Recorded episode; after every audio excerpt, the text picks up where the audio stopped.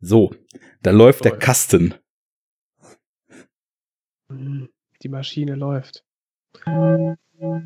Hier ist das erste deutsche Fernsehen mit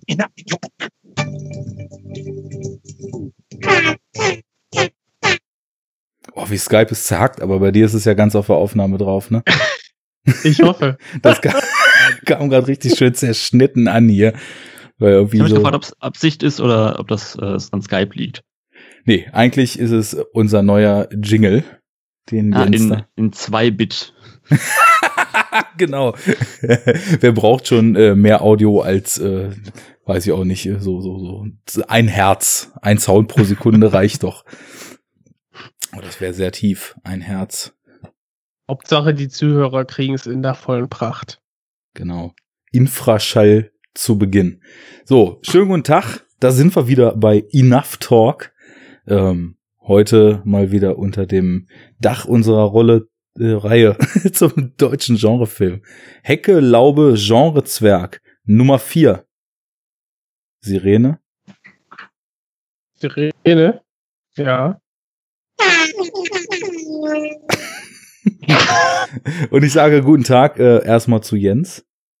Hallo Jens. Hi. Tag, Leute. Schön, dass ihr alle wieder da seid äh, bei einem neuen schönen Podcast. Aber heute nicht in trauter Zweisamkeit, sondern wir machen einen dreckigen Dreier mit Merlin. Hallo. Hallo, freut mich in eurem Schlafzimmer dabei sein zu dürfen. Es Sehr wird schön. schon ganz muckelig. Ja. Ja. Merlin war der Gast, über den wir letztes Mal sprachen, der eigentlich schon in der Sendung über äh, nur Gott kann mich richten dabei sein sollte. Ähm, wir haben ein bisschen spät gesagt, dass man für eine Enough Talk Gastauftritt ein bisschen Zeit mitbringen muss. Ähm, deswegen war so, also unsere Planung war nicht ganz miteinander harmonisiert. Das holen wir aber heute nach.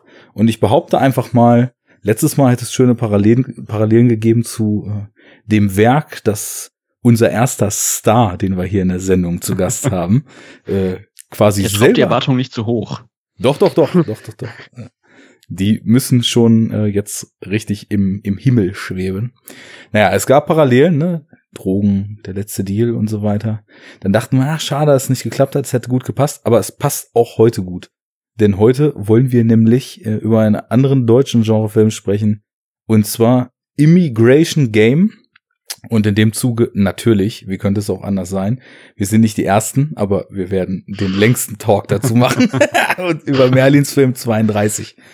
Ähm, ja, stell du dich doch mal kurz vor, jetzt wo du quasi in unserer Bubble im fünften Podcast zu Gast bist, dass auch der Letzte noch weiß, wer du denn bist.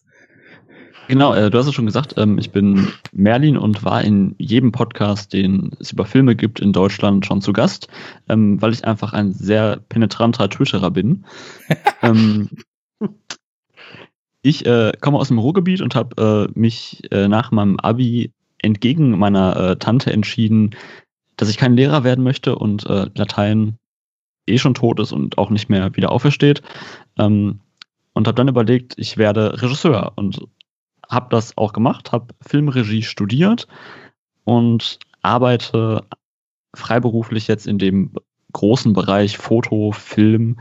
Ähm, ja, und das mache ich so. Ähm, alles aus dem wunderschönen Ruhrgebiet heraus in die große Welt des Internet. Ähm, ja, das äh, bin ich ganz kurz zusammengefasst. Schön, dann mal Ja. ganz kurz nachgefragt.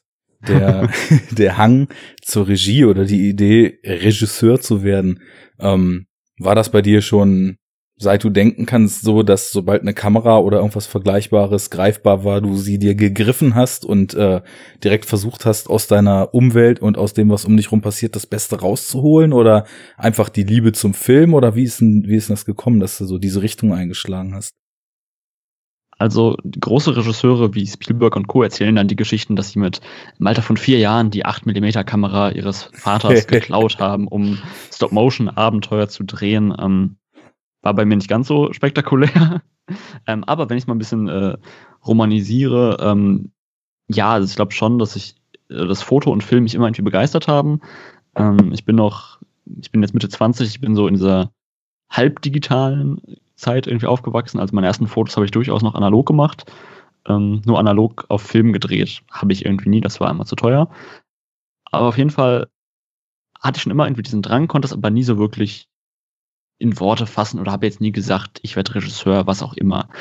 Ähm, klar hat man, hat man als Kind irgendwie mal äh, mit Lego oder so irgendwelche Szenen nachgebaut. Ähm, es gab da damals so, so ein Filmstudio-Set von Lego, ähm, was ich sehr exzessiv ähm, gebaut und irgendwelche Blockbuster nachgespielt habe, was auch immer.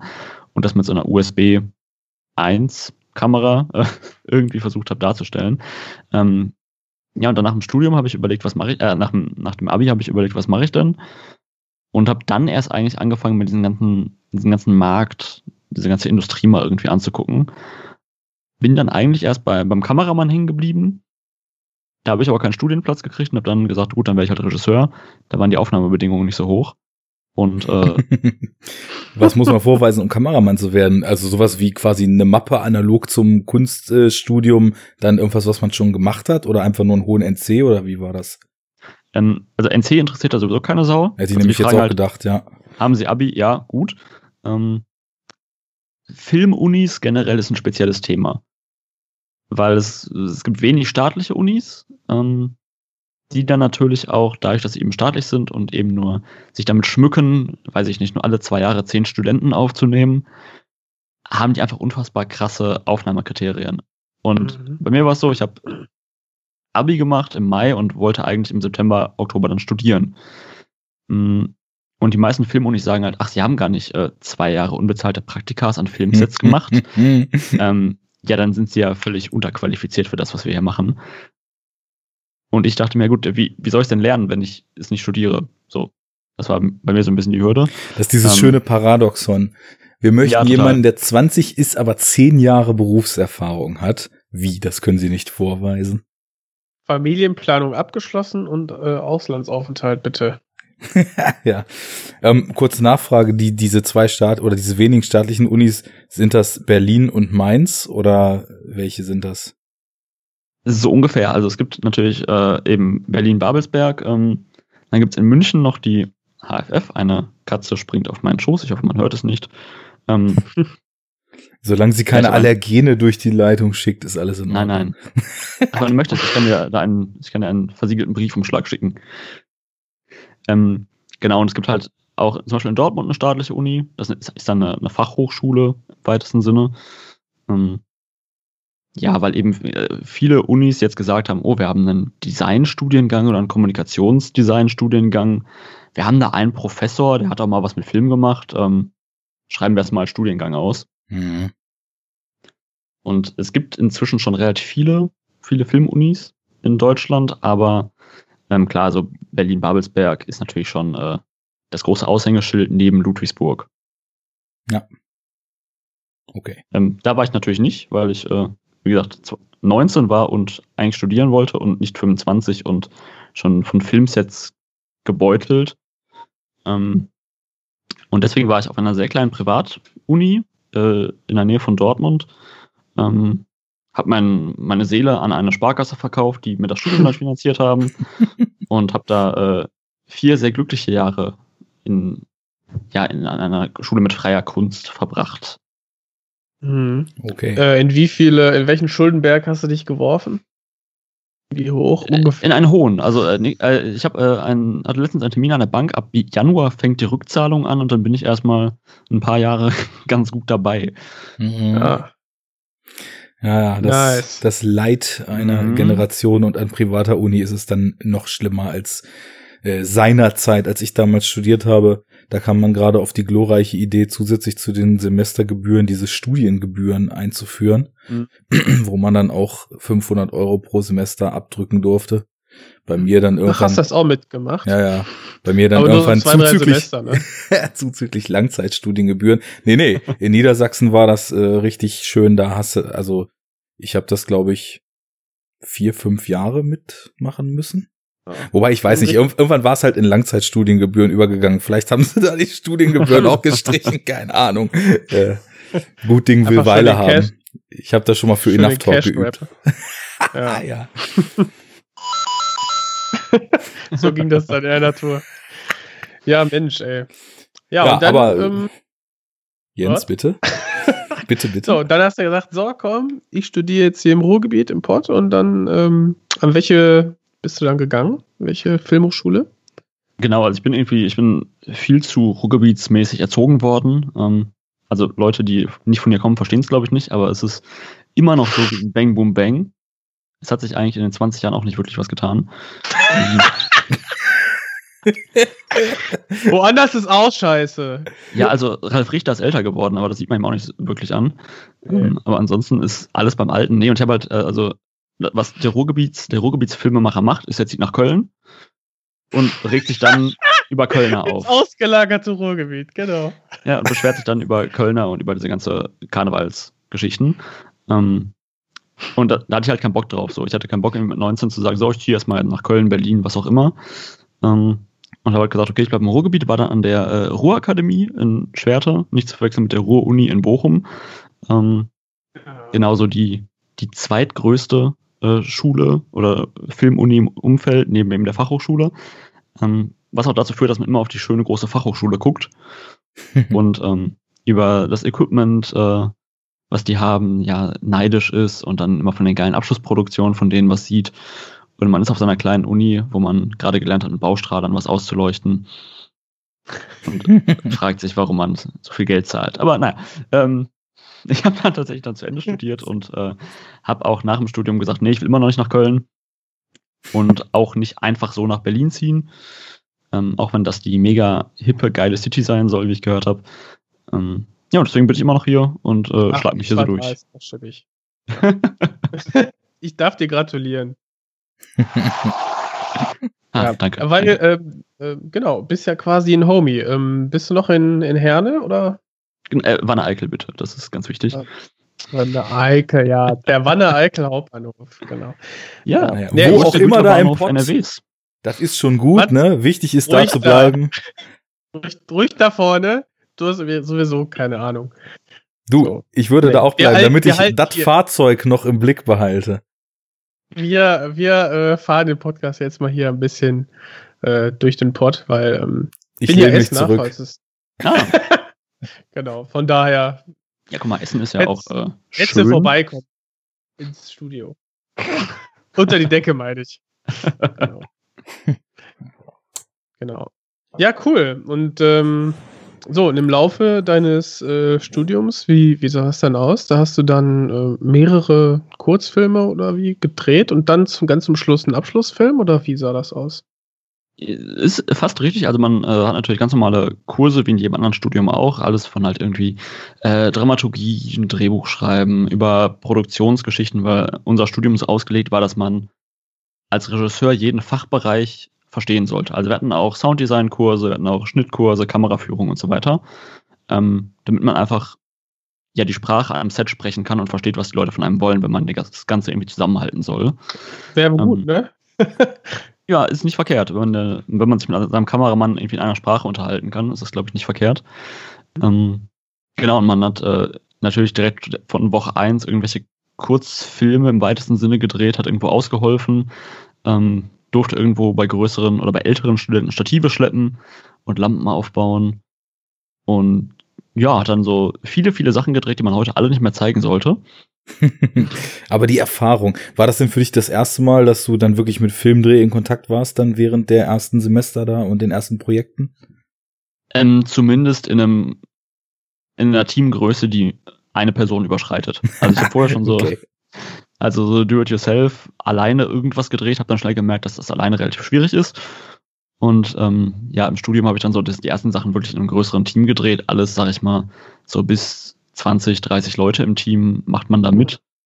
Ähm, darüber ist halt äh, ohne Budget schwierig. Ja. Wenn man 40 Leuten sagt, hey, habt ihr ne- nicht eine Woche Zeit zu arbeiten, aber ihr kriegt da nichts für. Und die, und die eine Hand wäscht dann quasi die andere, ne? Wenn Genau. dann quasi Kommilitonen bei dir äh, Beleuchter und ähm, Kameraassistent sind und so, dann machst du das für die natürlich auch. Genau, also es ist, Ja. Studium ist halt auf der einen Seite, ich habe es immer gesagt, das ist eigentlich ein duales Studium, das weiß nur keiner. Hm. Ähm, weil auf der einen Seite ist man in der Uni und lernt halt irgendwas und auf der anderen Seite ist es Networking, äh, wie gesagt, immer einen guten Ruf haben, immer, ja, ich kann dir eine Woche unbezahlt helfen, alles gut. Ähm, einfach weil irgendwann der Punkt kommt, wo man selber einen Film machen muss oder will. Und dann will man natürlich auch, dass die Leute einen mögen und sagen, ja klar, helfe ich dir.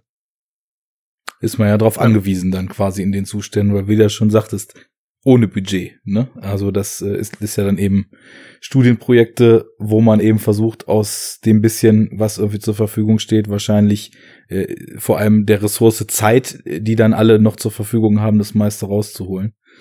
Aber ist ja schon ganz schön, dass man so dieses Maß an involvierten Personen, wo man dann ja auch, wenn du jetzt sagst, so bis 30 Leute hoch, das Ganze absolut nicht mehr ohne wahrscheinlich eine ziemlich straffe Organisation und ziemlich viel Improvisieren über die Bühne bringen kann, dass man da schon mal so reinschnuppern kann. Ne? Ja, total. Also man lernt halt, also klar, es ist was anderes, ob man mit drei Leuten, sag ich mal, einen WDR-Fernsehbeitrag dreht oder ob man eben diese Infrastruktur von einem Filmset mit irgendwie 30 Leuten hat, was man auch erstmal koordinieren muss, wo auf einmal Probleme auftauchen, die man vorher gar nicht auf dem Schirm hatte. Ja. Was wären denn so typische Probleme? Die Deutsche Bahn. nice. Ja, also gut. ganz klassisch, Schauspieler reist aus Köln an, äh, wir sparen Hotelkosten, die man morgens zum Set kommt, Zug hat Verspätung oder fällt aus. Hm, klasse. Mhm. So, Ja, man hat eigentlich eh, äh, man hat eh nur irgendwie sechs so- Stunden eingeplant und dann äh, fehlen einem schon Ja. auf einmal drei oder er kommt an einem anderen Bahnhof an und muss dann noch irgendwie eingesammelt werden. Mhm. Und so Kleinigkeiten halt. Oder schlechtes Wetter. Und da gibt es eine Vielzahl an Sachen. Und je beschränkter das Budget, desto ähm, gravierender sind dann solche kleinen, ähm, unvorhersehende kleine, weiß ich nicht, Mistigkeiten. Ja, klar, total. Also bei einem großen Film hat man Versicherungen gegen alles. Ähm, Mhm. Bei so einem kleinen Film hat man nicht mal dafür Geld. Aber kann man da vielleicht äh, aus eurer Perspektive dann so, wenn man sowas wie einen Drehplan sich vielleicht erstellt, so quasi den doppelten Boden einbauen, dass man sagt, okay, hier und da könnte es vielleicht hapern. Lass uns versuchen, das oder das nah ranzulegen, dass wir quasi einen Plan B haben, sollte dies oder das schiefgehen. Klar, ähm, das lernt man im Studium, weil spätestens, wenn man das erste Mal auf freiem Feld steht und es in Strömen regnet oder schneit, weiß man, ein Plan B wäre cool gewesen. Ja, stimmt, du sagtest Und- auch in den anderen Sendungen, dass ihr teilweise die Locations auch wetterbedingt äh, anders Oh Gott, machen ja, musstet, ne, ähm, als ihr wolltet. Genau, da können wir später gerne nochmal im Detail dann drauf kommen. Also man, klar, man kann immer planen, man kann einen Plan B, C, D, E und F haben. Aber dann, äh, also irgendwas geht sowieso immer schief, egal wie gut man es plant. Das ist halt, liegt einfach eine Sache der Natur, wenn man irgendwie 20, 30 Leute koordiniert mit eben Naturgewalten, ähm, externen Leuten wie Locationgebern und so. Und dann ist eher die Frage, wie gut man am Set in den spontanen Situationen das Ganze zusammenhalten kann. Mhm. Weil irgendwann ist auch Plan F nicht mehr aktuell, weil sich irgendwas geändert hat und dann muss man trotzdem wieder spontan irgendwas ändern. Aber äh, das sind ganz tolle Erfahrungen, mit denen man natürlich sehr viel fürs Leben auch lernt. Ja, ich mir glaube so. gedacht, ja. äh, den MacGyver spielen ist wahrscheinlich eine Qualität, die man da immer weiter ausbaut und immer mehr versucht, äh, mit dem Chaos, vor dem man steht, irgendwie noch was draus zu bauen. Spannend. Ähm, gut, dann würde ich, also ich habe schon so ein bisschen die Lunte gerochen, als du sagtest, eigentlich Kameramann, aber äh, zu krasse, zu, zu, äh, zu krasse Zugangsbeschränkungen, dann doch Regie, weil ich habe jetzt deinen Film 32 den man ja auf Amazon Prime glücklicherweise gucken kann. Also du hattest ihn mir ja. Ja. damals auch schon, weil wir ja eigentlich erstmalig geplant hatten, quasi Ende Juli oder Anfang August äh, was zu machen bezüglich zu diesem Film, äh, dann auch äh, über einen Dropbox-Link oder so schon zukommen lassen. Ich habe ihn jetzt dreimal gesehen und alle drei Male habe ich gedacht, Mann, äh, es, der, der Junge hat, glaube ich, einen sehr visuellen Ansatz zum Filme machen. Ist das was, was du unterschreiben würdest? Oder würdest du sagen, da habe ich mir nie Gedanken drum gemacht, äh, ich habe einfach was vor Augen und so möchte ich das umsetzen? Weil äh, doch, also so Ausleuchtung, Kameraführung, Einstellungen, Wahl der Einstellungen und vielleicht auch teilweise etwas ungewöhnliche Einstellungen äh, sind schon was, was ich da drin sehe. Lege ich da richtig? Jetzt, jetzt hast du mich entlarvt. Verdammt, das Geheimnis. Du wolltest es doch erst in deinen Memoiren in 60 Jahren niederschreiben. Ja, äh, nein, also es ist richtig, ich bin ein sehr visueller Mensch. Ich bin nebenbei eben auch als Fotograf unterwegs und da eben gerade so im Konzertbereich oder so ähm, und habe da so meinen eigenen visuellen Stil. Und wenn man sich jetzt fragt, was man acht Semester im Filmstudium macht, ich habe sehr lange gebraucht, einen Kameramann zu finden, dem ich vertrauen kann. Mhm. Weil die Sache ist, wenn ich, klar, irgendwer, es gibt gute Kameraleute, die kann man fragen, aber wenn ich dem nicht hundertprozentig vertraue oder nicht genau weiß, dass der das umsetzt, so wie ich es haben möchte, kann ich ja mental gar nicht bei meinen Schauspielern sein, weil ich die ganze Zeit irgendwie auf den Bildschirm gucken muss und sag und so das Verlangen habe, Lampen umzustellen oder an der Kamera was rumzuspielen.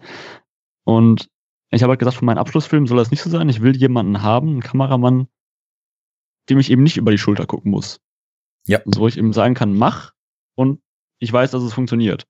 Hast Ähm, du ihm denn vorher über Storyboards oder so gesagt, wie du dir, was du dir von der Szene versprichst und wie er denn vielleicht Details einzufangen hat? Weil das, was Arne sagte, ähm, ist mir auch aufgefallen. Also wir haben dann teilweise ähm, sehr schönes irgendwie Blocking oder dann haben wir da nochmal eine Nahaufnahme, die vielleicht ein Tickchen länger gehalten wird und so, wo ich da auch denke, ja, ne, also wie du jetzt auch sagst, du bist ein visueller Mensch und du musst dem Kameramann vertrauen. Was genau meinst du damit? Also in, in, einer, in einer perfekten Welt hätte man sich natürlich drei Monate vorher getroffen, hätte das Drehbuch und die Locations sich irgendwie angeguckt und wäre schon mal zu jeder Location gefahren und hätte sich überlegt, wie machen wir das. In der Welt des studentischen Kurzfilms ähm, war es ein bisschen anders. Ähm, was wir gemacht haben, wir haben, also wir wussten, er ist ein relativ beschäftigter Typ, der sich extra dafür halt eine Woche freigenommen hat. Große Vorproduktion wird es da nicht geben. Also es gibt vorher einen Tag, wo man mal die Kamera aufbaut und guckt, dass alle Kabel da sind. Aber viel mehr gibt's da nicht an Vorbereitung. Ähm, was wir also gemacht haben, ist, wir haben uns Filme, äh, Filme zusammen angeguckt, ähm, Mhm. die vi visuell in eine Richtung gehen, wie es sein soll. Und haben uns halt grob über, haben uns über Farben unterhalten und über, ich sag mal, einfach ja Lichtästhetik, sag ich mal. Ähm, dass wir da auf einem Nenner sind und alles andere, also Blocking, Shots und so weiter, ist relativ viel improvisiert tatsächlich. Also ich hatte für jeden Tag, für jede Szene so ein paar Shots, wo ich wusste, okay, die brauchen wir auf jeden Fall. Mhm. Und alles andere war meistens währenddessen, dass man gesagt hat, okay, wir haben jetzt Schuss gegen Schuss gedreht, der Dialog ist eigentlich im Kasten. Können wir nicht noch die drei Details machen? Das könnte für die Szene ganz cool sein. Mhm. Ähm, das funktioniert für die Dialoge ganz gut. Bei den Kampfszenen merkt man, dass es ein bisschen besser, besser, besser hätte geplant sein können. Aber dafür ist es ja auch ein Studentenfilm. Ähm, Mhm. Ich habe eben mal geschaut, also in der IMDb ist, hat dein Film ja auch einen Eintrag und da sind als Cin Cinematography Credit drei Namen genannt. Also über wen der ist drei so? sprechen wir denn genau? Oh Gott, äh, ich, ich, ich bin nicht so ein IMDb-Mensch. Ich weiß gar nicht, Also ich, das- ich habe hier den, äh, den Crew United auf und da steht Kameramann, DOP, Patrick Zeller. Das ist richtig. Ja, okay, der steht hier als drittes. Ist, Hm? was? ist Und da dann passiert? erster Kameraassistent äh, Jonas Grote. Der steht Genau, auch bei Cinematography und Björn Koch steht auch noch dabei. ist Ja. äh, Standfotograf. Okay. Genau, dann hat sich IMDb das wahrscheinlich falsch aus Crew United rausgezogen. Ja, Weil bei okay. IMDb habe ich nie was eingetragen. Äh, Ein guckt auf Crew United. Fail. Das ist sowieso die bessere, äh, die bessere Seite. okay, also wir sprechen über Patrick Zeller. Genau. Ähm, Und welche Filme habt ihr geguckt, um euch so mental zu synchronisieren? Was würdet ihr denn sagen? Transformers. also ich würde sagen, bei deiner Ausleuchtung nur Berliner Schule. Auf jeden Fall. Warte, äh, Victoria war schon draußen. Habt ihr euch den angeguckt? Tatsächlich war das so, also ich habe Victoria äh, irgendwann in der Vorproduktion gesehen und habe dann gemerkt, Mensch, der Film sieht ja genauso aus, wie ich mir das vorher schon überlegt hatte. mhm. Ähm, aber tatsächlich, ja, also man könnte, man könnte retrospektiv jetzt natürlich analysieren, dass Victoria ein visuelles Vorbild ist. Ähm, obwohl es eigentlich chronologisch nicht passt, aber Mhm. ja, also Victoria ist schon, ähm, ja, auf jeden Fall, was aus, was aus den deutschen Produktionslanden, sag ich mal, gekommen ist in den letzten Jahren, auf jeden Fall eine gute Inspiration. Ähm, Mhm. Aber nicht die Hauptinspiration. Also ich hätte jetzt gedacht, äh, vielleicht auch irgendwie Genre-Kino in Richtung Italien oder Filmemacher, die sich auf selbiges berufen, wie zum Beispiel de Dene Reffen oder sowas. Ja, auch. Ähm, ich löse es Das mal eben. Ja, ja Ich, mach mal. ich würde es mal kurz auflösen. Ähm, tatsächlich als Hauptfilm äh, Walter, Walter Hills The Warriors.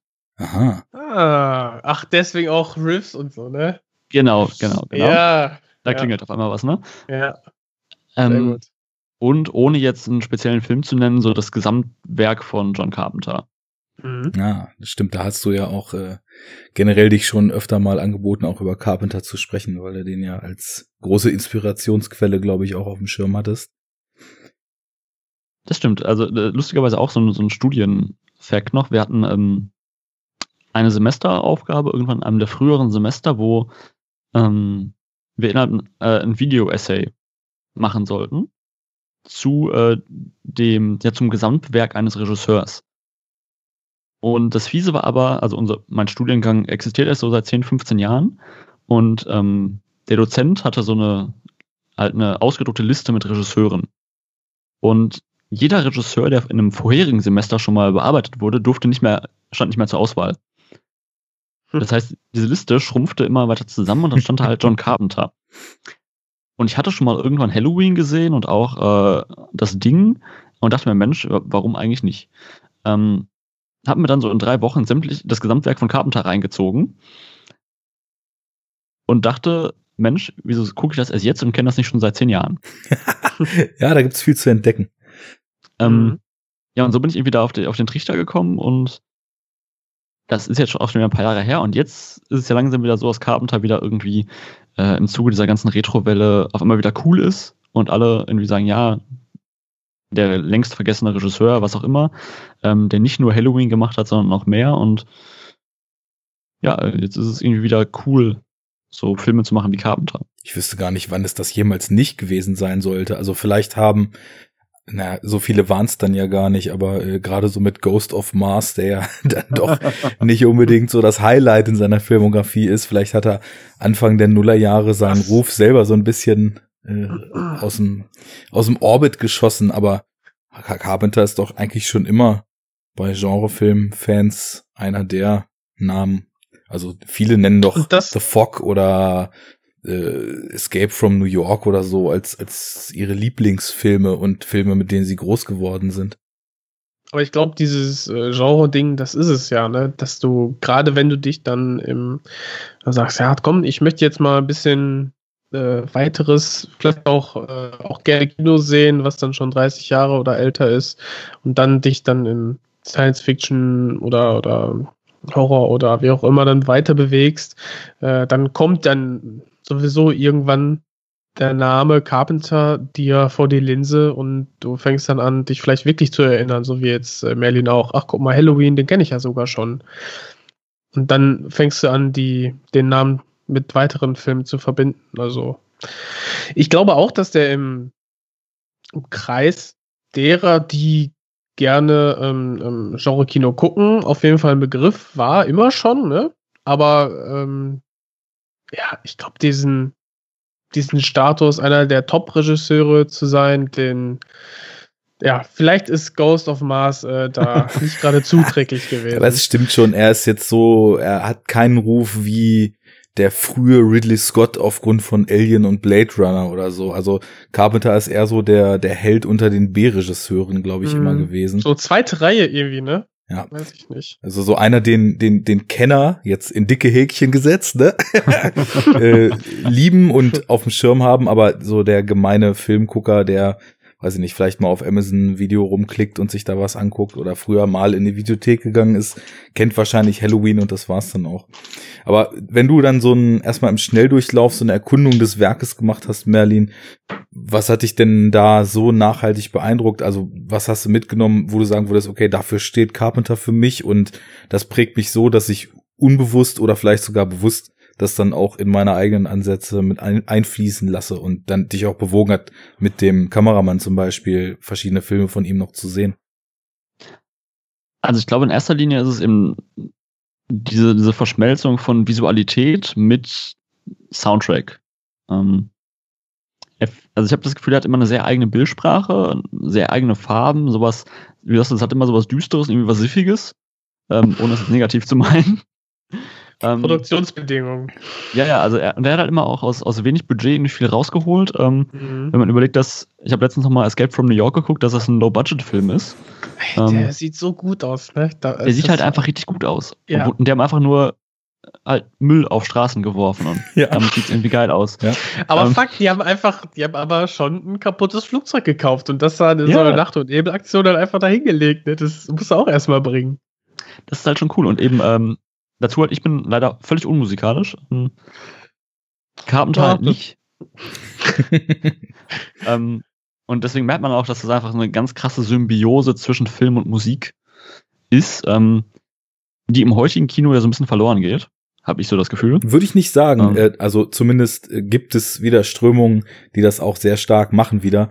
Generell ist aber äh, vielleicht im, also gerade so im populäreren Kino so ein generisches Gedudel an der Tagesordnung.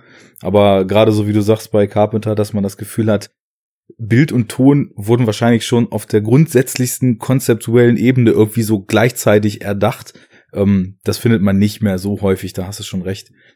Ähm, oder zumindest muss man, muss man suchen, so, ne? Das, aber vielleicht dann auch wieder die Schiene Carpenter dann eben, der vielleicht eher so der extrem gute B-Filmmacher war und das dann gleich mitgemacht hat und äh, heute, ja, weiß ich auch nicht, wo ich das sehen würde. Zum Beispiel bei einem Denis Villeneuve finde ich, dass es auch immer mit den Johansen-Scores, der ja nun leider verschieden ist, äh, auch eine krasse Einheit immer war. Beispielsweise. Mhm. Und irgendwo liegt noch der Blade Runner Soundtrack von ihm und man wird ihn wahrscheinlich in 20 Jahren auf so einer remasterten Version kaufen können. Ja, das hätte mich aber Dafür- auch tatsächlich interessiert. Dafür haben wir jetzt das Moped auf der Ton, äh, auf der Tonseite. ich, also was, was die Herren da geritten hat, ich weiß es nicht. Also, naja. Aber sonst ähm, mag ich hier auch den Score, bis aufs Moped. Der war schon mit das Beste, was die Zimmerfabrik so in den letzten Jahren vom Fließband hat plumpsen lassen. Aber der Ist jetzt auch nicht so schwer, ne? Ja, ab und zu hat das blinde Huhn dann auch noch mal ein Ei gepickt. Also sowas wie Interstellar oder Dunkirk, das war schon klasse, aber äh, Ja. viel anderes kann ich mich nicht dran erinnern, das stimmt. Ja, gut, man weiß es einfach nicht, ne? Ja. Man, man verfolgt es nicht, ja.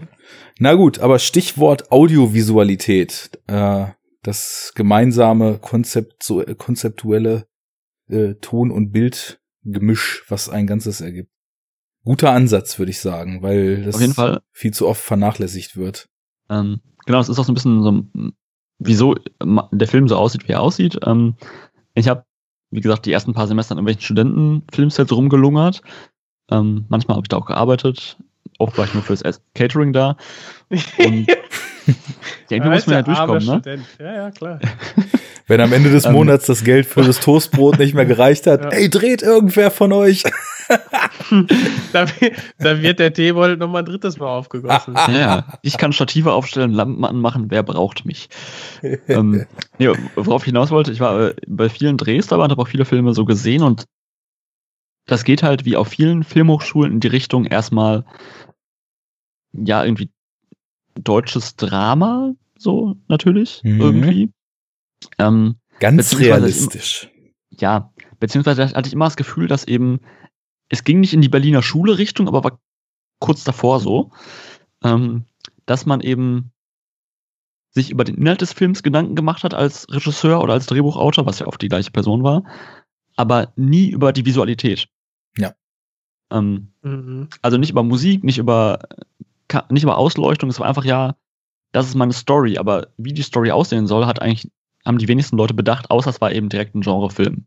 Was aber an Filmunis selten gemacht wird. Warum? Ähm, Um da direkt mal einzufangen.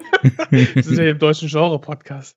ich glaube, ähm, also klar, ich kann jetzt so von meiner Uni sprechen, andere Unis sind nat- vielleicht irgendwie offener.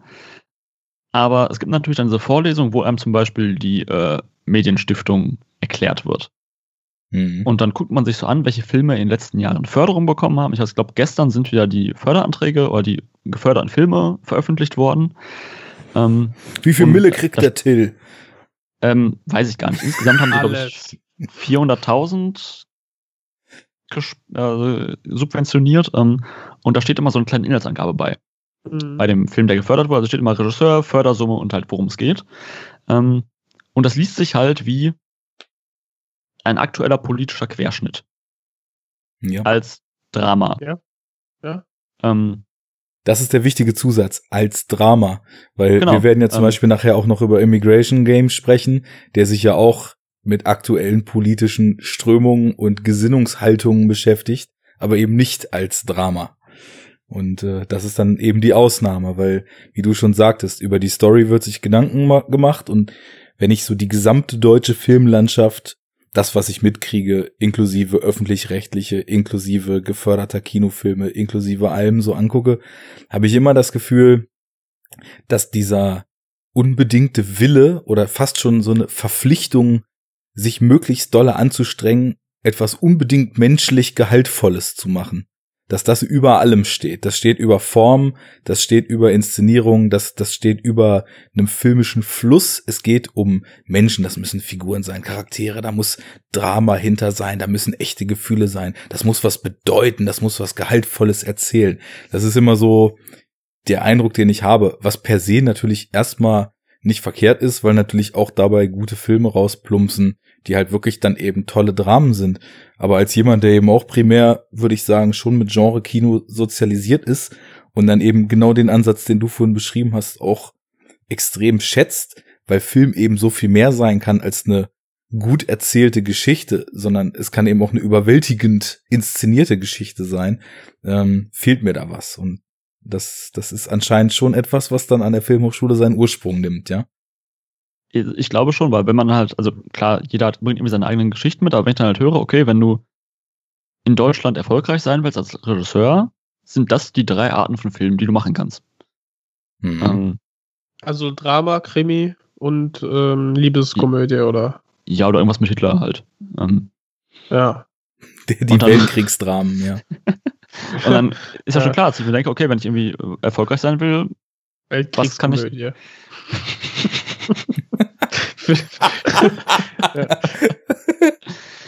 Oh ich glaube. Monuments Man war doch gar nicht so gut, oder? Der war gar nicht so Boah, gut, nein. Der war Ja. gar nicht mal so, nee, leider nicht. Ähm, Ja. nee, aber dann, also dann ist ja klar, dass man irgendwie denkt, okay, wenn ich in dem Job, ich mache den Job ja jetzt nicht nur, weil ich gerne an Studentensets rumlungere, sondern ich würde damit ja auch irgendwie gerne mal mein, mein Leben finanzieren. Ähm, wie schaffe ich es denn, dass ich mein Leben damit finanziere? Okay, ich muss in diese spezielle Schiene irgendwie reinrutschen, um eben, ähm, eben, wie du gerade sagtest, in Deutschland muss immer alles, Schauspiel muss immer echt sein und Genau. also es muss immer irgendwie gefühlt sein. Also das, das häufigste Feedback, was ich zu meinem Film auch kriege, ist immer ja, ähm, die Schauspiel, aber das Schauspiel wäre ja so ein bisschen hölzern. Ja. Also, ja, darauf kommt es bei dem Film ja auch nicht an.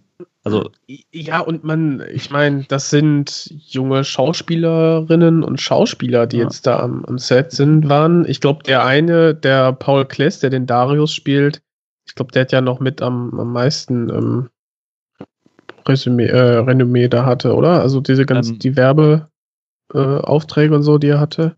genau, also da können wir ja später mal drauf eingehen, aber das ist so, also Paul und äh, Arne, der Hauptdarsteller, der hat gerade eine Lindenstraßenrolle, schon seit ein bisschen längerem, ähm, was sich ja 2020 dann auch gegessen haben wird. Mhm. Aber das, aber in dem Spektrum bewegt sich halt, weil es eben in Deutschland aber auch nur die, die A-Riege an Schauspielern gibt, die, wenn man ehrlich ist, auch immer noch alle wie ein Brechtsches Theaterstück spielen.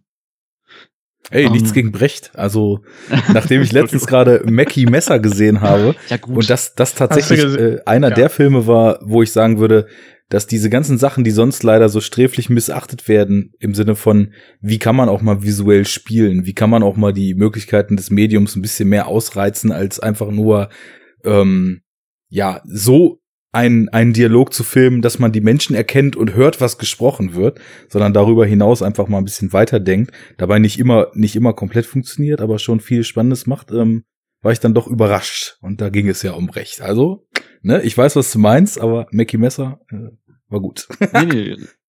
Das weiß ich, aber es ist halt, also, man merkt halt, dass der deutsche Schauspieler vom Theater kommt. Ähm, alle irgendwie. Und da dann eben noch gute Schauspieler zu finden äh, und das dann noch einem Publikum zu verkaufen, die ja eigentlich nur synchronisierte Sachen gucken und gar keine Ahnung haben, wie sie deutsche Schauspieler bewerten müssen, ist halt so ein bisschen schwierig. Das ist ein interessanter Punkt, weil äh, normalerweise ist es ja halt in Deutschland so, dass entweder Leute quasi so die deutschen Dramen dann auch wirklich gucken. Das ist aber so die Minderheit. Ein Großteil wird ja so mit US-amerikanischen Filmen groß und bleibt da auch eigentlich so die, die meiste Zeit ihres Lebens bei und guckt die nur synchronisiert. Das heißt, auch davon, wie Sprache in einem Film wirkt, hat man, glaube ich, wenn man das ja dann nur so tut, glaube ich, eine ganz andere Wahrnehmung, ne? Dass ein Ton Klar. so viel roher und echter klingt und nicht so bis ins Letzte durchgemastert. Äh, das macht vielleicht auch einen Unterschied. Aber ich habe ja viele Theorien, warum auch Deutsche den deutschen Film als solchen oft nicht so gut annehmen. So eine davon ist halt auch, dass natürlich äh, der Faszinationsgrad von Kulissen, die so aussehen, als wenn man im schlimmsten Fall einfach nur mit der Kamera vor die Haustür gegangen ist, natürlich äh, nicht so groß ist, wie du siehst irgendwie US-Metropolen, die dir per se, auch wenn du vielleicht mal hingereist bist oder so, erstmal fremder und äh, wie etwas, was man erkunden will, vorkommen. Aber das mit der Sprache, das kann tatsächlich auch ein Punkt sein. Also es fängt ja damit an, dass ich gucke zum Beispiel sehr viel britische Serien, so, ähm, dass da einfach das Verhältnis von Musik und Hintergrundgeräuschen zu Dialoglautstärke. Das ist viel näher beieinander. Ja. Ähm, und in einer, einem vernünftig abgemischten Kinofilm, der synchronisiert ist, ist natürlich der Dialog immer hörbar und immer laut genug. Da muss man nie mal aufpassen, um was zu verstehen. Ja. Ähm, und das trägt dann seltsame Blüten auch im heimischen Wohnzimmer, wenn du dann plötzlich diskutieren musst oder Überzeugungsarbeit leisten musst, dass man jetzt ja doch ein bisschen lauter hört. Auch wenn dann mal ein paar Effekte ein bisschen einschlägiger ähm, aus den Boxen kommen. Und ja, das ist, du hast, du ziehst dir ein Publikum heran dadurch. Das ist definitiv äh, der Fall, ja. Aber äh, zurück zum deutschen Drama. Ähm, ich habe eben. Da gibt es keinen Krachbumm. Nein, aber ich habe halt äh, eben viele Studentenfilme gesehen, die alle in diese Richtung gegangen sind und habe dann gedacht, will ich das? Also will, hätte ich Bock oder könnte ich ein deutsches Drama inszenieren? Ähm, dann hast gesagt, du gesagt, nö. Ähm, ist mir völlig wurscht. nee, einfach weil ich, also wenn ich dann irgendwelche deutschen Dramen sehe oder irgendwelche Making-ofs, wo ich dann immer sehe, was für eine ungesunde Beziehung der Regisseur irgendwann zu seinem Hauptdarsteller entwickelt, weil er ihm so viel Scheiße antun muss. Ähm, weil, okay. Weil es halt mehr einfach, weil es Teil der Handlung ist. So. Tut mir leid, ich musste jetzt deinen Arm abnehmen. Also, ja, also, also ja, wir haben gerade super lustig zusammen gefrühstückt, aber in der nächsten Szene wird halt deine Frau vergewaltigt und du musst zugucken. Okay, ja. Das, das, können auch ähm, französische Regisseure gut. Ja, gut. oh Gott. Willkommen im Sexismus-Podcast. Und dabei ist René gar nicht dabei heute, verdammt. Aber wir puffern das. Du hast auch schon Transformers gehatet, jetzt muss nur noch einer laut sein, dann haben wir schon alle drei Trademarks erfüllt. ja, aber genau, ähm, ich habe dann überlegt, habe ich, also will ich das inszenieren? Kann ich das inszenieren? Habe ich da Bock zu? Und ist das dann am Ende ein Film, wo ich sage, das ist mein Film? Ja. Und dann habe ich gesagt, nö, ähm, was ist denn das, was ist denn am weitesten weg vom deutschen, jo äh, vom deutschen Fernsehfilm, was ich machen kann? Dann bleibt ein, ja, und dann hast du gesagt, okay, dann mache ich einen deutschen Genrefilm mit Kung Fu. Fast, dann dachte ich erst, Mensch, äh, Western ist auch eine große Leidenschaft von mir. Es gab aber äh, ein Jahr davor erst einen, einen Western, äh, der sehr gut war von der Fachhochschule in Dortmund ähm, der auch mhm. auf Amazon ist, wenn man ihn übrigens sehen möchte. Äh, durch seine Venen fließt Blei. Mhm. Oh, das hört sich, ist auch schon mal ein guter Titel. Ja, ist auch ein äh, ganz schöner Film. Ähm, aber auf jeden Fall dachte ich dann, okay, Western ist erstmal raus, weil. Äh, Boah, ja, aber wie macht man denn, sorry, wie macht man denn mit sehr, sehr wenig Budget in Western? Also das stelle ich mir ja noch krasser vor. Oder kann man da auf bestehende Kulissen zurückgreifen? Ähm, kennst du auf dem Weihnachtsmarkt diese Buden, die so ein bisschen älter aussehen? Ja. Ah, das ist ja geil. Hat er, die haben die dann äh, in so ein Lager dann besucht, oder was? Genau, es, es gibt in Dortmund so ein Lager für Weihnachtsmarktbuden. Abgefahren. Geil. Dann zieht man da, das Problem ist halt, das sind ja so Ladenlokale, das heißt, die haben meistens nur drei Wände. Dann zieht man da aus Pappmaché eine vierte Wand rein und äh, ballert das ganze Budget in Kostüm und Ausstattung und dann geht das. Nicht okay, schlecht. und Außenaufnahmen, dann gehst du in Tagebuch oder so. Ähm, genau, also ich glaube, in dem Fall waren sie äh, in so einem in so einem Tage, in so einem Moor irgendwie im Emsland. Mhm. Ähm, aber der Film spielt halt so 90 Prozent drinnen. Mhm. Okay. Ähm, ja, aber, aber interessant, ja, macht man sich so gar keine Gedanken, ne? Aber ja, das irgendwie, so ein, zwei Außenaufnahmen bräuchtest du ja schon, ne? Ja, ja gerade so beim Western, der, der rein historisch auch durch seine episch weiten Bilder überzeugt. Aber nichtsdestotrotz, äh, das heißt ja nicht, dass man die nur noch bedienen muss. Äh, es ist ja auch gerade spannend, Genres zu brechen und aus der Not eine Tugend zu machen und vielleicht dann mal äh, noch vor Tarantino das Western-Kammerspiel zu drehen. Es ist tatsächlich der Vorreiter, wenn man das so ist runterbricht. Ähm, ich, ich also Tarantino hat sich das einfach eiskalt abgekupfert, ja? Ja, wie immer, ne? Also. ah, genau. Was ist schon The Thing, wenn die Top-Einflussquelle auf Hateful Eight war, durch seine Venen fließt Blei. Das ja. halten wir jetzt hier mal historisch fest. Genau. So blöd kann keiner sein! man das nicht sieht. Lustiger Funfact, wo gerade bei Tarantino sind, auch äh, Feedback zu 32 ist immer, ja, ähm, die Hauptdarstellerin trägt ja eine gelbe Jacke, ähm, coole Kill Bill-Referenz. ja. Wo ich dann immer sage, ist schon Metakäse, ne? Habt ihr schon mal was von Bruce Lee gehört? Schön. Ja. Und ist gar nicht die gleiche, also wirklich. Nee, also, aber es ist halt gelb. Das ist ja das einfache Denken. Also wenn um, du ähm. dann noch einen Schwertkampf im Schnee gemacht hättest, dann wäre die Kill Bill Referenz perfekt gewesen. Mhm. ja, das, das, dass Paul in der Szene die gleiche Lederjacke anhat wie Michael Jackson in Thriller, das ist keinem aufgefallen. Ja, diese rote? Ja, das ah, ist schön. Ja, ziemlich nah dran. Schön. Tja, ich war abgelenkt durch die Rudi Bruchum, äh, durch das Parkhaus. das ist ein sehr schönes Parkhaus. Bestes Parkhaus. Okay, Jens, du warst also schon Location Scouten, ja? Ey, das ist, das ist einfach, wenn du, in, wenn du deine Hut kennst, dann fällt dir das einfach auf. auch dann, auch dann hier die, die U-Bahn-Station, äh, das müsste dann ja Messe Ecke, ne? gewesen ne? sein. Ja, das ja, ist Messe, Messe, genau. Messe Essen. Ja.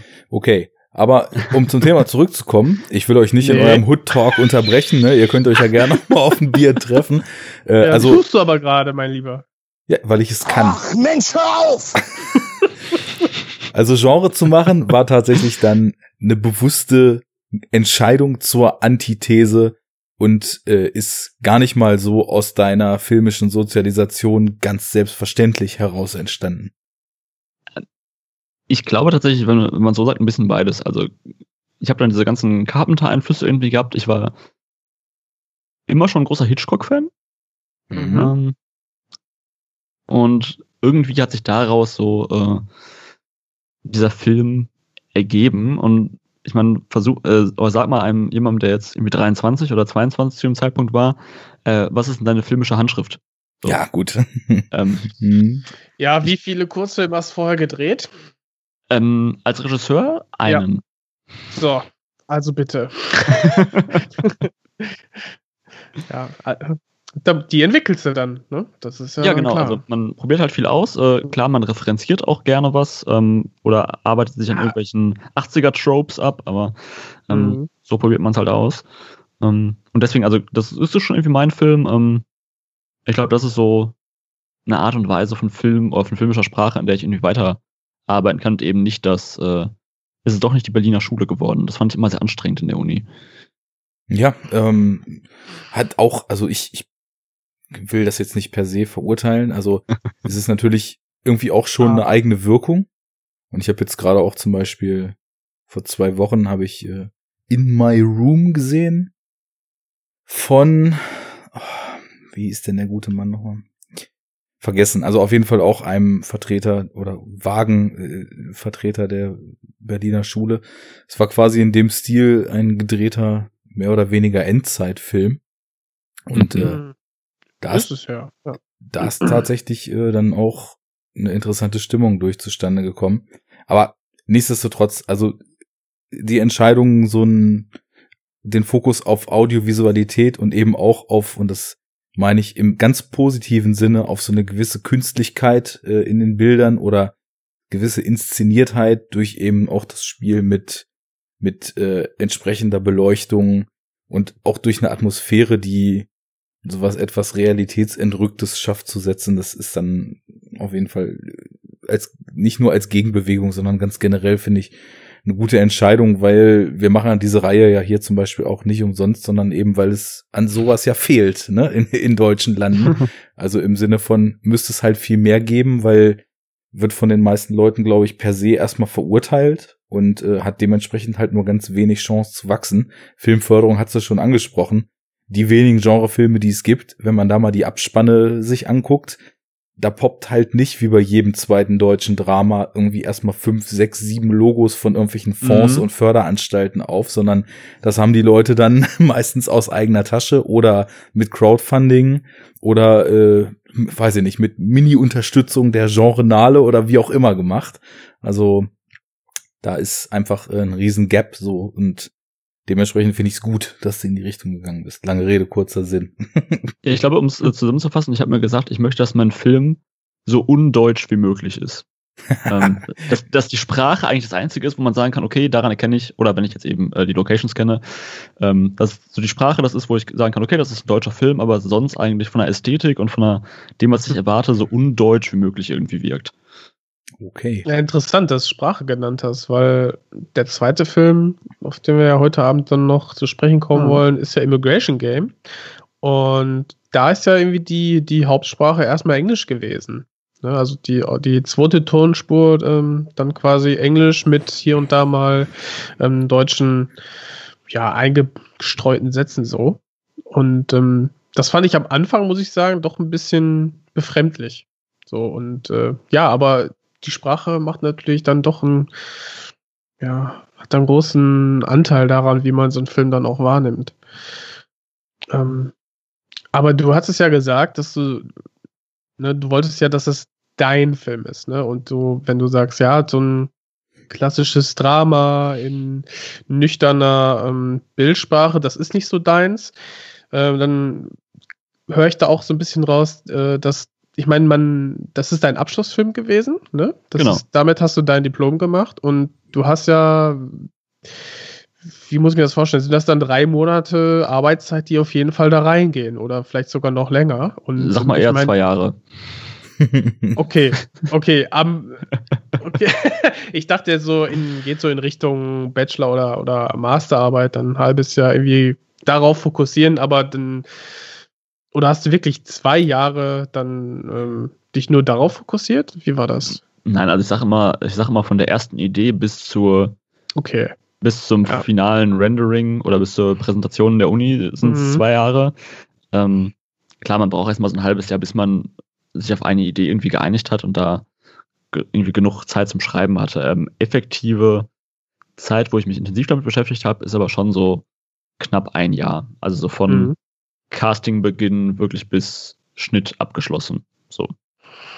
Mhm. Okay. Okay, also- ja, dann, dann will man sich ja auch mit nichts äh, beschäftigen, wo man, äh, wo man keinen Spaß dran hat, ne? Oder wo man vielleicht, wenn du sagst, du willst deine Handschrift entdecken, ich meine, dann musst du ja was ausprobieren, sonst weißt du nicht, ob dir das liegt oder ob dir das äh, Spaß macht, ne? Von daher, ähm, ja, liegt es auch dann doch irgendwo schon in deinem Charakter, würde ich sagen. So würde ich Das das. schon ein wenig. Also viele andere Kommilitonen haben auch immer gesagt, ja, äh, ich habe gesagt, ja, ich mache so ein Martial Arts. Bist du komplett bescheuert? Wie willst du das machen?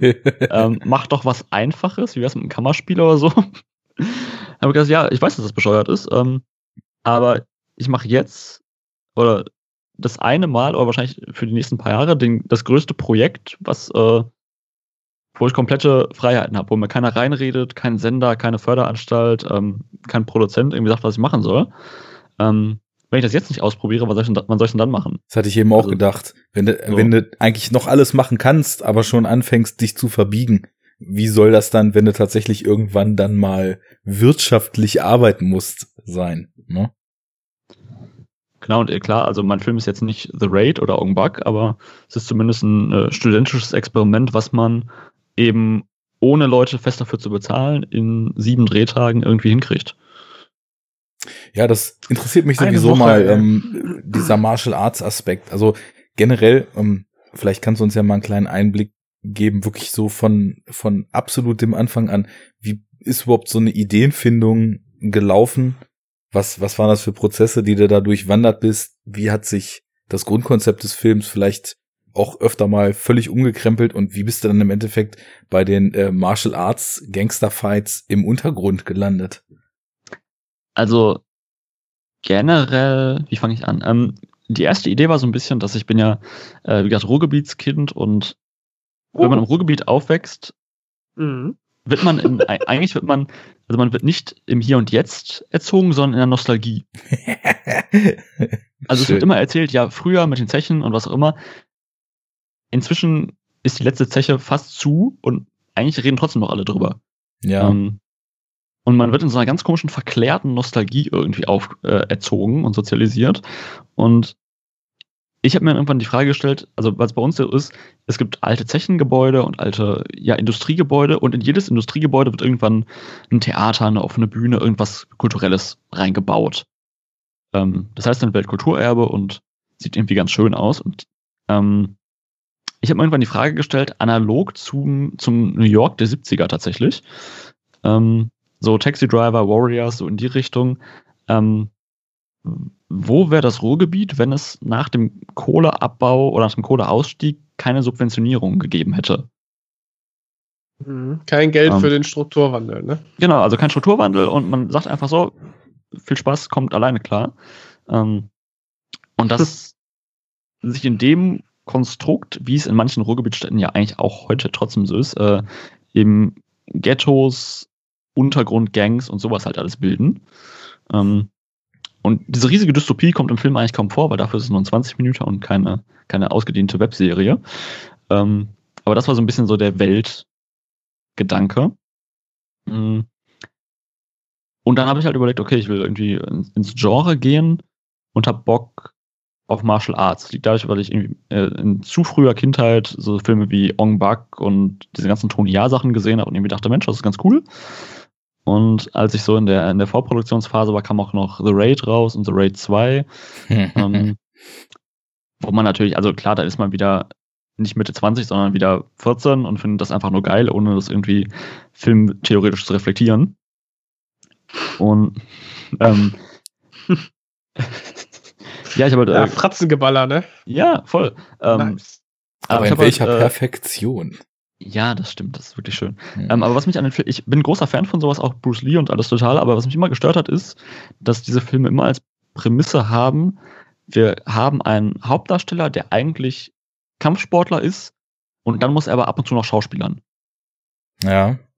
Und dass diese Szenen, wo auf einmal der Hauptdarsteller, der eigentlich krasser Kampfsportler ist, irgendwie seine, seine emotionale Verbundenheit oder seine Motivation erklären muss, diese Szenen sind immer furchtbar. Hm. Also man hat bei Tony Ob ja immer so ist, Highlight ist die Frage, aber äh, ich weiß, was du meinst, ja. Also man er, er bricht 80 Leuten die Knochen, das sieht geil aus und dann muss er mit seiner Frau telefonieren und denkt sich, hör, hör auf zu reden und töte weiter Menschen. ähm, Okay, aber äh, ich finde, das Telefonat in The Raid 2 ging doch klar. ja, das ist das ist okay, aber ich rede auch eher so von diesen ähm, etwas B-movigeren Sachen. Mhm. Ähm, und deswegen habe ich halt gesagt, ich möchte, wenn ich schon Martial Arts mache, was ja eh schon komplett utopisch und bescheuert ist, ähm, will ich aber auch, dass die Charaktere, also ich Schauspieler kämpfen lasse und nicht Choreografen Schauspielern lasse. Ja. Ähm, was dann natürlich zu, zu Leiden der Choreografien geht, aber man dafür eben das Gefühl hat, dass es, dass die Leute eben auch reden können und nicht nur Leuten auf die Fresse hauen können. So.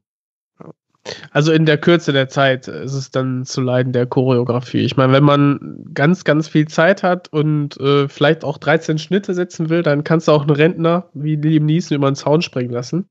Oh ja. Und es sieht irgendwie ganz, ganz schnell und dynamisch aus. Ähm, du hattest dann ja sogar in den äh, Fight-Szenen, was ich, ähm, was mir sofort aufgefallen ist, du hast halt nicht drei, drei, vier Mal geschnitten und du hast halt die ganze Zeit den äh, totalen Überblick äh, im Kampf. Und das hat äh, mir wirklich, muss ich dann sagen, doch ganz sehr gefallen. Ja, es ist, es ist gewagt, es ist so ein bisschen so der Tanz auf der Rasierklinge, aber klar, ähm, wenn man es so auflöst, so inszeniert, sieht man die Schwächen eher als jetzt bei einem Liam Neeson, der noch ein paar Bosnien auf die Fresse schlägt. Genau. Ähm, und ja, also versuch mal in Deutschland eine, eine weibliche, also eine Schauspielerin zu finden, die Bock hat, bei einem Studentenfilm mitzumachen und dann noch Kampfsport erprobt ist.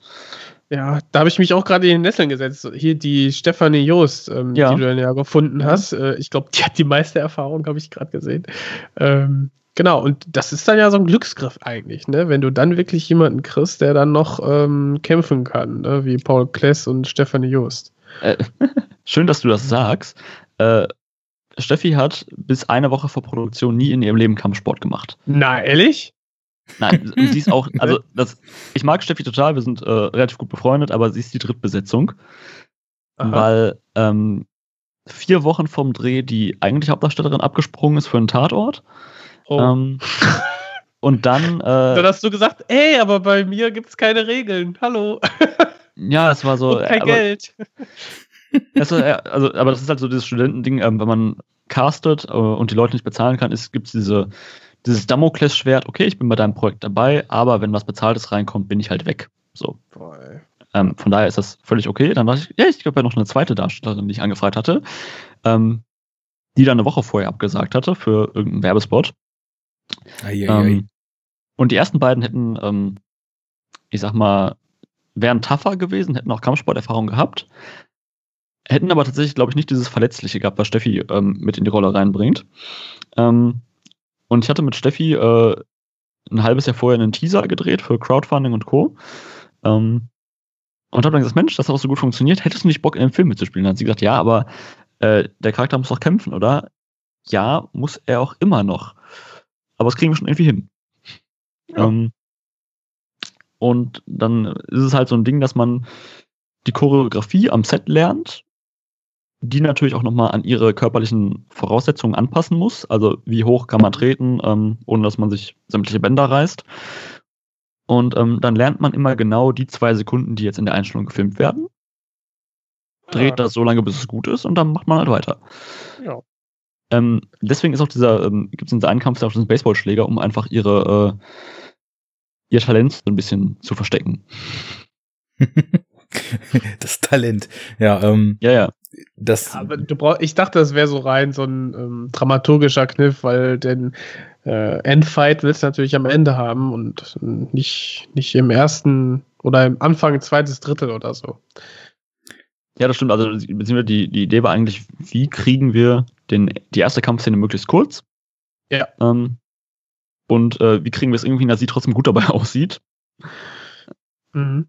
Von daher ähm, ist der Baseballschläger da eine gute Empfehlung. Ja. Okay, Ja, das, und das bringt mich nochmal zu einer Frage, äh, die ich hatte, weil ich habe mich gefragt, so wie genau und wie minutiös diese Martial Arts Sequenzen denn tatsächlich dann auch geplant sind oder in welchem Maße ihr vielleicht dann auch Material nicht genutzt habt, was ihr trotzdem gefilmt habt. Aber äh, das beantwortet ja dann schon recht viel, was du jetzt so über die genaue Planung dieser Bewegungsabläufe, die sie dann mehr oder weniger einstudieren musste, gesagt hast. Genau, also da unterscheidet sich wieder ähm, einfach bezahltes von unbezahltem Drehen. Ähm, in, einer, in einer großen Produktion, wo die Schauspieler weit im Voraus feststehen, ähm, da wird einfach mit den Schauspielern zusammengeprobt, wird geguckt, also dann mit den Schauspielern, mit den Choreografen, okay, was könnt ihr? Ähm, wie setzen wir das um? Und dann entwickeln die zusammen eine Choreografie. Ähm, bei uns war es jetzt ein bisschen schwieriger, aber es war eben wirklich dieses, okay, wir hatten grob einen dramaturgischen Verlauf dieser Szene im Kopf, aber die einzelnen Moves waren nicht so wirklich festgelegt. Also es war eher, okay, dann hat er die Oberhand, dann hat sie die Oberhand, dann passiert das und daraus resultiert dann, dass der eine oder andere gewinnt. Ähm, natürlich ein bisschen detaillierter. Ähm, Also der Paul Kless ähm, Kampfsporterfahrung, Ja, total. Also er, äh, das sah man nämlich auch. Ja. Er kommt eigentlich vom Tanz und vom, hat irgendwie zehn Jahre Capoeira gemacht, ist Model für FitX und so kommt es aus dem Ja. Genre, äh, aus dem Milieu.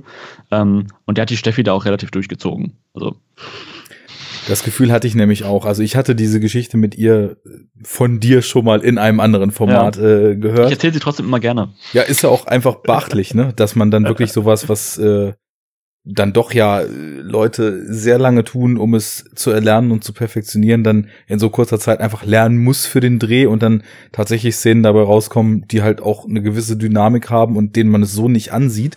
Ich hatte jetzt dann eben beim Auffrischen eben noch mal vor der Sendung des Films deswegen dann auch drauf geachtet und bei ihm sieht man schon, dass das Bewegungsabläufe sind, die bei ihm wirklich in Fleisch und Blut sind. Also wie er dann auch sie vor dem Finale so herausfordert und dann da so leicht tänzelt, ein paar Schläge antäuscht, sich einmal so warm boxt. Da sieht man Ja. halt schon, dass das macht er nicht zum ersten Mal. Da ist äh, also so diese starke Kontrolle, die Leute, die sowas eben können, dann auch in ihrer ganzen Körperspannung haben. Die springt einem da schon ins Auge. Aber sie macht das trotzdem gut, muss ich sagen. Also äh, gerade weil eben auch, ähm, wie du gesagt hast, ihr den äh, sag ich mal, den, den rougheren Weg und den ehrlicheren Weg gewählt habt, dann auch eben Bewegungsabläufe ganz zu zeigen und nicht alles einfach brutal zu zerschneiden und äh, selbst da dann bestehen zu können, das ist schon beachtlich. Das muss man wirklich sagen. Danke, ich werde es ihr äh, weiterleiten, weil klar, also der Film steht und fällt mit seinen, mit seinen Kampfszenen so ein bisschen. Ähm, dann überlegt man natürlich auch ähm, im Vorhinein, wenn man denkt, okay, ich habe doch keine Darstellerin, die das kann, ähm, kann ich die Kampfszenen irgendwie komplett rausschneiden, aber dann bleibt halt vom Film nicht mehr viel übrig. Ähm, mhm. So als Grundkonzept. Ähm, und dann habe ich halt gesagt, okay, wir drehen das jetzt irgendwie. Ähm, weil ganz ohne, ähm, wie löst man so Konflikte in einem Film, wenn nicht durch äh, Fäuste? ja, durch Knarren, ne? Aber. Ja, ja klar. also, wo können wir denn dahin, wenn wir darüber reden würden? Also am besten findet man sich, wenn man Konflikte im Film hat, gegen Ende in einem weiß ausgeleuchteten Kühlhaus ein. Und was dann passiert, wissen wir ja schließlich alle. Oder nee, eine Küche war es, ne? Kein Kühlhaus. Ja, ja, eine Küche, ja. ja. ja. Ja, nee. allein, wenn du überlegst, äh, diese, wo wir bei The Raid sind, äh, die, der, das Finale von The Raid 2, also nur diese Szene in dieser Küche. Hat länger mhm. gedauert, als dein ganzer Film zu drehen. Genau. Zehn Tage. Das äh, sagt alles eigentlich, ne? Eigentlich schon, ja. und, also, die konnten, und die konnten das. Und die, aber die Szene geht ja auch äh, 20 Minuten, solange wie der Film ist. Ja, äh, ja. trotzdem ja. länger gedauert. 32 ist auch 20 Minuten lang. Äh, nee, klar. Genau, ähm, das, das ist natürlich auch wirklich eine Sache. Ähm, ich finde, da ist es auch einfach fair, wenn man, natürlich, wenn man jetzt deinen Film guckt, auch die eigene Brille darauf eicht, dass man eben einen Studentenabschlussfilm sieht, der mit ganz geringen bis äh, kaum vorhandenen Mitteln und mit ganz viel Herzblut gemacht wurde und dann auf dieser Basis das Ganze beurteilt. Und was ich eben schön finde, ist, dass man nicht das Gefühl hat, okay, jetzt hat sich hier der Student so einen zusammengeschustert, sondern dass das halt wirklich kompetent wirkt und dass man da auch schon einen Willen und ein Händchen für Stil sieht und dass eben auch solche nicht ganz ohne Sachen wie Kampfszenen mit gewissen Martial Arts Elementen dann da auch drin sitzen. Das ist jetzt halt nicht alltäglich, weil wie dein Kommilitone schon sagte, bist du bekloppt? Warum machst du nicht das Kammerspiel? ähm, aber da zahlt es sich dann ja auch aus, den nicht einfachen Weg zu gehen. Und klar, das hätte natürlich auch alles völlig in die Hose gehen können. Und ich äh, glaube, dann wäre es wahrscheinlich irgendwann eine, äh, eine sehr, sehr fiese Erfahrung geworden. Aber scheinbar hat sich ja also selbst mit doppelt abspringenden Hauptdarstellerinnen das Ganze irgendwie noch gefügt. Ähm, was waren deine Gedanken, als die abgesagt haben? Die erste und dann die zweite. So? Ah, okay. Ja. ja, also ähm, es gab während des Drehs auch Momente, wo ich gedacht habe, okay, das war's. ähm, das gehört aber, glaube ich, dazu. Ähm, erstmal danke für die ganzen Komplimente. Ich, man, äh, als Deutscher kann man Komplimente ja nicht so gut annehmen. Einfach nehmen. Okay, einfach nehmen. Ähm, aber ja, es ist, glaube ich, das Ding. Ähm, es ist ein Film, wo ich immer noch sagen kann, auch wenn der jetzt schon, auch wenn der, wir haben im Mai 2017 gedreht, so, ne? Ähm, aber ich kann immer noch sagen, das ist irgendwie was, was ich cool finde und was, wo ich hinterstehe und mich nicht davor verstecken muss, zu sagen, ey, ich habe es zumindest probiert. So, das sagst du, nachdem du ihn wie oft insgesamt mittlerweile schon gesehen hast? Äh, äh, gute Frage. Also die finale Fassung tatsächlich gar nicht so oft. Okay. Ähm, weil ich tatsächlich bei Screenings oder so meistens eher ins Publikum gucke als auf die Leinwand. mhm. Aber natürlich, ähm, ich habe den Schnitt zu großen Teilen selbst gemacht. Ich war eigentlich in jedem Produktionsschritt irgendwie dabei. Äh, oft. Ja. Wie oft, keine Ahnung. Ähm, ich, man ist ja, man ist ja wie mit einem Kunstwerk generell, man hat immer so Phasen, wo man es richtig gut findet und dann, wo man es richtig kacke findet. Mhm. Und inzwischen habe ich so meinen Frieden damit gemacht. ja. Es hängt an der Wand, man hat sich dran gewöhnt. Ja, so ist es. Mhm. Ähm, ja, gibt's denn, ich finde, also ähm, gerade gerade das, das schnelle Antrainieren äh, ist dann natürlich ja, deiner, deiner Hauptdarstellerin dann ähm, anzurechnen. Wie, wie schnell wusstest du oder ähm, wie schnell bist du dann zu der äh, Erkenntnis gekommen, ja, ich möchte irgendwie zwei, zwei Jungs, zwei Mädels haben, die dann äh, durch den Kurzfilm tragen. Ähm, wir hatten ja schon gesagt, dass du die Idee hattest ähm, mit dem Genrefilm und du möchtest ja irgendwie Kung-Fu-Elemente mit einbeziehen und ähm, ja, wie schnell hat sich dann, ich würde gerne wissen, wie so dieser, dieser Zeitstrahl dann verläuft von Idee, dann Ausarbeiten der Story hinüber bis zum, bis zum Film. Wie läuft das, wie lief das ab bei dir? Äh, gute Frage. Ich versuche mal kurz das zu rekonstruieren, ähm, weil es natürlich einfach viele kreative Prozesse sind, wo man jetzt nicht wirklich sagen kann, dann kam die Idee und dann die andere so. Ähm, aber ich habe, also ich bin niemand, der so krass konzeptionell an ein Drehbuch rangeht. Das gibt, da gibt es ja auch so Leute, die dann irgendwie ähm, sich erstmal alle Charaktere aufschreiben mit den Backstories und dann gucken, wie die interagieren können. Ähm, ich schreibe meistens erstmal und gucke, was passiert. Mhm. Und ähm, hab das Problem ist, wenn man Studentenfilme macht oder generell wenn man Filme macht, man limitiert sich immer relativ schnell an Budget und sonstigem. Ähm, also dann schreibt man halt keine große Massenszene, sondern sagt halt, okay, es sind vielleicht doch nur fünf Statisten anstatt 400. Das wilde Träumen weiß, man muss kann- man sich verbeten. Ja, ähm, ja, so ein bisschen, weil man will ja auch nichts schreiben, wo man nachher sagt, okay, warum habe ich das geschrieben? Ich kann es ja eh nicht umsetzen. Ja, klar. Ähm, und da so die Balance zu finden, ist relativ sch- schwierig. Tatsächlich war das Skript erstmal, oder die Idee erstmal viel weitläufiger angedacht. Also es gab dann wirklich äh, diese einzelnen Straßengangs, die miteinander rivalisieren und es ist also eigentlich viel mehr, viel mehr Backstory, wenn man eigentlich, also die eigentliche Idee ist so, um mal meinen Satz wieder aufzugreifen, ähm, eigentlich alles, was in diesem Film passiert, beruft sich auf Dinge, die wir gar nicht sehen, weil es eigentlich eine eigentliche Handlung gibt, ähm, die eine gewisse Zeit vorbei ist und der Film ist mehr so der Nachklang, so die, die Rache-Story des Ganzen. Und da Ähm. setzt, setzt nämlich eine Frage von mir ein. Das war extra, das habe ich mir extra Ja. aufgeschrieben, um es nicht zu vergessen. Oh. Wie viel, das, genau das ist der Punkt. Also wir sehen jetzt hier eine kurze Story. Ein Typ, äh, der anscheinend früher was mit drogenvertickenden Gangs zu tun hat, geht für einen letzten Job, für einen alten Kumpel zurück in, ich nenne es jetzt mal die Unterwelt. Äh, eine Unbekannte taucht auf, die anscheinend mit seinem Kumpel eine Rechnung offen hat. Das gipfelt in einem Finale. Und genau wie du sagst, das ist ja eigentlich der Punkt, unheimlich vieles vorher schon passiert. Stoff, der ganze Film, ganze Filmsagen fühlt, Gangs, die sich bekriegen und so weiter.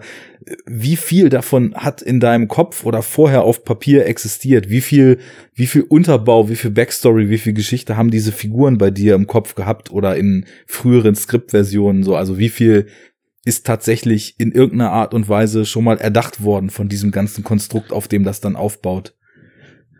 Also es gibt diese, diese Backstory so weit, dass ich jedem Charakter, jedem Darsteller immer erklären konnte, warum er gerade etwas macht. Mhm. So, Ist das Ähm. wichtig? Muss man das so parat haben? ja, schon. Okay. Ähm, also wenn ein Schauspieler halt fragt, so, warum schlage ich ihn, warum, warum will ich ihn denn suchen, warum schlage ich ihm jetzt auf die Fresse? So. Ist eine Antwort nicht ganz verkehrt. Ähm, Ja. Und wenn ich mich jetzt dran setzen würde, könnte ich aus dieser, aus dieser Backstory auch, auch was ausarbeiten, so was dann wirklich ein eigener Film oder eine Miniserie oder was auch immer wäre.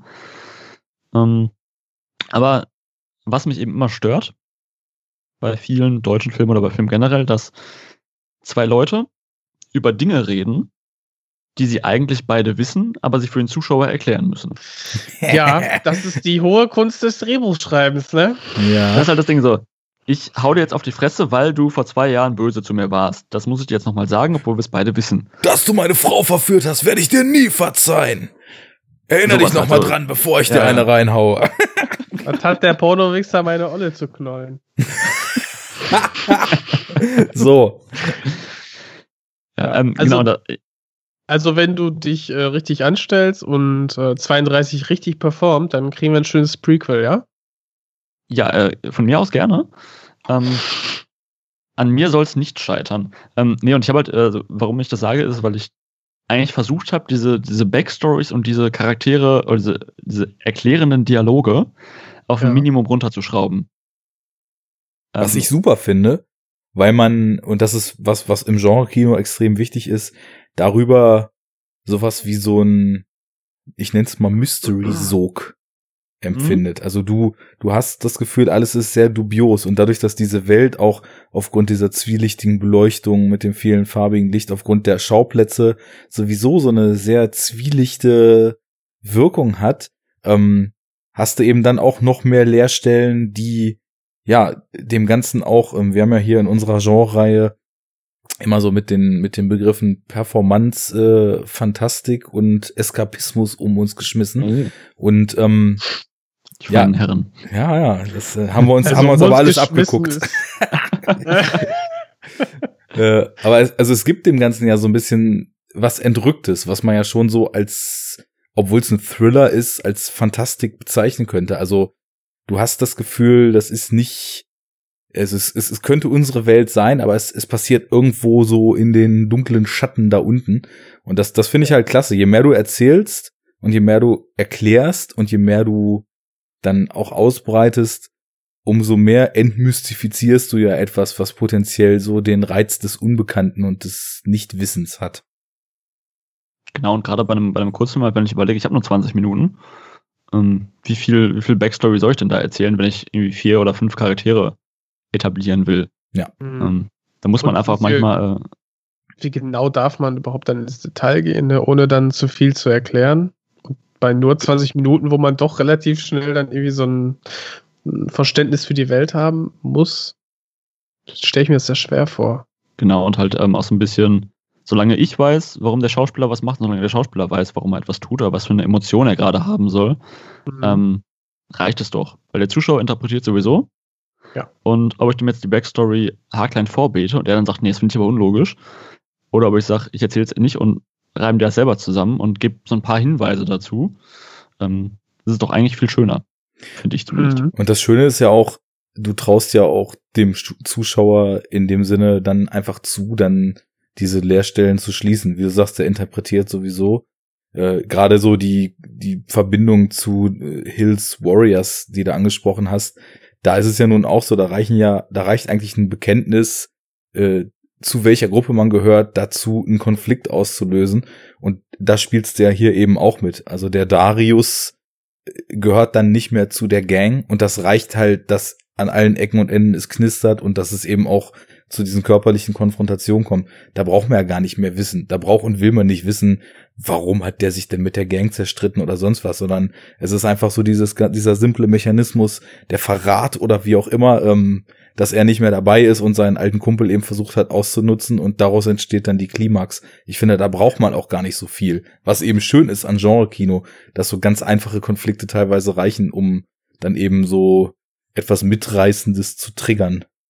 Aber du hast ja am Anfang, finde ich, schon dieses, äh, ne, also ganz kurze Inhaltszusammenfassung. Äh, Am Ende der mal versuchen, Inhaltszusammenfassung. Das schaffen wir immer wieder. Standard. ja. Ich meine, hey, ihr, ihr, ihr hört euch äh, den Podcast ja, ne? Kurz bei Prime reinschauen, 20 Minuten habt ihr, dann könnt ihr mitreden hier, Leute, oder zuhören. Ähm, ja, also, äh, und der, der Darius ist halt irgendwie ein Dealer und der Arthur scheint irgendwie früher zu seiner Gang gehört zu haben und möchte halt was bei ihm klar machen, weil er irgendwie den Jahrestag mit seiner Freundin äh, Carla dann irgendwie feiern möchte und äh, wird dann natürlich wieder zurück ins Game gezogen, weil er ein bisschen knapp bei Kasse ist. Ne? Äh, every time I think I'm out, they pull me back in Style. Und ähm, ja, während eines Botenganges, den er dann angenommen hat, äh, ja, sieht er sich dann ehemaligen äh, Halunkenkollegen dann gegenüber. Die wollen ihm auf eine Mütze geben. Und da muss man dann als Zuschauer gar nicht groß dann Ruhm interpretieren. Das ist, dann ist klar, okay, er soll ein Päckchen holen, die wollen ihm auf Mütze geben. Alles klar, die sind halt irgendwie in rivalisierenden Positionen gerade.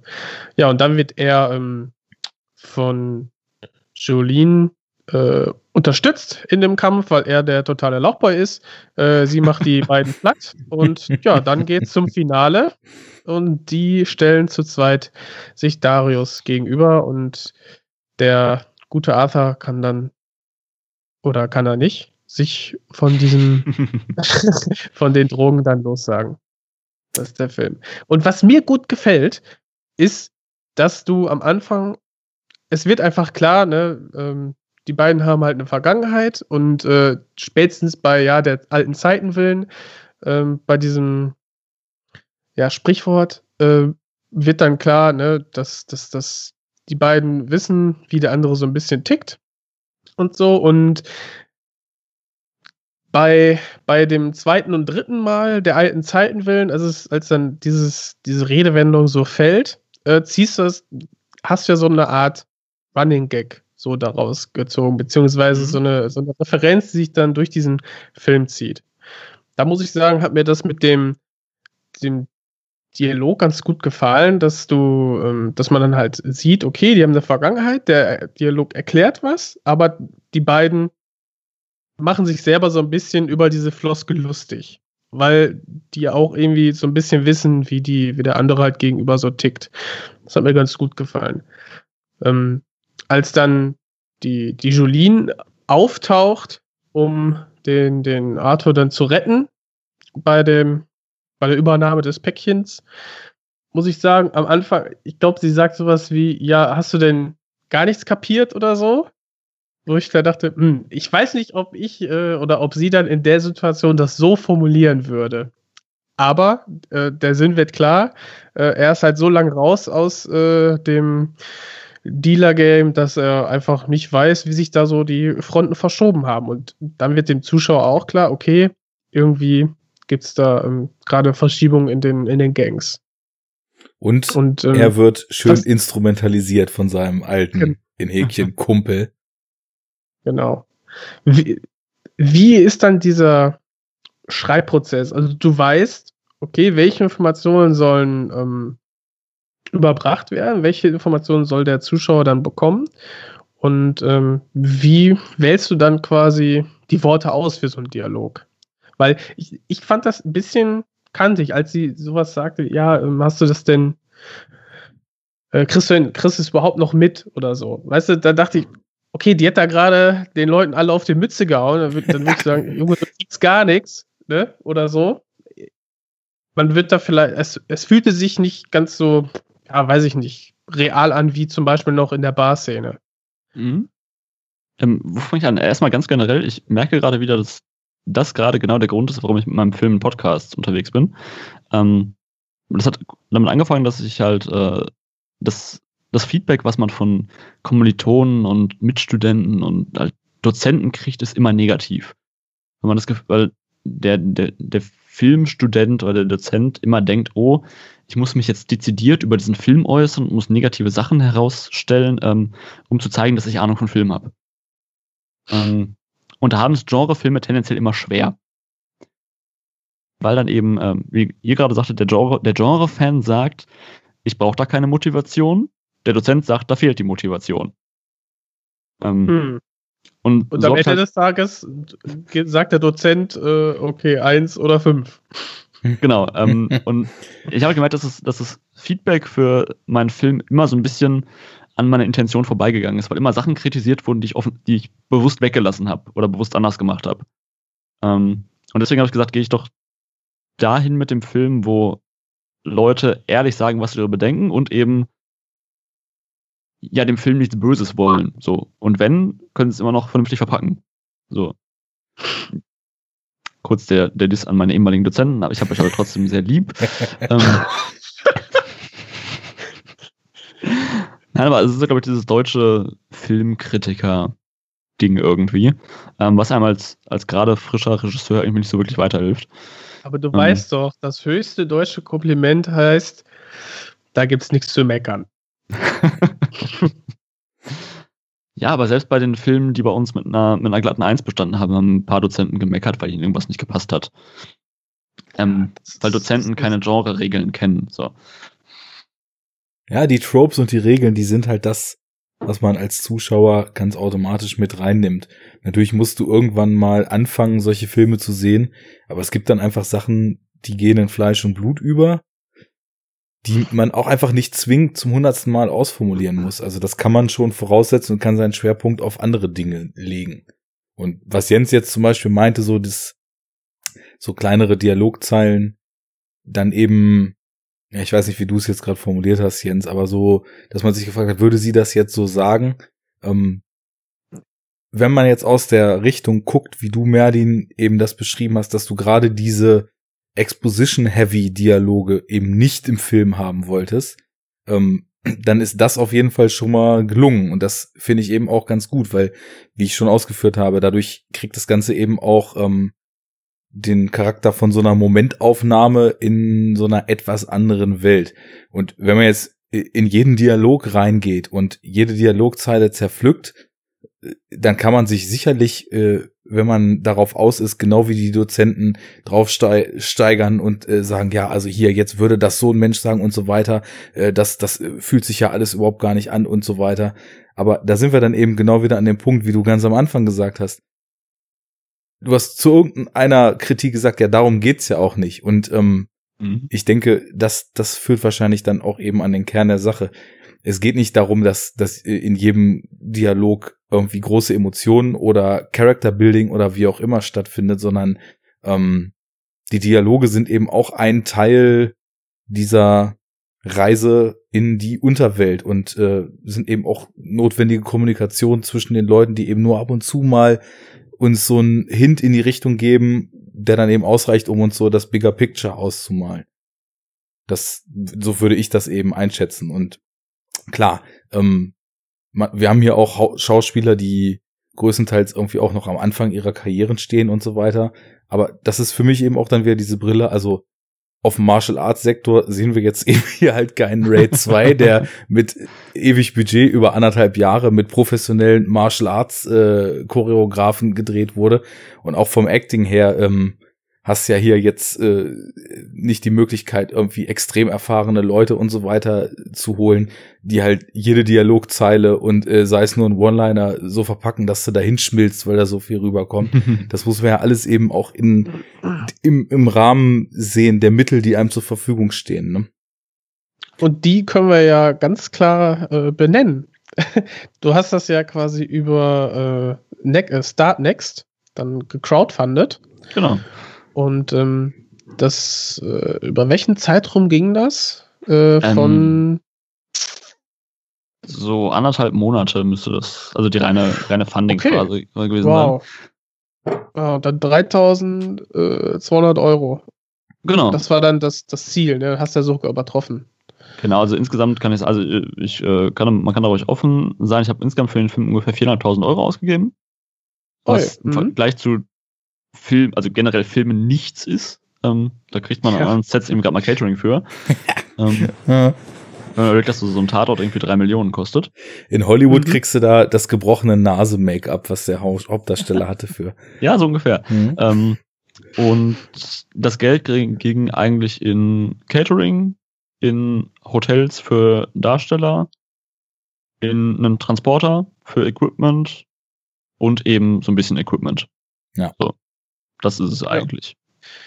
Und dann erscheint äh, viereinhalb äh, wie gar nichts. Wenn man jetzt überlegt, was davon alles finanziert wird. Es ist auch gar nichts immer noch so. Also es ist halt so, dass man sich nicht dafür komplett selber verschuldet.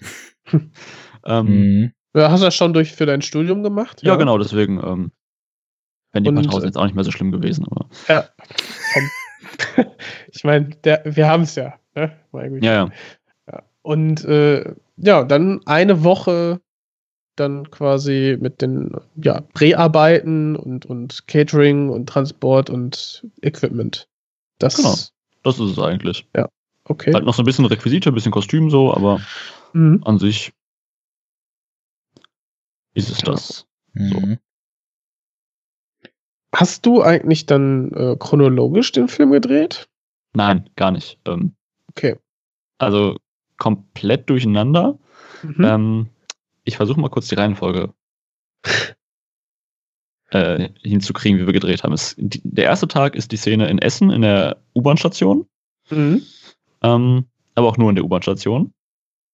Ähm, der zweite Tag ist in der U-Bahn. Ist das wirklich eine U-Bahn? Das ist, äh, du bist doch äh, ortskundig. In der DASA ja. in Dortmund ähm, ja. steht eine alte Straßenbahn.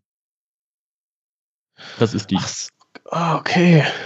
Ja, äh, Dortmund ist nicht so ganz mein man, Pflaster, man aber ungefähr, ja. Man braucht ungefähr 150 Quadratmeter schwarzen Stoff. Und ein paar Lampen, dann geht das. Ja, okay, geil. Also, Ich gesagt so- bei, hm? Wo hast du diese Holzsitzbänke? Wo? in einer Dortmunder Straßenbahn aus den 60ern. Ja. Ähm, liegt aber auch nur daran, weil wir das in Essen nicht drehen durften. Aber Mhm. Aber das sind auch wieder so Elemente. Also ich finde das einfach total schön, wenn man diese Art von Film macht, wenn dann so Dinge, die man vielleicht am Anfang erstmal gar nicht bewusst wahrnimmt, äh, so ein bisschen off wirken. Weil für mich ist es Mhm. einfach wichtig, dass dann eine Welt entsteht, die sich auch so ein bisschen von der Realität abhebt.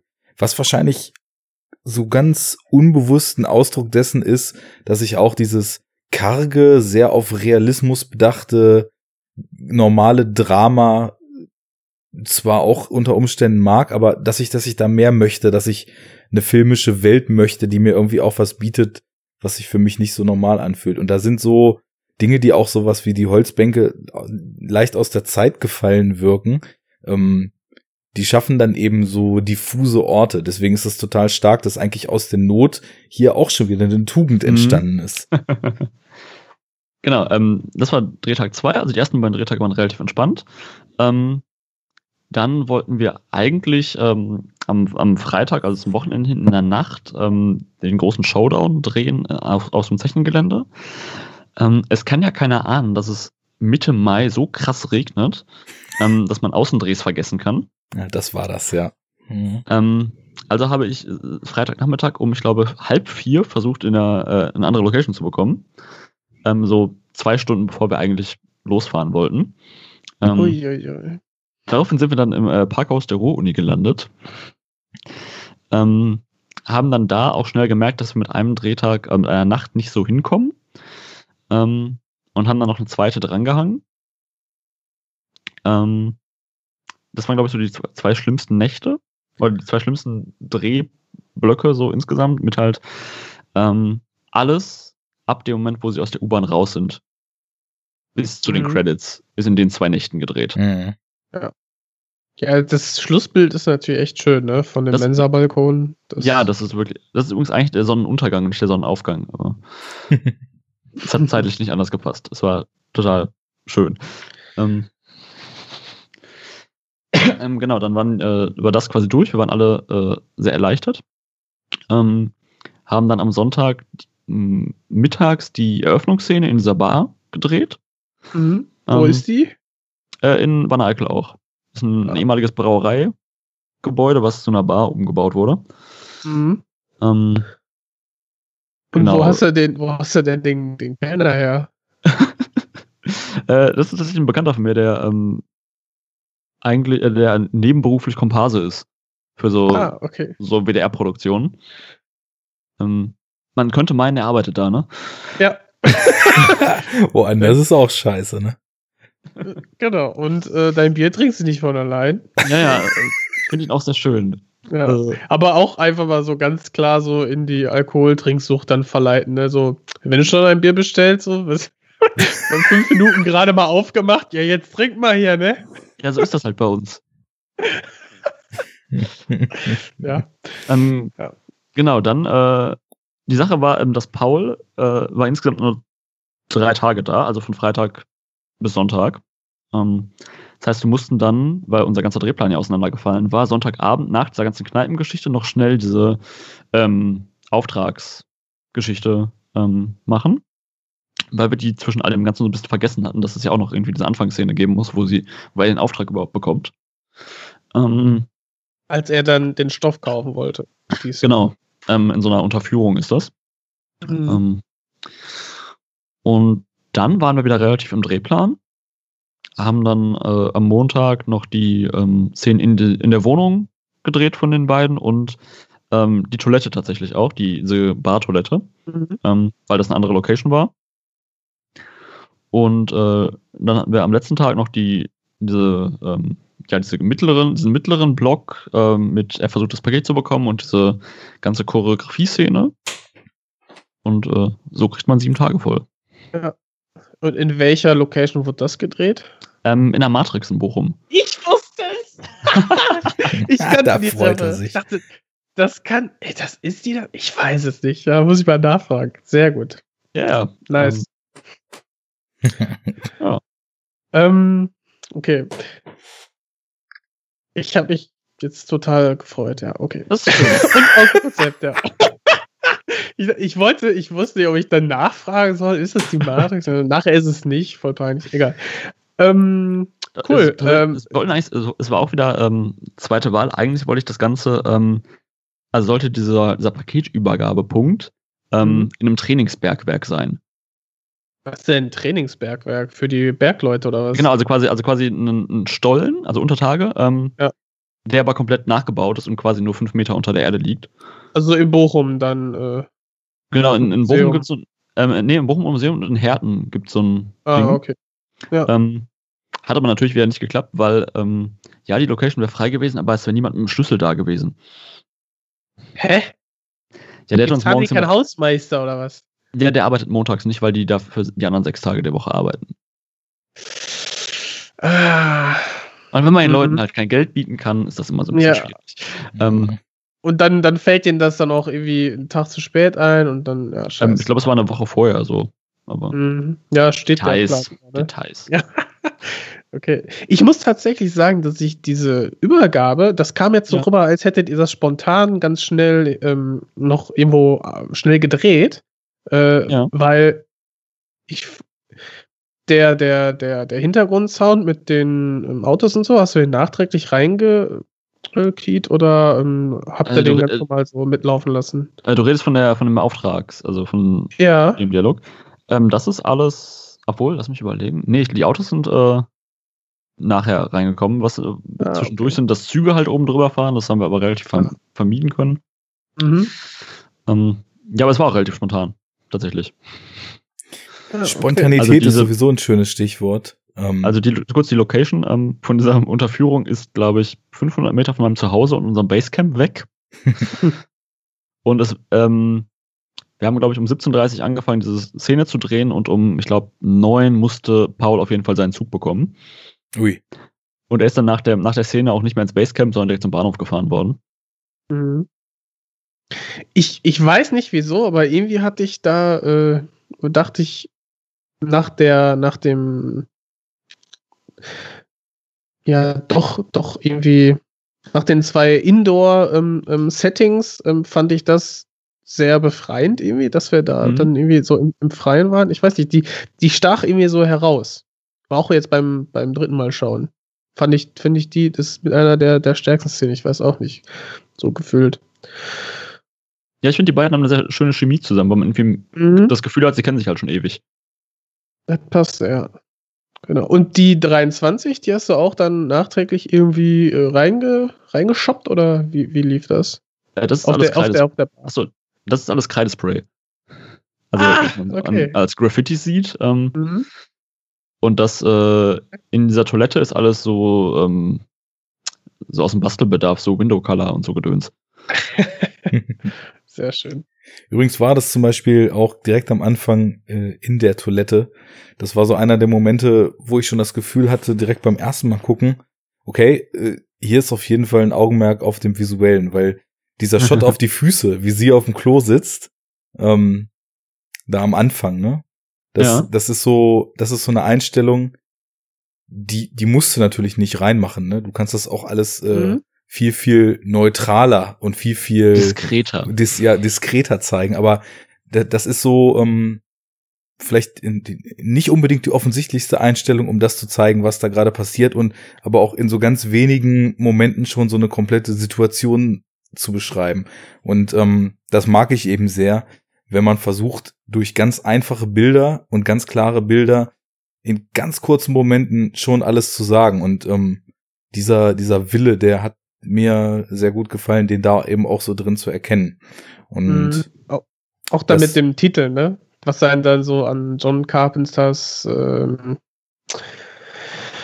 äh, Sie leben. Sie, leben. Sie leben, Mhm. danke, genau. Gerne. Ja, danke. Ja, kleine, kleine, äh, kleine ja, Anspielung, aber es ist auch so ein spontanes Ding. Man steht halt am Set und denkt, hm, wir haben noch, wir haben uns nicht überlegt, wie wir den Titel einblenden wollen. Wie machen Ja. wir das denn? Ja. Und dann, ach, wir können einfach an die Wand schreiben. Ja gut, dann lass uns das machen. So, jetzt, jetzt komme ich aber äh, spontan am Set, das ist wieder Ja. das Stichwort. Ähm, mich würde nämlich mal interessieren, was du so für einen Regiestil gepflegt hast. Also bist du eher so Ja. der Fincher, der penibel exakt die Vorstellung im Kopf hat und äh, das Letzte aus seinen Darstellern rausholt, dass sie wirklich genau dem, was in seinem Kopf existiert, entsprechen? Oder ähm, habt ihr, wenn ihr da eben auch rum improvisieren musstet, äh, Locations geändert habt und so weiter, kam da auch viel von den Schauspielern, gerade weil du auch sagtest, dass der Paul eben auch die Martial Arts Choreografien ziemlich mitgepusht hat. Wenn die schon gefragt haben, auch zwischendurch, warum tut meine Figur das gerade, dass sie vielleicht auch Input gegeben haben, ah, ich könnte mir vorstellen, das so oder so zu machen und nicht so, wie du es dir erstmal vorgestellt hast. War das ein Dialog oder warst du der Sklaventreiber, der gesagt hat, so will ich das haben? Ähm, kommt drauf an, wen du fragst. Wenn du äh, Steffi fragst, wie es bei den Choreos war, ähm, bin ich definitiv der Sklaventreiber und ähm, nein, aber generell Der ähm, Choleriker. Ja, einer von euch hat auch gefragt, wie ich, äh, wie ich schreibe und das ist da so ein bisschen mit verzahnt.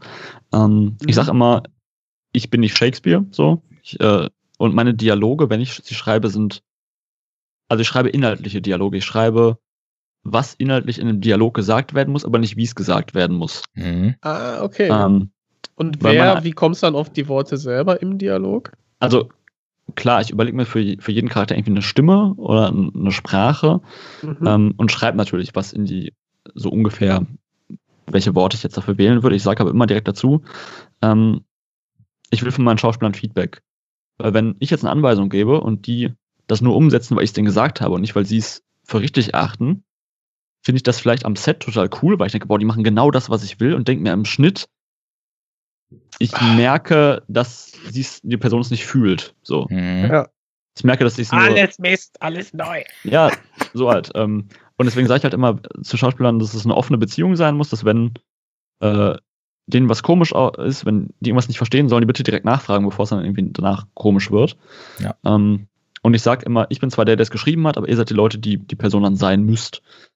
Und wenn ihr halt sagt, den Satz finde ich blöd, die Betonung finde ich komisch, die Wortwahl ist komisch, ähm, das würde ich da nicht sagen, ähm, dann sagt mir das und dann kann man drüber reden.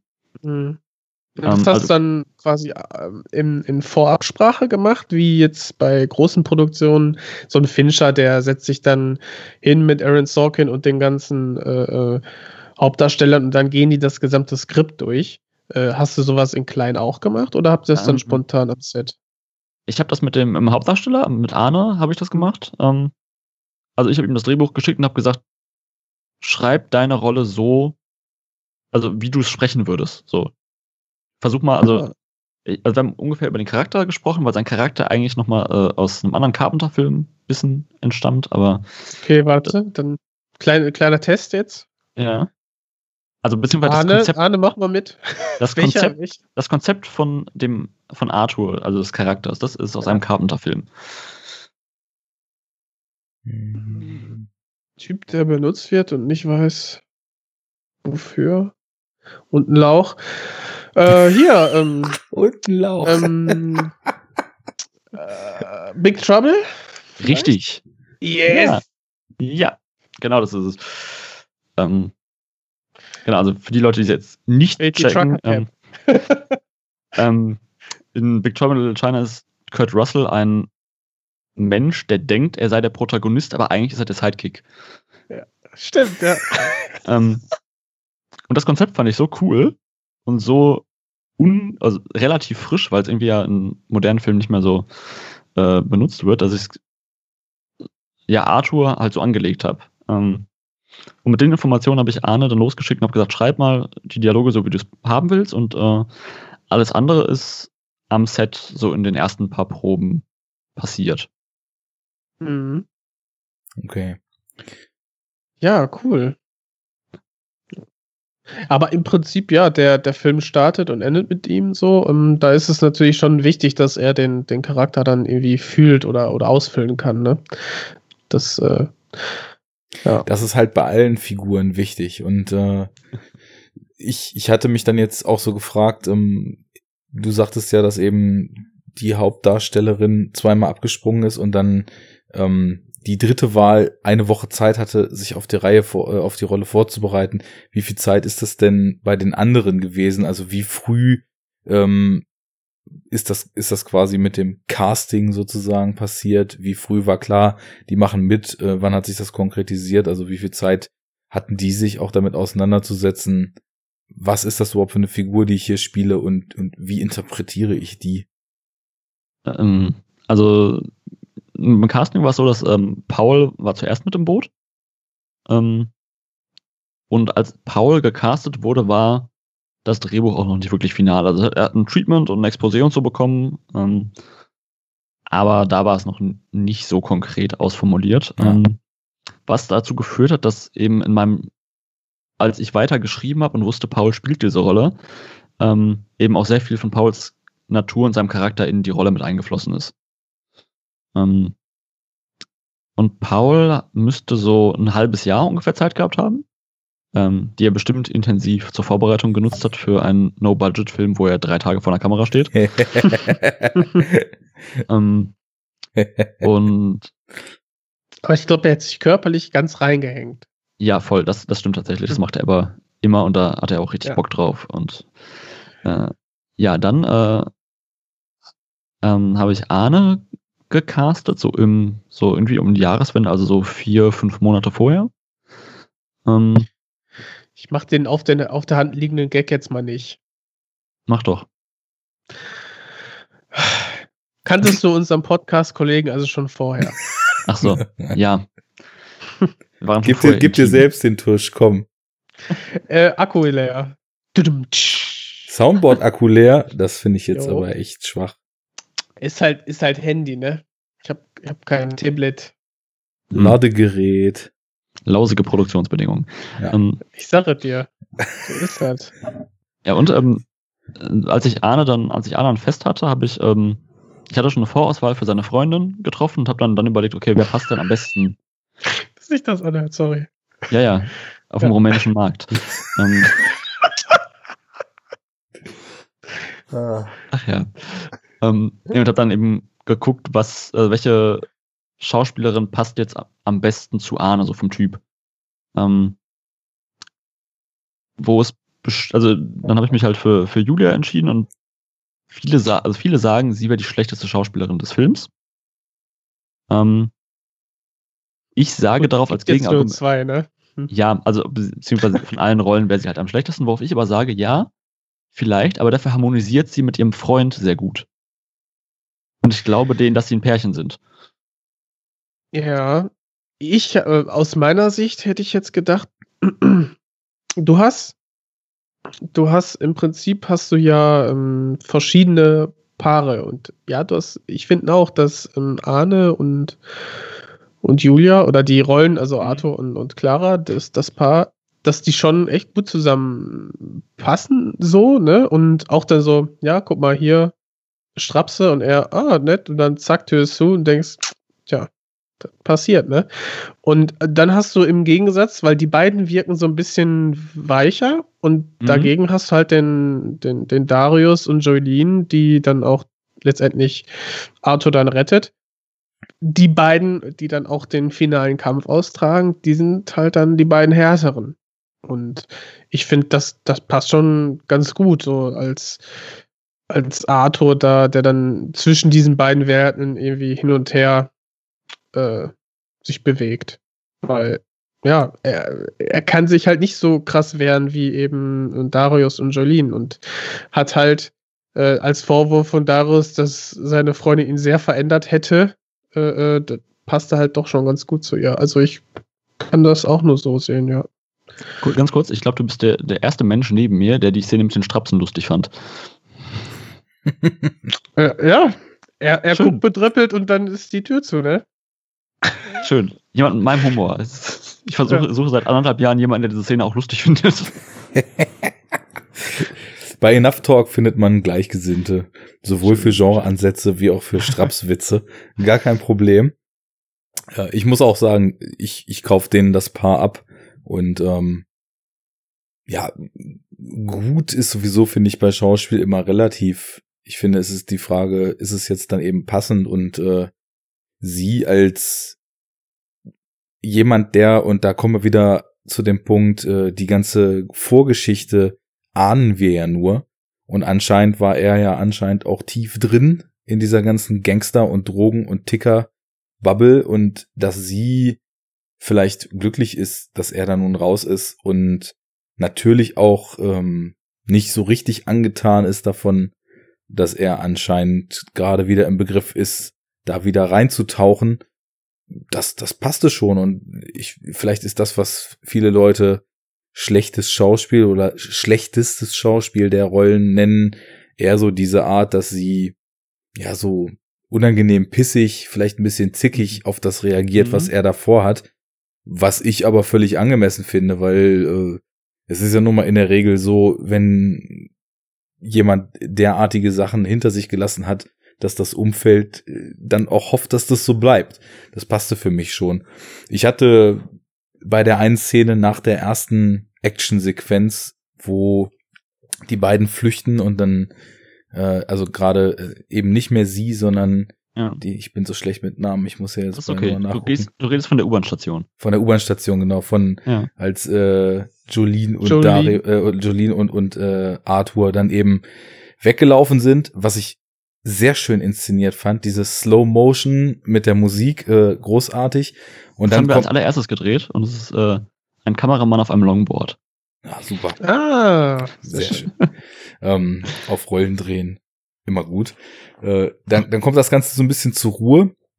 Und das ist so die einzige Szene, wo ich jetzt sagen würde, da hatte ich weiß ich nicht, ob ich jetzt Riesenkritik üben würde, aber wo ich fand, dass es ein bisschen zu sehr zur Ruhe kommt. Also ich hätte mir gewünscht, dass der Film da vielleicht noch ein bisschen in Bewegung bleibt. Also ich glaube, ich verstehe schon, dass es nochmal so die Ruhe vor dem dann ja auch wieder schön atmosphärisch aufgebauten Finale ist, aber ähm, das wäre so das, wo ich vom Schauspiel sagen würde, da war eine Szene, mit der ich vielleicht nicht so klar kam, wie die beiden dann eben da vom Wegrennen durchgeschwitzt stehen und mh, sich so dialogtechnisch nur so ein paar Mal den Ball hin und her spielen.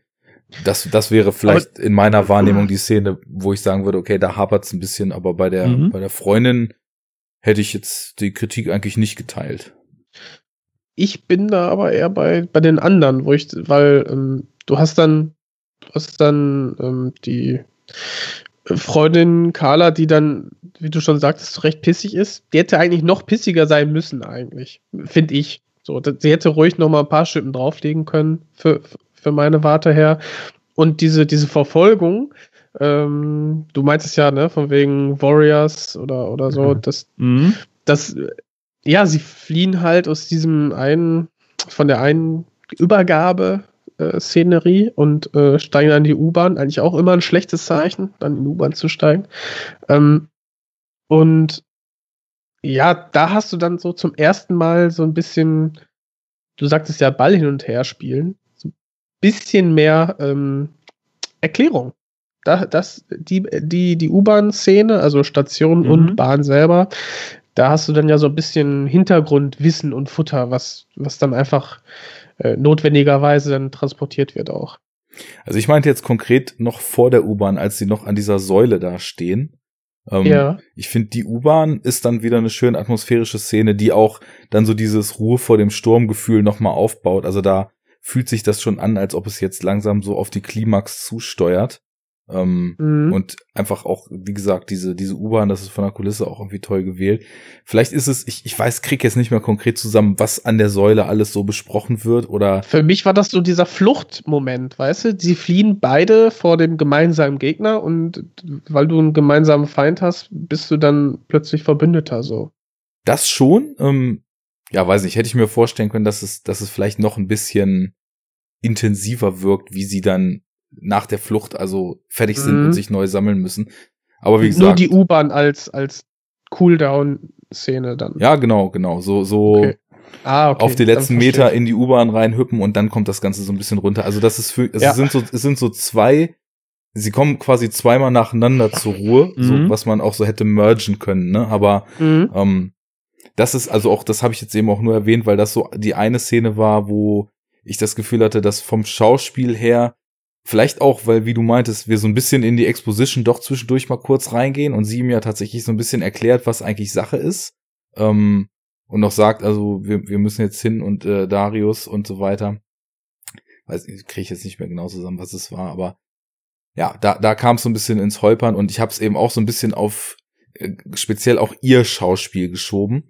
Ähm, aber ansonsten fand ich eigentlich, dass alle einen angemessenen Job gemacht haben. Stimmt schon, am Anfang eine etwas krasse Reaktion hätte schon sein können, aber ich finde, das Verhältnis der beiden Figuren wird schon recht sanft und, und sehr, sehr, sehr innig und sehr, sehr auf so einem emotionalen Miteinander irgendwie gefühlt etabliert. Also da sind wir wieder bei, man kauft denen das Paar ab und die haben so eine ganz äh, weiche Art miteinander und vielleicht wäre das dann auch wieder too much gewesen, so wenn sie dann komplett eskaliert und äh, am besten schön klischeemäßig ihm irgendwas hinterher schmeißt und die Tür zuknallt, so. Muss Ja, man auch aufpassen, dass man mein, nicht wer- zu dick aufträgt, ne? Wer wer aber seine ähm, Freundin in diese Bar schleppt. Ah. Sie hat allen Grund, pissig zu sein. Aber Komm, der, gut, Bar der Barkeeper war sehr sympathisch. das Ja. stimmt. Hat sogar noch beim Trinken Ähm, motiviert. Was will man mehr? Ja, total. Richtig. Ähm, kurze, kurze Anekdote aus dem Produktionsleben. Ähm, ich glaube, ich weiß, warum die Szene in der U-Bahn-Station ein bisschen seltsam ist. Ähm, weil es tatsächlich der erste Drehtag war und man, glaube ich, auch noch nicht so richtig wusste, wo, wo sie herkommen und wo sie hingehen. Also wo die Reise auch der, der Filmproduktion so hingeht. Ähm, dass man da so ein bisschen merkt, dass ja, es doch schwieriger ist, eben wenn man dischronologisch dreht, da die Leute immer irgendwie Sehr interessant. vom richtigen Punkt zum nächsten zu kriegen. Ja. Ähm, weil, wie gesagt, wir wussten, also klar, man wusste ungefähr, was im Drehbuch steht, also sollte man schon wissen. Ähm, aber wir hatten die Szene ja jetzt noch nicht vorher gedreht, nochmal auf ne? dem Weg zur Location eben lesen. So Ähm, wie für die Klausur noch- lernen, ne? Ja. Lernen? In der Bahn. noch einmal durchlesen. ja und, Hey, Jungs. ähm, Hast du die Hausaufgaben gemacht? Weißt du was? Weißt du, was gerade gleich vorkommt? Ja, ja, so und so. Ah, okay. reicht. Ähm, nee, und äh, was tatsächlich äh, der Fall ist, eigentlich ist die Bedrohung von diesen beiden Gangtypen ein bisschen schnell vorbei. Das war es, glaube ich, auch. Also sie Ich hatte die sind mal- schon sehr aus dem Schneider, so, ne, wenn Genau. sie dann da sind. Ähm, der eigentliche Gedanke war mal, dass ähm, sie sich dann, dadurch, dass sie sich hinter dieser Säule verstecken, eben diese beiden Typen abhängen und man im Hintergrund vielleicht noch sieht, dass die beiden Typen irgendwie, weiß nicht, sie suchen, dann merken, hier ist nichts und dann wieder ähm, aus der Ja. U-Bahn-Station rausgehen. Ähm, blöderweise waren am ersten, war am ersten Drehtag noch gar nicht klar, wer diese beiden Typen überhaupt sein werden. Okay. Hm. Okay. Ja, da Ähm. musste, da musste einen rot und dem anderen gelb, gelbes T-Shirt anziehen und dann sind sie so nur, nur zwei T-Shirts. Weißt du? Ja, Ja, tendenziell, wär so- also ich meine, die, die, die Kamera ist ja auch wirklich mit äh, sehr geringer Schärfentiefe oft gewählt, was ich Mhm. halt auch wieder super stylisch finde, weil ich bin da halt Das eher so bei, bei Soderbergh oder Shane Carruth so optisch, dass wirklich, äh, also mit so ganz, ganz engen Bereichen nur gearbeitet wird. Und äh, klar, da hat man vielleicht die Möglichkeit, irgendwo weit hinten einfach über eine Farbkodierung der Kleidung jemanden zu verstecken.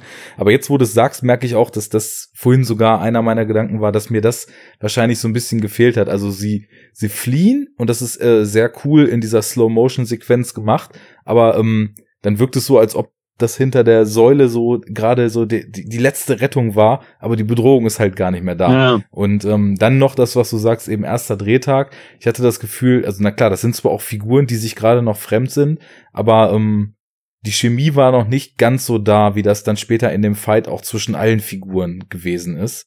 Mhm, Und das stimmt. ähm, das, das war wahrscheinlich einfach der Punkt, dass die Szene dann eben da noch Luft nach oben hat. Fand ich aber als gar nicht schlimm, weil die müssen sich ja noch ähm, kennenlernen. Ich meine, sie hat ihn nur rausgehauen gerade, ne? Das heißt, das war jetzt die erste Szene, die, wo sie miteinander reden. Fand ich jetzt gar nicht so unclever, dass das dann der erste Tag ist so. Weil Mhm. die wissen ja selber nicht, die Protagonisten, wo es hingehen soll. Ja. Ja. Hast, hast du eigentlich überlegt, weil du gesagt hast, dass die, äh, dass die EFAG, also die Essener Verkehrs AG, Mhm. dass, dass die äh, dann doch nicht gesagt haben, ja komm, könnt ihr drehen irgendwie bei uns oder mit unserer Bahn. Hast du mal geplant, dass die dann in so eine Bahn reinhüpfen? Ähm, das wäre tatsächlich cool gewesen. Ähm, ist allerdings dann daran gescheitert, ähm, dass man ja dann hätte eine eigene Bahn haben müssen, die da Mhm. halt auf den im 5-Minuten-Takt befahrenen Gleisen irgendwie ähm, fungiert. Ähm, ja, Ach, da darum- macht man, da macht man Guerilla-Style. Ja, wie, bei, wie in einem anderen Film. Ähm, Wir haben den wir noch die. Drehgenehmigung. Ach so, ja, genau. Nee, also aber sicher, äh, die, äh, die Essener Verkehrsgesellschaft ist super nett. Die, es gab, wir hatten sogar ähm, für den Drehtag ein Ticket äh, für die gesamte Crew für den öffentlichen Nahverkehr. Ja, das ist aber von daher war das schon- entgegenkommend. War sehr nett. Lag auch ein bisschen daran, dass wir gesagt haben, wir haben kein Geld und sind arme Studenten. Bitte helfen Sie uns. Ja, habt ihr eh VR-Ticket dann. Ja, aber das war schon äh, ganz nett. Und also Das das, war auch so ein bisschen das Ding, dass ich gesagt habe halt vorher, ey, ich mache nur einen Kurzfilm und eben kein Kammerspiel. Wie geil oder was für coole Locations kriege ich denn überhaupt? So hier Ja. im Umfeld. Ähm, also was für coole Spots gibt's, was kann man irgendwie Ja. da an Production Value einfach für lau irgendwie kriegen. Mhm. Mhm. Ja, da hast du auch mal eben den Kühlturm, ne? Aus Herne oder was? Was war das? Drin? Äh, Ganz wovon am redest- Anfang. Ganz am Anfang, nee, das ist, ähm, das ist äh, die Zeche Konsole in Gelsenkirchen, Ah, okay. weil die so schön leuchtet Richtig. und Zollverein äh, zu oft gesehen wurde. Äh, ja, dann nimmst du halt Industriepark Duisburg, auch schön. so, jetzt haben wir zwei Stunden über 32 geredet. Zwei, 32 geht 20 Minuten. Immigration Game geht 90 Minuten, also müssen wir jetzt nur noch neun Stunden über Immigration Game reden, um diesen Podcast ausgeglichen zu gestalten. Nein, aber ähm, ganz Wenn du neun Stunden Themen dafür findest, können wir das gerne tun. ich glaube, das wird schwierig. Ähm, wie sieht's aus? Ich mir noch ein Bier. Merlin, hast du noch irgendwas bezüglich deines Films auf dem Herzen, was du loswerden willst? Und Jens, hast du noch irgendwelche Sachen an Fragen, die du Merlin noch stellen willst? Oder wollen wir den Sack langsam schon mal raffen und dann gleich Ich zu? habe eine ganz wichtige Frage. Ja. Erstens, was ist der Gaffer bei einer Filmproduktion? Äh, der Gaffer. Hm? Ähm, okay, es hängt ein bisschen damit zusammen. Im, im Englischen gibt es, äh, also eigentlich ist es ein Beleuchter in dem Sinne. Ah, okay. Ähm, aber im Englischen ist das System noch ein bisschen anders, weil es da wirklich Elektriker gibt und eben Leute, die nur Stative irgendwo hinstellen. Und Mhm. der Gaffer ist dann der Stativsteller mit Gaffertape oder? Äh, müsste eigentlich so sein. Also das, ist das Problem halt auch, ist, jeder hat da eine andere Definition so wirklich für. Ach so, okay. Ähm, aber an sich ja, jemand, der im technischen Bereich irgendwo zwischen Licht, also irgendwas mit Licht macht. Ah, okay. Und was ist der Best Boy? Äh, das ist tatsächlich dann der äh, Ober, nee, warte, Best Boy? Äh, der Beleuchter, also der, ähm, es gibt quasi den einen, äh, beziehungsweise den, äh, den Oberbeleuchter, sag ich mal, ähm, und der hat immer einen ersten Assistenten. Ich hoffe, ich gebe das jetzt alles richtig wieder. Ähm, also der eine hat quasi die Idee und der andere macht die Umsetzung. So. Mhm. Und der Best Boy ist immer der, der die Umsetzung macht. Also das kann ein Best Boy Licht sein, das kann aber auch ein Best Boy äh, Dolly sein, der dann einfach nur sich darum kümmert, okay, die wollen eine Kamerafahrt machen, was brauchen wir dafür? Und wer baut das mit mir Ah, auf? okay. Aber da muss man doch jetzt auch noch mal in der Hierarchie noch mal einen hochklettern, weil der DOP, Director of Photography, was ja bei uns Ja. der Kameramann ist, ja auch, äh, also die Kompetenz hat zu sagen, wie sollen Szenen überhaupt ausgeleuchtet sein. Und dann sind die Beleuchter diejenigen, die das technisch umsetzen, wo dann der eine sagt, also so könnten wir das machen und der andere es aufbaut. Oder wie, wie wäre das dann?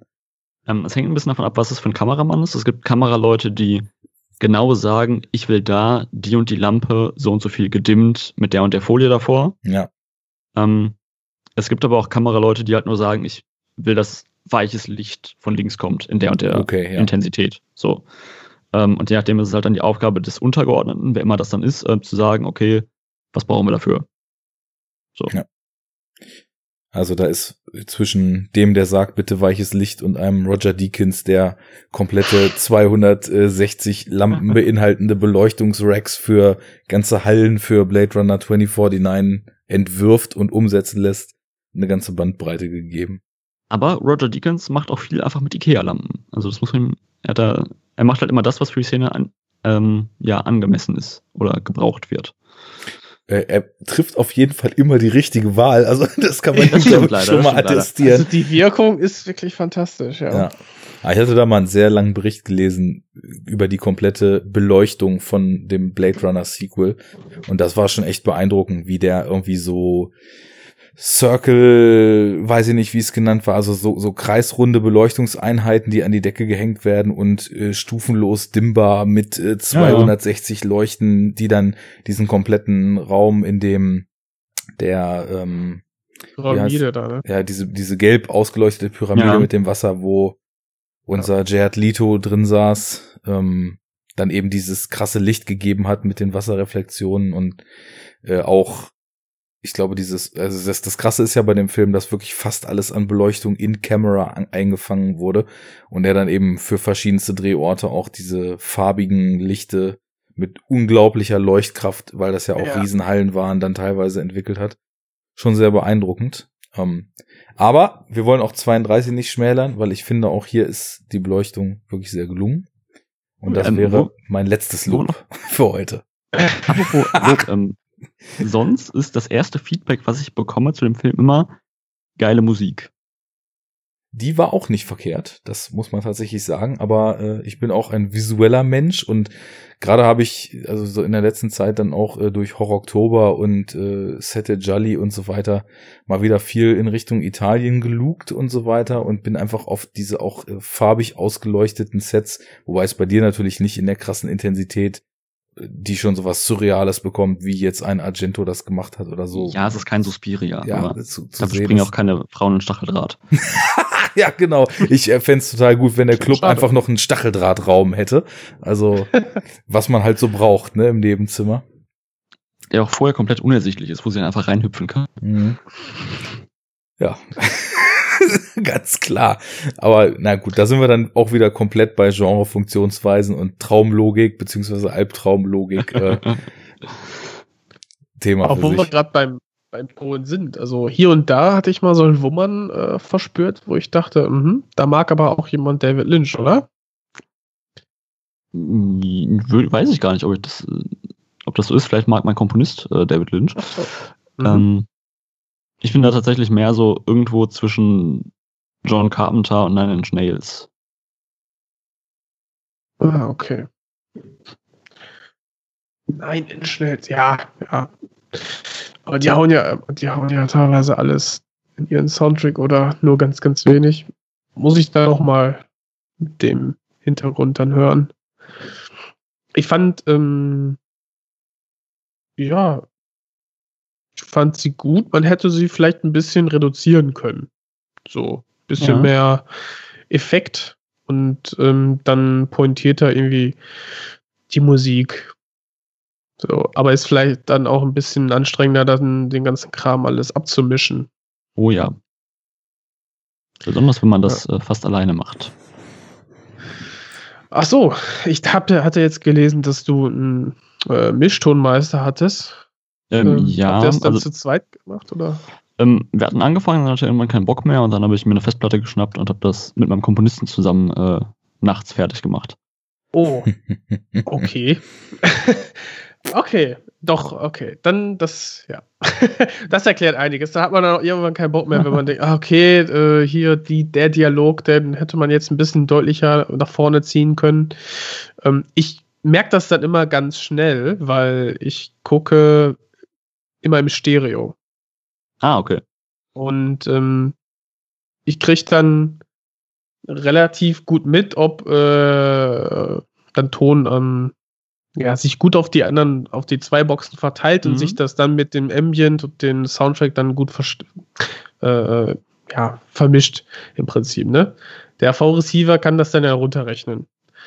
So, und dann kriegst du dann so diese einzelnen Pegel, äh, dass, wenn es gut ist, dann funktioniert es wunderbar. Wenn nicht, dann muss man lauschen.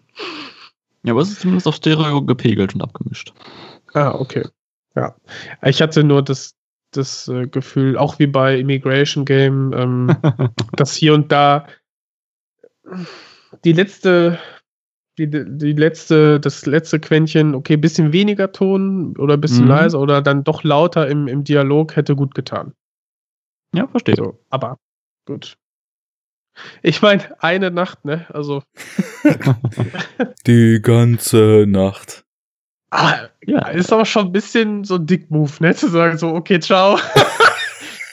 Mach deinen Scheiß alleine. Ja, aber es war auch so, also es war so, ähm, es waren, glaube ich, noch so zwei Monate bis zur Präsentation, bis ich quasi äh, fertig sein musste. Und dann hat er sich irgendwie sa- gesagt, ja, lass mal einen neuen Termin suchen, wenn wir uns treffen. So, ja, ja, dann habe ich zwei Wochen nichts gehört. Und dann so, ah nee, übrigens doch nicht. Und dann äh, hatte ich noch so, also ich hatte irgendwie so, so zwei Wochen, glaube ich, ähm, quasi um Soundtrack ähm, und so eine Tonmischung und so fertig zu kriegen, während ein anderer Typ äh, den ganzen Film koloriert hat. Mhm. Mhm. Ja. Und eigentlich war ich, also ich war, äh, hab mit, mit ein paar Kommilitonen zusammen Abschluss gemacht, die alle auch, auch ihre, alle ihre Filme hatten, ähm, die alle wesentlich später gedreht worden sind. Ich war eigentlich immer der, der gesagt hat, ja, ich bin ja locker fertig, alles gut, ne, ich helfe euch dann, ähm, weil meine Postproduktion läuft ja super. Ähm, Im Endeffekt war ich auch kurz vor knapp fertig. Standard, ja. Egal wie viel Zeit man hat, man reizt alleine. sie immer bis Ende aus. Richtig. Naja, aber ähm, danke für das Schön, äh, schön, ja. Feedback, danke für das nette Auseinandersetzen mit dem Film. Ähm, Ja, ist doch super. gucken, ja. Also, du bist jetzt der zweite hier im Podcast, der auch mal selber was gemacht hat. Ich hatte ja Kevin Kopacka auch schon mal am Start, äh, der ja auch äh, ein sehr, sehr interessanter Filmemacher, ich glaube mittlerweile Wahlberliner ist und Mhm. äh, jetzt ja auch gerade sein Langfilmdebüt dreht oder abgedreht hat, eins von beiden. Ich weiß gerade nicht genau, wie der Status da ist. Und ich finde es super spannend, äh, da mal so einen Einblick zu kriegen, weil klar, so, also wir jetzt mit eigenem Podcast und ständig mit Filmen auseinandersetzen und viel sehen und auch gelegentlich immer mal so in irgendwelchen Making-ofs und Berichten und Interviews so mit dem Ganzen dahinter auseinandersetzen. Da hat man vielleicht schon ein bisschen mehr so einen Eindruck, wie sowas läuft und dass sowas deutlich chaotischer und äh, deutlich mehr die Beteiligten in Richtung des Nervenzusammenbruchs schieben kann, als der Laie das so denkt. Aber so diese Einblicke zu kriegen und gerade bei so einem ersten Do-it-yourself-Projekt, wie du es jetzt gemacht hast, wo ja dann mit Tonmischung und allem drum und dran, also der Autorenfilm-Charakter bis Ende gegeben ist, ähm, das ist doch äh, total schön. Und ich äh, hoffe auch, dass es unsere Hörer wirklich interessiert, weil Filme zu sehen und Filme auseinanderzusetzen, da gehört für mich eben die Entstehung auch dazu. Und das sind halt Einblicke, die kriegt man nicht jederzeit. Also insofern danke auch, dass du äh, dir die Zeit nimmst, um das hier zu teilen. Ja. Immer gerne. Ähm, Und ich sage immer ähm, am Ende einer Filmbesprechung von 32, wenn die Webserie gemacht werden soll, ähm, sagt Bescheid. Ich habe da noch ein paar Ideen. Sehr gut. Ich hoffe, du wirst äh, in Zukunft äh, Zeit und Geld investieren können oder man lässt dich dieses Geld investieren, äh, um diese Ideen auch umzusetzen. Bis dahin Ja, müssen wir mit anderen Genrefilmen aus Deutschland Vorlieb nehmen. Und da gibt's ja ein paar, die man besprechen kann. Mhm. Was Genau. fällt denn da so ein? Ähm, also ich glaube, ähm, wenn man über deutsche Genrefilme spricht, ist Victoria der, der am mainstreamigsten ist. Ähm, Breit diskutiert wurde auf jeden Fall, ne? breit diskutiert wurde, ich glaube wegen dieser Oscar-Zulassung, ähm, die er nicht gekriegt hat. Ähm, Und Fettwelle gemacht hat wegen des, äh, wegen der Produktion. ja, ist halt ein Konzeptfilm. Ja, ist eine lustige genau. Spielerei, ähm, wo andere, aber auf einmal weniger Sachen kritisiert werden, weil die Machart eine andere ist. Mhm. So, wenn da das Timing in der Szene nicht stimmt, sagen, ah, was ist dafür ja ein One-Take, so, dann ist es halt egal. Ähm, aber das nur kurz zu Victoria. Ich mag den Film eigentlich sehr, aber ich finde, es ist halt eine lustige Spielerei. So. Auf jeden Mhm. Fall. Dann, ähm, ich glaube, welcher Film auch noch Wellen gemacht hat, ist der Nachtmahl, Mhm. Zu Recht. der auch äh, ordentlich, äh, ein ordentliches Brett an Filmen ist. Ähm, und dann äh, wird's auch schon relativ dünn, so mit deutschem Genre-Kino, wenn man jetzt nicht bis Caligari zurückgeht. Was hältst du denn von diesem Stereo? Ist das noch ein Genrefilm? Ich würde Also schon ich- sagen, ja. Es, also es ist halt schon relativ krass gut produziert. Ne? Also, Ja. Aber Und- produktionsseitig, ob jetzt gut oder schlecht, Ja. ist doch erstmal jetzt nicht so ein Kriterium, Nee, oder das stimmt. doch? Ähm, ähm, ja, liegt vielleicht daran, dass ich Genrefilm immer sehr mit Independent verknüpfe, Mhm. ähm, was vielleicht einfach ein Fehler an meiner Denkweise ist. Und für mich sind Filme, wo Moritz Bleibtreu mitspielt, nicht mehr irgendwie das autorenhafte Independent-Kino. Ja. Ähm, aber Stereo fand, aber, äh, Ja. also Stereo fand ich tatsächlich sehr cool. Also auch wieder schade, dass man einen, äh, ich glaube, koreanischen Kameramann holen muss, der geile Bilder in Deutschland dreht, aber Heute von So halt. mal. So schlimm ist es nicht, aber also cooler Film, schön gedreht. Ich mag den Look von der Red nicht so, aber das ist ja Geschmackssache. Mhm. Ähm, aber halt auch ein cooler, ja, einfach ein Film, wo man sagen kann, ey, cool, das ist ein deutscher Film und nicht, ja, das ist ein deutscher Film. So. ja, ich fand, ich fand, dass ähm, der Who Am I dann auch noch ein bisschen durch die, durch die, äh, also ein bisschen auf Medienaufmerksamkeit Ja, bekommen stimmt. hat. Ne? Dieser, dieser Hackerfilm. Ja, ja, der ist natürlich auch schon sehr mainstreamig, finde ich, aber ja, genau. Wobei ich Und- auch sagen würde, dass Mainstream nicht so das Argument ist. Also wir haben in dem ersten Podcast zu diesem Thema ja auch uns ziemlich lang damit auseinandergesetzt, was bedeutet denn eigentlich der Begriff Genrefilm? Weil Ja. so klar ist das ja gar nicht. Also da kannst du erstmal kommen, naja gut, man spricht von Filmgenres, aber Genres sind ja auch Komödien und Genres sind ja auch äh, Historien eben und sind ja auch Western. Also was davon meint man jetzt eigentlich, wenn man von Genrefilm spricht? Und ähm, hatten dann halt, wie gesagt, über diese sehr zu empfehlende Website Neuer Deutscher Genrefilm, die ja, sage ich mal, so auch eng verknüpft ist äh, mit der Genre-Nale, die ja in Berlin alternativ zur Berlinale stattfindet. Witzigerweise auch, und äh, wenn wir jetzt dann bald mal auf Immigration Game kommen, äh, der, der ja, der ja von Christoph Slatnik gedreht ist, der unter anderem ja Mitbegründer der Genre-Nale ist und eben halt auch äh, jemand, der diese neue deutsche Genrefilmseite gepusht hat. Und ähm, naja, auf der Seite gibt's eben so ein paar schöne Essays so zu dem Thema. Was bedeutet eigentlich Genre und äh, was bedeutet Genrefilm und worüber reden wir hier eigentlich, wenn wir darüber reden? Und ähm, ich weiß nicht mehr, ob ich das jetzt so auf die Schnelle finde. Auf jeden Fall gab's da mal so schöne ja, schöne, schöne Grafiken, wo jemand versucht hat, sich so visuell diesem Genrebegriff und dann so Dreiecke aufgemalt hat, ähm, an deren Ecken immer halt irgendwas stand und dann eben Filme quasi einfach darauf mal einsortiert hat. Und das, das fand ich schon spannend, weil da gab's eben auch ähm, quasi so dies, das Dreieck zwischen ähm, Arthouse, Mainstream und Genre-Kino, ne? Und ja. das waren eben so die drei Spitzen des Dreiecks, die einfach in diesem Gedankenexperiment so aufgemacht wurden. Und da sind Mhm. dann halt eben zum Beispiel ganz interessante Einordnungen eben bei, zustande gekommen, weil zum Beispiel sowas wie jetzt Herr der Ringe, was ja ein riesen Fantasy-Film ist, und Fantasy ist natürlich klar Genre-Kino,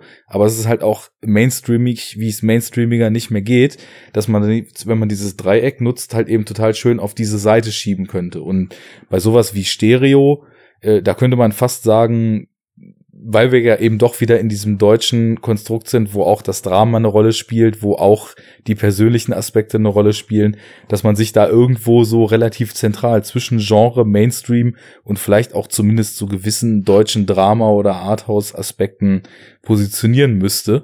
Und dann muss man das für sich selbst eben ausloten, wo, also, wo ziehe ich die Grenze für mich, was für mich noch ein Genrefilm ist und was nicht. Ne? Also ein reiner Mhm. Arthouse-Film ist es nicht. Aber ähm, ein Film, der eben ganz stark Genremotive bedient, aber mit Big Budget produziert ist, kann natürlich, also in meinen Augen zumindest trotzdem ein Genrefilm sein. Insofern ähm, würde ich einfach sagen, dass das nichts ist, was zumindest die Zuordnung Genrefilm verhindert. Sagen wir es mal so. Ne? Ja, verstehe. Und- Wie würdest du denn als äh, ja, gelernter und praktizierter Filmemacher denn sagen, was ist für dich Genrefilm? Was zeichnet der für dich aus? Äh, Schwierige Frage jetzt, ne? Ja, Aber- total. Also, also, wir hatten auch quasi, das war Ja. erste Folge, war die erste Hälfte des Podcasts, haben wir uns halt auch dem so ein bisschen genähert. Und wir hatten ja dann so drei, vier Merkmale, ne? das hat man kurz angesprochen, dieses äh, einmal das fantastische Element, den Eskapismus, die Performance, also das, die Stärke, also eine, eine, eine die Stärke der, einer hervorgerufenen körperlichen Reaktion wie Ekel oder Thrill oder sowas. Und ein viertes Merkmal wäre dann vielleicht noch so äh, die Suspension of Disbelief. Und wenn du das anwenden kannst, im mehr oder weniger hohem Maße, könnte man argumentieren, dass das dann so ein Genrefilm ist. ja, verstehe. Ich glaube, also ich glaube, eine klare Definition ähm, gibt es auch nicht, so weil die Grenzen halt wirklich fließend sind, gerade so zum Arthouse-Bereich. Ähm, für mich, wenn ich jetzt eine Liste mit Genrefilmen mache, ist es in erster Linie immer eine gewisse Ästhetik, glaube ich, die sich eben konträr zum ja, zum stereotypen deutschen Film irgendwie stellt. Mhm. Ähm, eben so Sachen wie eben Victoria oder der Nachtmahl, die halt einfach eine gewisse, ja, andere Ästhetik haben. Ähm, und eben der, der Mut, was Neues zu machen und eben in auch erzählerische Bereiche zu gehen, die fantastisch sind oder ähm, ja, weiß nicht, Agentenfilme, irgendwie sowas, also dass es sich davon abhebt. Ähm, und was für, äh, was für mich, was aber eigentlich nicht richtig mit Genrefilm zu tun hat, äh, ist halt so dieses Independent Cinema. Also es ist wirklich irgendwie unter widrigen Umständen produziert werden musste, weil sich der deutsche Staat dagegen gewehrt hat, so einen Film zu fördern. Also konkret in Deutschland jetzt dann einfach erstmal. Ja, mhm. klar. Also in anderen Ländern ist das eine ganz andere Sache. Da äh, freuen sich Leute, wenn, oder freut sich der Staat oder die Förderanstalten, wenn da kreative Leute rumkommen und sagen, ich habe Bock auf sowas. Ja. Ähm, genau, welchen Film ich natürlich noch vergessen habe, wo der sich auch so im Journale-Kosmos ein bisschen bewegt, ist äh, Schneeflöckchen. Mhm. Der äh, heute am Tag der Aufzeichnung, glaube ich, sein, sein äh, DVD und äh, On-Demand-Release feiert. Ah. Ach, ist schon soweit? Stark. Cool. Ja, auch bei, der müsste nächste Woche ankommen. Kommt bei Bildstörung, glaube ich, raus, oder? Kann das sein? Mhm. Ja. Ja. Ähm, den ich auch noch nicht gesehen habe, der aber ja auch ähm, gerade so ein bisschen Marketingwellen schlägt. Ja. Ähm, und wie gesagt auch ein paar Verweise zu Immigration Game hat. Auch ja. äh, produktionstechnischer Natur. Der erste, ne? Der ähm, da verfolgt wird. Genau, Oder? das ist, äh, das ist der, der einer der, der Hauptdarsteller aus Schneeflöckchen, glaube ich. Und ja. ähm, tatsächlich ist es so, ähm, da kann man gerne mal den Second Unit Podcast zu ähm, Immigration Game hören. Ähm, da habe ich jetzt diese, diesen Verweis her, dass ähm, Snowflake schon im, äh, dass die schon am Drehen waren und durch diesen chaotischen Dreh und sie es trotzdem irgendwie gemacht haben, haben sich halt die Immigration Game Leute dazu inspirieren lassen, auch was zu drehen. schön. Sehr schön. Und äh, jetzt sind beide Filme draußen ähm, und haben irgendwie einen Weg auf die große Leinwand ins Kino geschafft. Und äh, ja, darüber müssen wir jetzt mal quatschen, ob das sich, ob es sich denn lohnt, sich diese Sachen anzugucken. Bei Schneeflöckchen weiß ich es nicht, aber Immigration Game schon, denn ich habe ihn im Kino gesehen tatsächlich. Ah, cool. Jetzt musst du mich um, mal ähm, aufklären, in welchem Maße lief der denn im Kino? Weil offiziell habe ich im Netz gesehen, soll der wohl 2017 einen Kinostart gehabt haben, aber ich habe da zumindest gar nichts von mitgekriegt. Er lief in 25 Programmkinos deutschlandweit. Alles klar. Ja. Ich glaube zwei Wochen lang. Okay. Hm. Limited ich, Release. Ich saß äh, mit vier Kollegen alleine in einem Kinosaal in Bochum. Mhm. Mhm. Gut, das, welcher, erinnert, welcher das erinnert mich an den Nachtmar tatsächlich. Ja, da, den habe ich verpasst. Ähm, ja. Der lief, glaube ich, nicht mal in 25 Kinos deutschlandweit was sehr schade war, weil das war natürlich auch ein Film, der also gerade mit seinen Audio-Exzessen extrem für die Leinwand und für eine Kino-PA gemacht war. Ähm, ja, total.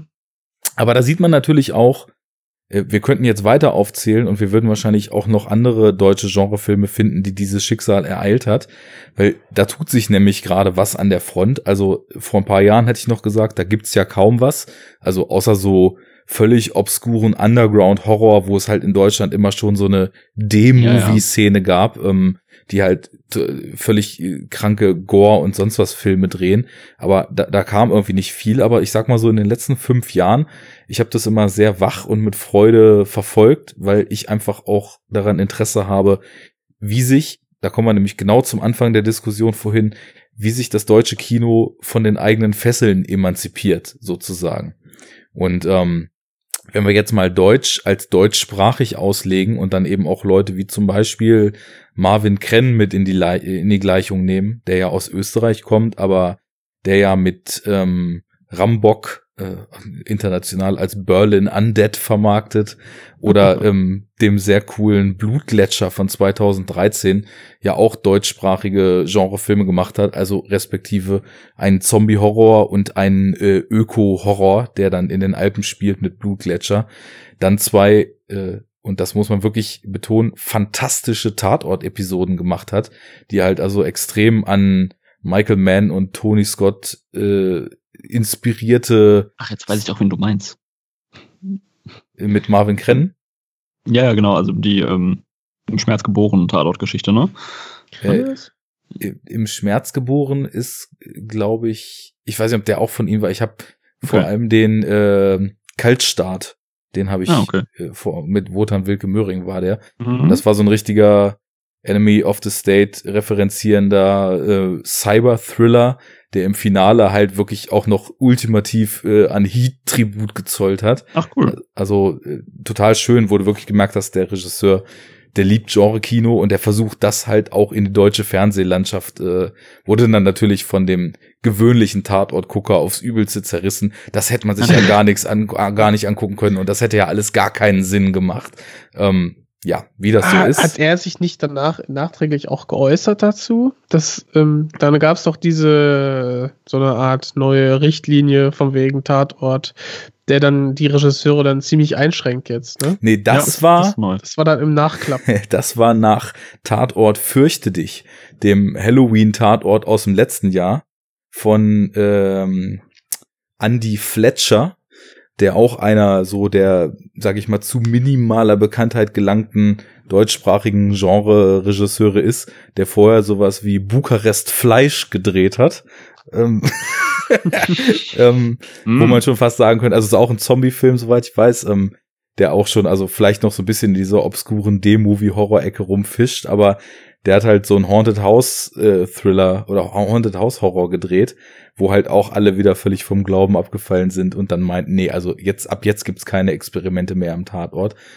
Und Nee, nee, doch, zweimal im Jahr gibt's wieder ein Experiment, Äh, äh, ja. maximal 16 zu 9, ne? So Mhm. breiter darf's nicht sein und so. Genau, kein CinemaScope mehr. Richtig, ja. Also ich monologisiere schon wieder. Ähm, ich wollte nur darauf okay. hinaus, da, da kommt, da kommt einiges so in den letzten Jahren und gerade dieses Jahr habe ich das Gefühl, als ob ähm, für mich eine sehr entscheidende und ein sehr entscheidender Damm gebrochen ist, nämlich, dass jetzt tatsächlich auch mal mit ein bisschen Budget äh, versucht wird, sehr geradlinige, sehr, sehr an Thrill- und Performance-orientierte Genrefilme ins Kino zu bringen. Ich habe zum Beispiel vor wenigen Wochen diesen abgeschnitten, auch mit Bleibtreu gesehen. Der, also ich drück das mal, der hat mir gefallen, aber ich drück das mal neutral aus, ähm, den man auch gut als augenzwinkernden Schund auf allerhöchstem Niveau sehen kann. Also das ist halt wirklich so bis zur Hutkante durchkonstruierter Psycho-Serienkiller-Verschwörungskram, aber halt irgendwie mit starken Bildern und äh, sehr viel Körperhorror auch mit drin und so. Also und der ist halt äh, von Christian Alward und mit Moritz Bleibtreu und Lars Eidinger ganz klar an ein Mainstream-Publikum adressiert. Aber das finde ich halt gut, weil das könnte vielleicht so die Schwelle sein, die endlich mal überschritten werden musste, um einem vielleicht irgendwann ja mal wieder größeren Publikum solche vermeintlich, und jetzt in dicken Häkchen, einfacheren Stoffe, die eben andere Schwerpunkte setzen, als das große Charakterdrama dann eben auch mal wieder näher zu bringen. Ja. Leider. Schön gesagt. Danke sehr. Leider war das bei Immigration Game nicht der Fall. Dieser Film hatte auch wenig Geld und wenig Popularität erfahren. Will einer von euch mal zusammenfassen, worum es geht? So bekannt ist er ja nicht. Ähm, ja, wenn Ja, also kein wie soll hier schreien? Wie Äh, immer. ähm, Bitte. Ich kann das gerne tun. Also ähm, in einem äh, dystopischen Berlin ähm, oder einem dystopischen Deutschland generell ähm, oder Europa ist es so, dass Europa keine Flüchtlinge mehr aufnimmt. Nur in Deutschland ist es so, dass man durch ähm, das Gewinnen einer Game Show, dem Immigration Game, ähm, eine, ein Visum gewinnen kann. Ähm, und das ist halt so eine ganz normale Spielshow, wie eben in anderen Formaten, äh, Filmen schon gesehen, Running Man, das Millionenspiel, Hunger Games, ähm, etc., etc., etc. Ähm, und ähm, es ist so, dass ähm, ein, ein armer Deutscher, ähm, gespielt von Mattes Landwehr, ähm, aus Versehen in dieses Spiel hineingerät und ähm, er zusammen mit anderen äh, Flüchtlingen 30 Kilometer außerhalb von Berlin ausgesetzt wird und lebend zum Fernsehturm am Alex äh, gelangen muss und auf dem Weg eben verschiedenen ähm, Huntern begegnet. Das sind quasi vom Spiel beauftragte Gangs, ähm, die ihr Geld damit verdienen, diese Runner, so heißen die Flüchtlinge, die dann zum Fernsehturm rennen, ähm, aus dem Verkehr zu ziehen. Und irgendwo zwischen Actionfilm, ähm, Shaky Cam und Sozialkritik bewegt sich äh, das Immigration Game. Ja. Ja.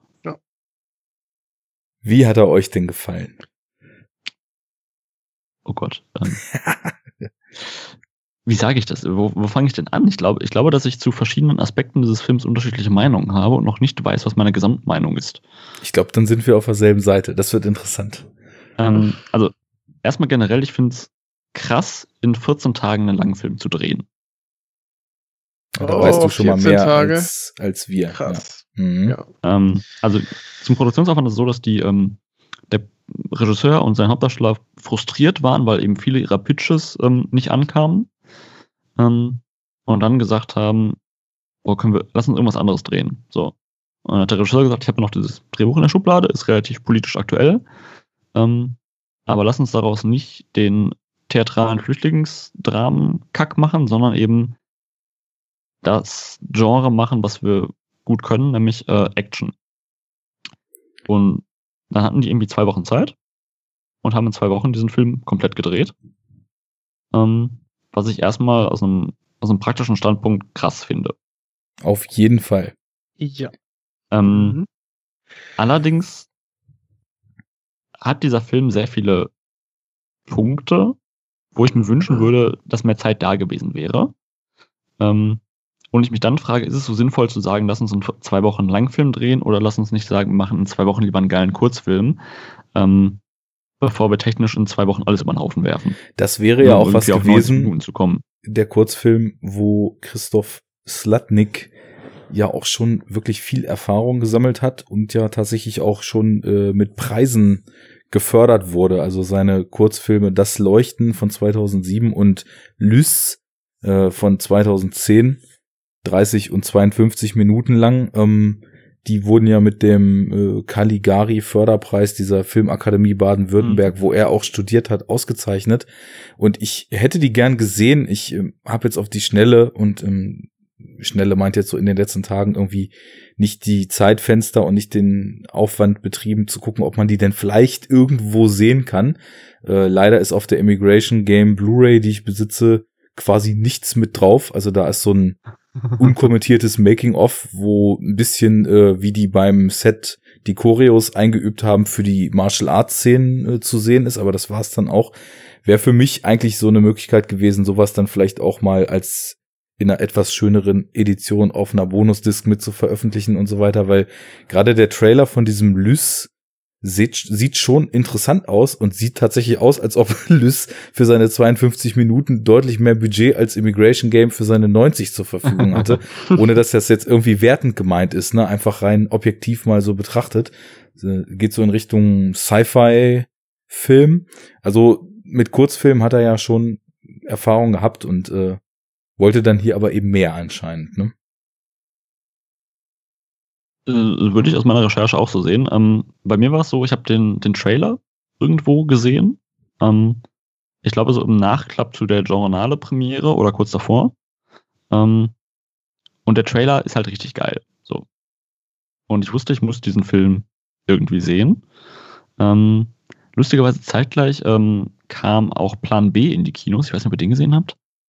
Scheiß Ähm, auf leider A, nein, den, ja, ja. ich, den habe ich leider Ja. verpasst damals, weil der auch quasi keinen Kinostart hier hatte. Ja. Der, der ist richtig gut, tatsächlich. Ähm, man muss allerdings die DVD aus Spanien oder so importieren. Was auch schon wieder ein Wow. Armutszeugnis ist, ne? Äh, nicht äh, für die Macher, sondern für Vertriebe und für die, die Wagnisse, die Vertriebe hier anscheinend nicht eingehen wollen. Genau, aber der ist tatsächlich richtig gut, ähm, wenn man halt auf Kung Fu steht. Was ich ja Mhm, bekanntlich Da war der tue. Trailer auch Hammer, ey. Ja. Ähm, auf jeden Fall habe ich den Film mal im Kino gesehen. Ähm, und kennt ihr dieses Gefühl, wenn ihr von der Achterbahn kommt und nicht so wisst, wo oben und unten ist? ja. Ja. Ähm, das ging mir nach diesem Film so und ähm, ein Kollege, mit dem ich da drin war, äh, der hat so Motion Sickness Probleme. Wollte ich gerade fragen, der ob das bei dir denn. ne? Ja. Ähm, er hat es dann durchgezogen, weil er halt gesagt hat, Film guckt man zu Ende. Mhm. Ging es aber nicht so gut dabei. Mhm. Dementsprechend war auch unser Fazit zum Film. Ähm, was für mich jetzt aber wirklich nur an der relativ beschissenen Kameraführung liegt. Äh, die ist tatsächlich auch einfach so ein Punkt. Ähm, ich verstehe zu teilen, also wenn, wenn man diesen Stil selektiv in manchen Szenen eingesetzt hätte, dann hätte er für mich auch Sinn gemacht. Und ich bin jemand, der eigentlich per se so Wackelkamera gar nicht ablehnt, weil das einfach total situationsabhängig ist, ob es Sinn macht, sie zu benutzen und ob sie mir irgendwas über das Innenleben der subjektiven Perspektive, die sie mhm. gerade einnimmt, sagt. Und das hätte in diesem Fall hier Flucht, gejagt von irgendwelchen kranken Typen in Masken mit Messern und so weiter, hätte das halt total gut funktionieren können. Aber der Film zieht es halt gnadenlos durch und das ist einfach too much, weil es ja. einfach auch in vielen Szenen dann für mich eben nicht mehr sinnhaft war. du hast ja selbst in der Autofahrt und dann im Gegenschnitt in einem Telefonat, selbst da wackelt die Kamera, als ja. äh, wäre er gerade äh, auf der Flucht. Ähm, das ist halt irgendwie seltsam. In anderen Szenen, wenn er dann quasi aus dem Van geschmissen wird und sich dann erstmal orientieren muss, dann finde ich die Kameraarbeit wieder richtig gut gelungen. Oder die erste, genau, genau. der Film beginnt, äh, wir haben die, diese schwarze, äh, die schwarzen, die schwarze Hunter-Gang mit dem Totenkopf auf der Lederjacke hinten drauf und die diese, diese ähm, Masken über den Mund ziehen, ne? Ja. Diese, die mhm. spätestens nach Modern, Warfare super beliebt waren, ähm, wie sie dann quasi durch Berlin laufen. Und auch dann da dieses, diese Szene ist, wo du auch, glaube ich, drauf angespielt hast, äh, Merlin, dieses äh, Guerilla-Filmmaking, wie mhm. sie dann da rumlaufen ähm, und dann das richtig Atmosphäre hat, wie sie dann den, äh, ja, einen Flüchtling, der die äh, Berliner U-Bahn da hochkommt, dann auf den, aufs Korn nehmen und dann auch richtig böse dann in so einer schönen, ausgeleuchteten äh, Hinterstraße, Hintergasse dann da irgendwie zusammenschlagen. Das ist schon kameratechnisch da gelungen. Ähm, aber dann hier und da hast du auch, weil du eben, du hast ja so eine Kombination von, ja, weiß ich nicht, so Reallicht und alles sehr flach ausgeleuchtet mit Wackelkamera, die dann so diesen Misch von, weiß ich nicht, so dokumentarischen Stil irgendwie hat. Und das wirkt dann auf, auf die Dauer her sehr anstrengend und man begrüßt einfach, wenn dann auch im Finale dann plötzlich richtig Tiefenunschärfe dazukommt, äh, starke Schatten, Farben. Ähm, das ist schon, ja, diese, diese, der, der starke Anfang, das starke Ende, so als Klammer, mit der Szene, wo er dann aus dem Van geschmissen wird, das sind schon so die visuellen Höhepunkte bei, bei Immigration Game. Wir müssen auch dazu sagen, es ist nicht nur eine krasse Wackelkamera, also es ist jetzt nicht so, dass irgendwie in Action-Szenen wild hin und her gewackelt wird, sondern es ist dieser Stil, der sich irgendwie so in den Nullerjahren gerade so auch in so US äh, Action-Blockbustern entwickelt hat, wo ich so ganz negative Assoziationen mit solchem Schrott wie World Invasion Battle Los Angeles und so weiter oh, vor Augen oh. habe, der halt genau den gleichen visuellen Stil macht. Also es ist so eine Kamera, die so, die so nie fokussiert bleibt, sondern immer in so leichten Shifts links, rechts, hoch, runter, hoch, runter geht.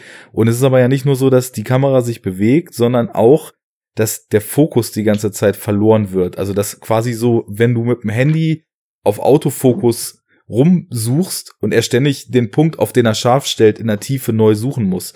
Also du, du hast die ganze Zeit so eine Unschärfe wieder scharf, Unschärfe wieder scharf und dazu noch die Bewegung. Also selbst in ruhigen Szenen, wo ich dann eben auch finde, dass es halt gar keinen Sinn macht, äh, gerade wenn eben auch die Leute, deren Blick sie auffängt, gerade mal zur Ruhe kommen, da ist so ein so ein stetiges Wackeln und so eine so eine nervöse Fiebrigkeit drin, die aber halt einfach wie Jens schon sagte, nicht immer Sinn macht und oder auch an vielen Momenten keinen Sinn macht. Und das ja. ist einfach anstrengend dann auf Dauer. Also kann man nicht anders du hast, sagen.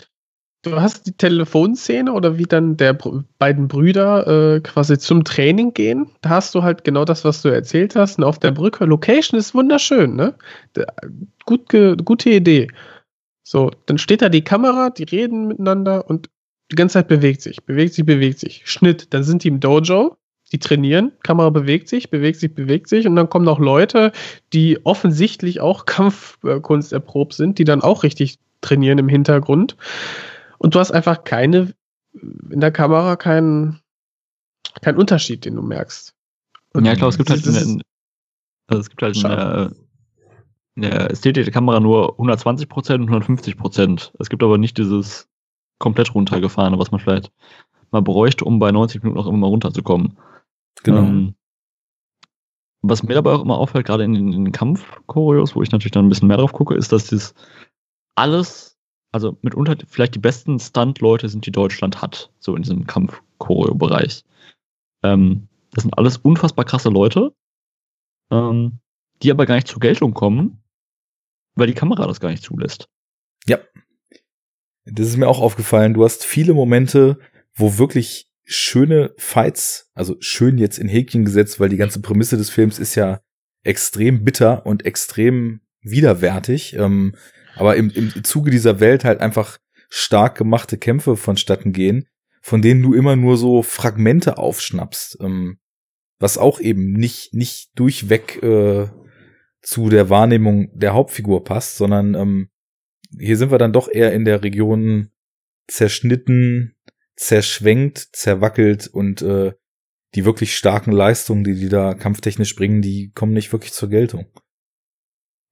Wobei ich hier und da habe ich ja schon den, den Überblick äh, gehabt in den, in den Kämpfen. Ähm, die, diese, diese, die stärksten Szenen sind aber dann leider nicht die, die Kampfchoreografie selber, wo die einzelnen Stunt-Leute, die dann glaube ich auch die Schauspieler selber waren, ne? sind ja teilweise Ja, genau. ähm, maskiert und so, ähm, dann kurz zeigen können, was sie, was sie drauf haben, aber ich, ich hatte immer das Gefühl, dass dann Budget bedingt und vielleicht auch Zeit, ich meine, zwei Wochen äh, ist dann ja auch nichts, wenn du schon sagst, okay, du brauchst halt für einen ordentlichen Kampf dann da ähm, an der Ruhr-Uni dann auch, hast auch schon zwei Tage gebraucht. Bei einem Film, der äh, 90 Minuten geht, dann und da auch einige Kämpfe dann drin stattfinden, dann hast du einfach die Zeit nicht, um dann hier und da auch mal die Kameraperspektive vielleicht eine neue einzunehmen und so. Das ist, ich dachte immer, dass es Budget, ja, Zeit und Budget bedingt einfach nicht besser ging. Was an für sich erstmal schade ist. Ähm, und wenn ich das jetzt vergleiche mit diesem dra dramaturgisch gesetzten Anfang und auch starken Ende äh, auf der vor dem vor dem Alex auf der ähm, Fußgängerüberführung, da hast du keinen Überblick. Das ist das ist sehr sehr, das sind dann noch mal diese 150 Prozent. Da hast du aber dann diese Tiefenunschärfe und diese scharfen äh, Licht- und Schatteneffekte. Da war ich aber so viel mehr involviert als bei dem ähm, Hinterhofkampf kurz davor. Was ich gar nicht gedacht hätte, weil da, der hatte ja dann schon hohes Potenzial für eine dynamische und, und auch intensive Kampfszene. Aber dann fand ich diesen, ja, diese, diese kurz vorm Ziel, das Messer zücken und das Durchdrehen einfach von unserem Hauptdarsteller, ähm, Mathis, Landwerke von ihm gespielt oder die Faust Gottes, äh, fand ich dann viel, viel äh, äh, stärker auch einfach äh, so emotional. Und das, da hätte ich dann, okay, wenn die doch dann auf das Finale vielleicht dann doch so viel mehr Wert legen konnten, vielleicht zeitlich oder einfach gemacht haben, was wäre dann vielleicht noch äh, in anderen Kampfszenen doch noch möglich gewesen? Weißt du, ich äh, fand das Mhm. immer so potenziell schade. Die Skills wären auf jeden Fall da gewesen, so Darsteller und Stuntleuten Das seitig. glaube ich nämlich auch. Also ich meine, du merkst schon, ähm, ich weiß nicht, ob der, Darst der Hauptdarsteller hat alles selber gemacht, oder? Genau, der ist Ja. aber auch, also gerade der Hauptdarsteller und der ähm, dunkelhäutige Darsteller, der den, diesen Anführer mit der Totenkopfmaske spielt. Ja. Ähm, ich Der wusste, dass die. Genau, ich wusste, dass die beiden mitspielen und ich habe mich eigentlich die ganze Zeit auf dieses Aufeinandertreffen gefreut, weil ich dachte, wie krass muss dieses, muss dieser Kampf sein. Genau. Und So ein da, bisschen so ein The Raid-Gefühl und dann Mhm. ähm, ist das so ein bisschen Hinterhofgeprügel. Ähm, Ja, hast du doch nur wieder Ja. dein Sie-Leben. ja, ja, da hätten sie aber noch ein bisschen länger auf Oma geben müssen, ne? bei diesem Leben habe ich immer den Überblick Immer behalten. schön dann schön im Mülleimer oder so. Was hast du? Ja, Ich sag, bei sie leben hatte ich immer mal den Überblick. Und ich wusste, es geht um eine Sonnenbrille. Das war sehr klar definiert. Ja. Und die haben sehr viel in Totalen gemacht. Ja, und du wusstest, Das dass stimmt. vor allem äh, der Hauptdarsteller kein Kaugummi mehr, Kaugummi mehr hat. Und das war ja auch das einzig Wichtige dabei. Ähm, ja, also ich, ich habe eigentlich auch da mehr erwartet. Ähm, man muss sagen, es wird recht schnell etabliert, dass er kämpfen kann. Und als er dann, hatten wir ja eben gar nicht gesagt, er gerät ja in das Spiel rein, weil er eben, und das bringt uns vielleicht gleich auf die politische Ebene des Films, weil er eben nicht wie große Teile der Bevölkerung völlig abgestumpft ist und sich mit Freude anguckt, wie halt arme Leute, die sowieso schon äh, paar tausend Kilometer Flucht hinter sich haben, dann im Fernsehen um ihr Leben kämpfen, sondern weil er halt einen dieser Runner eben schützen will, dann mit dieser ähm, sehr, sehr überdreht dargestellten und sehr, sehr freakig dargestellten Hunter-Gruppe aneinander gerät, äh, die Mhm. ihn in Konflikt verwickeln und dann äh, er quasi den einen umtritt und der mit dem Kopf auf eine Kante knallt und tot ist. Deswegen muss er ja in das Spiel. Und da wird eben sehr schnell etabliert, okay, er kann gut kämpfen und er wird sich jetzt auch auf diesem äh, Immigration Game und äh, der Runde, der er da teilnehmen muss, er wird sich da auch wehren können. Und was ich dann eben schön fand, das war ein schöner Drehbuchkniff, dass er direkt in dieser ersten Szene, die ja, weiß nicht ob bewusst oder unbewusst, aber in mir ähm, schon Erinnerungen an dieses Freilassen in der Arena aus dem ersten Hunger Games ähm, hervorgerufen Ja, hat. ja. Was, also finde ich auch, Mhm. ähm, die Hunger Games Filme, die sind jetzt, die werden zum Ende hin immer schlechter, aber den ersten fand ich schon noch recht gut eigentlich und das ist auf jeden Fall die stärkste Szene im Film, wie sie mit mega Angst da hochgefahren wird und dann das totale Chaos ausbricht. Und so war das Ja. auch, als sie aus diesem Van hier rausgelassen wurden. Und dass er eben dann direkt diesen Messerstich in den Arm kriegt, ist ein total guter Drehbuchkniff, weil du weißt, er ist eigentlich so gut. Ich, ja, okay. Ja, erzähl eben zu Ende. Ich fand so, ach ne, echt jetzt? Voll lame. Ich fand das voll gut, weil du, es ist ja vorher schon etabliert, dass er die Skills hat, um so einen Hunter problemlos auszunocken. Das heißt, ja, äh, aber dann haben die das, dann haben die ihm doch nur versucht, dadurch so eine Schwäche von Ja, Anfang klar. an zu geben. aber es wäre doch ja, wie sonst. geil wäre das doch gewesen, hätte, es, hätte er am Anfang erstmal ein paar platt gemacht und dann irgendwann im Laufe des, der, der, guck mal, die springen da so eine fucking Brücke runter, dann verstaut er sich halt da den Knöchel oder so und kann halt nicht mehr laufen. Wäre doch cleverer gewesen. Also ich mochte das, dass man ihn quasi am Superman sein erstmal gehindert hat. Jetzt brauchen wir einen Judge, Merlin. Gut oder Ja. schlecht? Es ist halt ein bisschen das, das stirbt langsam Bruce Willis Ding so, ne? Ähm,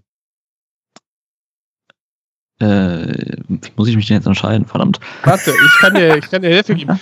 Dann prügelt der trotzdem rum wie ein Weltmeister und macht dann hier und wieder, ah, ah, es tut mir weh, aber mir bleibt nichts anderes übrig und haut dann da weiter. Adrenalin, Ja, Junge. Es ist halt so ein bisschen diese Heldenschramme, halt wenn eine Szene durch ist, bringt die Adrenalin halt auch nichts mehr. Ja. Ähm, War ein kleiner Sch Schnittstich. keine Ja. Ahnung. Wird ja auch So. verbunden vom Doktor oder so. ach ja. Ähm, ja, Weil ich ich nicht fand, wo man bei dem Film anfangen soll. Das ist irgendwie. ich fand die Szene auch sehr gut. Also grundsätzlich, ne, muss ich sagen, dass ich diese ganzen, dass ich dieses Transportieren dieser ähm, Migrationsthematik in dieses fantastische Setting, das fand ich so schön und so gut gemacht. Also einfach die Idee, das Ganze dann noch mit so einem, ne, wie du schon sagst, wie mit dem Millionenspiel dann zu Mhm. verbinden. Dann haben wir so diese Videogame-Logik teilweise, ne? Du kommst halt irgendwo rein, das totale Chaos bricht aus. Und das erste, was ich dachte, ist, boah, wie scheiße sind denn die Hunter, dass sie dann quasi an dem Spawnpunkt äh, der Flüchtlinge dann einfach äh, campen und die dann da einfach alle weghauen. Also, weißt du, dass die, das auch von der dramaturgischen äh, äh, Logik dieser, dieser Serie, dass sie nicht sagen, okay, äh, Leute, komm, lass den mal einen Kilometer äh, äh, Gürtelplatz oder so. Ja, das, das kam mir so direkt in den Sinn. Und da war ich halt doch relativ schnell in dieser, in dieser Welt und in dieser Logik drin. Das hat mir sehr, sehr gut gefallen. Ich, ich muss sagen, mein Lieblingscharakter des ganzen Films ist der Typ, ähm, der ihm die Regeln erklärt. Moment. und dann äh, auf sein Handy guckt, ne? Genau, also der einfach äh, Anzugträger mit Headset und ihm so beiläufig unfassbar zynisch einfach diese Regeln kurz erklärt. Und dann Ähm, von der Nachricht noch abgelenkt wird, wait a second, auf die Nachricht Genau. guckt so und dann einfach so stumpf die Regeln weiter runterrattert. Also das ist wirklich mein, mein persönliches Highlight so an Inszenierung.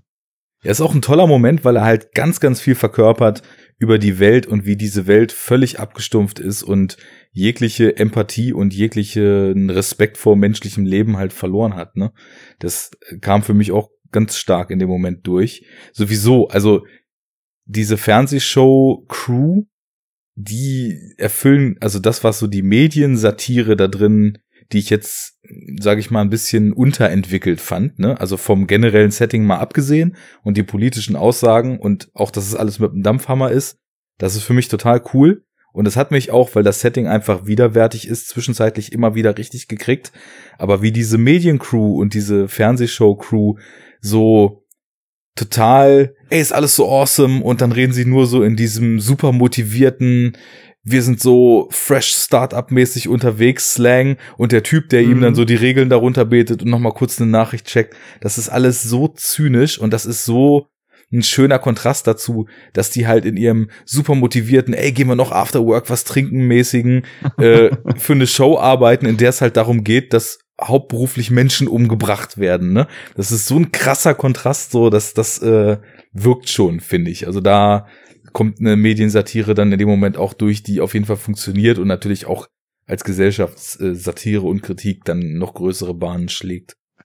Also als Kritik pflichte ich dir voll und ganz bei, finde ich super. Für eine Satire fehlen mir mehr Charaktere wie dieser Lauch, wie der Typ, der dann die Regeln erklärt. Ja, ich meine ja, Oder nur die, diese TV-Show-Crew, das ist der Moment, wo ja. für mich die Mediensatire stark ist. Ansonsten finde ich die sehr unterentwickelt. Da, ne? so. ja. Die, die, die so sagt so, ja, ich bin deine Anwältin, jetzt mach so, wie es dir sagt. Und ich, ich denke mir da so, Leute, ich will mehr davon. Äh, hier, ne, wie funktioniert Wie funktioniert? Ich habe alles aufgesaugt so und ich hätte da gerne noch viel mehr gehabt ganz zum Schluss wird einem dann dieser Wunsch erfüllt.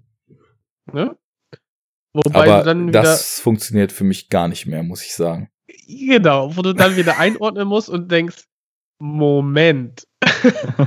okay, aber zum Finale kommen wir dann, kommen ja. wir dann später. Ja, erstmal so ein bisschen durchhangeln. Aber ich meine, generell so diese Thematik, man merkt ja jetzt, dass durch die sehr problematischen politischen Entwicklungen der letzten Jahre, nicht nur bei uns, auch fast schon auf einem globalen Level, weil es passiert ja leider überall dasselbe, dass ja doch irgendwie so der Respekt vor Leben und die Empathie gegenüber Menschen schon krass nachlässt. Und ich finde so, deswegen sind wir irgendwie auch, weil äh, der erste Kritikpunkt von zig Leuten an diesem Film wäre wahrscheinlich, wie krass ist das denn mit dem Dampfhammer? Und ich denke mir dann aber, naja, es geht irgendwie nur noch so, weil die Zeiten ja. für, für subtil sind halt irgendwie vorbei mittlerweile, ne? Du weißt, was, was Rockstar Games äh, äh, gesagt haben, äh, nachdem die wurden gefragt, ne, okay, jetzt hier wieder äh, zum, zum Red Dead Redemption 2, äh, ob den, wie es denn aussieht mit einem neuen, also es ist ja immer im Wechsel, ne, dann Red Dead oder Grand Theft Auto. Und da meinten sie, ja, wissen Sie, zu Zeiten von, von Trump, äh, wie sollen wir da noch eine Polizsatire irgendwie in Form eines Videospiels entwickeln? Oder ja. auch denkst du, ja, stimmt. Was? Also viel krasser kannst du nicht mehr, kannst du nicht mehr werden. Ne? Oder du nimmst dann, da gab es ja noch dieses andere Open-World-Spiel, wo du dann mit Riesendildos aufeinander kloppen kannst und so. Die gehen dann noch mal eine Stufe weiter, aber das gibt's dann halt schon. Mhm. Ja, und deswegen musst du einfach, wie du schon sagtest, ein bisschen drastischer das dann, das dann einfach zeigen.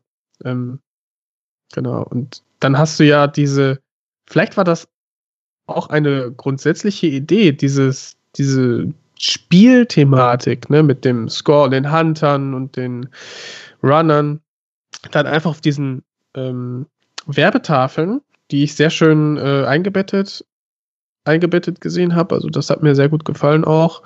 Ähm, habe ich so an Monsters erinnert, ne? Die filmen halt irgendwelche Tafeln und in der Postproduktion wird dann da ein Bild reingeshoppt, was, äh, was dir dienlich ist in der Erzählung. Mhm.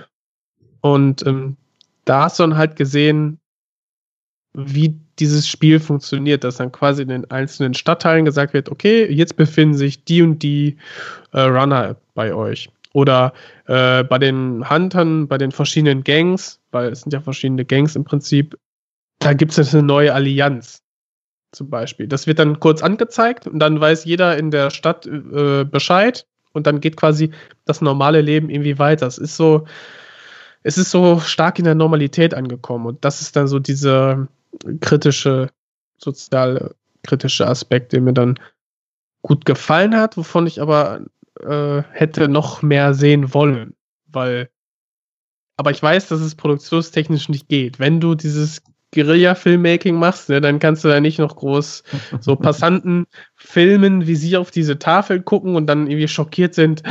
Ah, jetzt sind die bei uns in unserem Viertel oder so. Ne? Dann hast du dann da eine U-Bahn-Szene drin und das muss dann reichen. Auf jeden Fall. Ähm, was du gerade ganz schön sagtest, was auch äh, Christoph äh, in einem Interview sagte, ist, dass das, was wir sehen, das Integration Game, ähm, Staffel 5 oder 6 ist. Sieben, So. ne? Sieben sogar, ja. Also Das das, läuft sein, schon das eine ist- ganze Weile. Ja. Und Ja. dass es halt am Anfang in der ersten Staffel vielleicht wie bei Big Brother noch Leute gab, die sich darüber aufgeregt haben. Ähm, dass es aber der Mensch halt ein Gewohnheitstier ist. Ähm, und gerade in so einer äh, hippen, abgefuckten Stadt wie Berlin ist das natürlich äh, total normal. Ja. So. Siebte Staffel ist ja schon Schnee von gestern. Das sagt ja auch dieser schmierige Arzt. In am Anfang, da haben sie alle den Runnern noch geholfen, da sind die ganzen Mhm. Zecken alle durchgekommen. Und das ist auch so ein so implizites Worldbuilding, was das, was du eben meintest, dann auch noch äh, schön unterstreicht. So, die Abstumpfung hat halt vollständig stattgefunden. Es interessiert eigentlich kaum noch jemanden. Es wird immer nur noch so über diese Werbetafeln ganz kurz kommuniziert, was in der Welt eigentlich passiert und dass dieses völlig unmenschliche Spiel halt auch ein Teil des täglichen Lebens ist. Und das finde ich als Symbol für die Abstumpfung gegenüber dieser ganzen Scheiße, die mittlerweile schon passiert. Die Boote, die ständig untergehen im Mittelmeer, die Unterkünfte, die aus allen äh, Nähten platzen, wo die Leute zu völlig unwürdigen Bedingungen untergebracht sind und so weiter.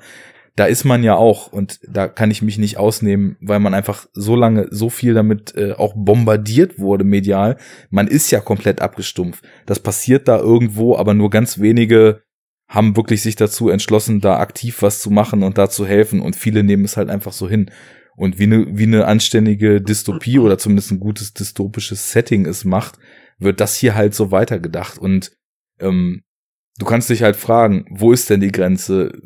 Wie weit ist es noch, bis irgendwie die zur Not auch mit Gamification die Leute, die halt dann unterkommen wollen, um Asyl zu kriegen oder was auch immer, die obskursten Sachen machen müssen und wie weit ist es dann noch bis zu so einem Spiel? So, das sind ja so die Dystopie-Setup-Fragen. Und wie weit, wie lang wird es dauern, bis Leute auch so krasse Sachen dann einfach hinnehmen? Und das ist, finde ich, in der Welt halt gut gemacht, so über diese verschiedenen Aspekte, die ihr gerade anspracht, beide so. Ja. Was ich halt, was ich halt spannend finde, ist, dass der Film eigentlich eine, eine Prämisse nimmt, die in jedem anderen deutschen Film in einem Drama, in so einem ARD Sonntagabendfilm irgendwie aufgearbeitet wird. So über Mhm. halt Gewalt gegen Flüchtlinge und Jugendkriminalität und sowas alles.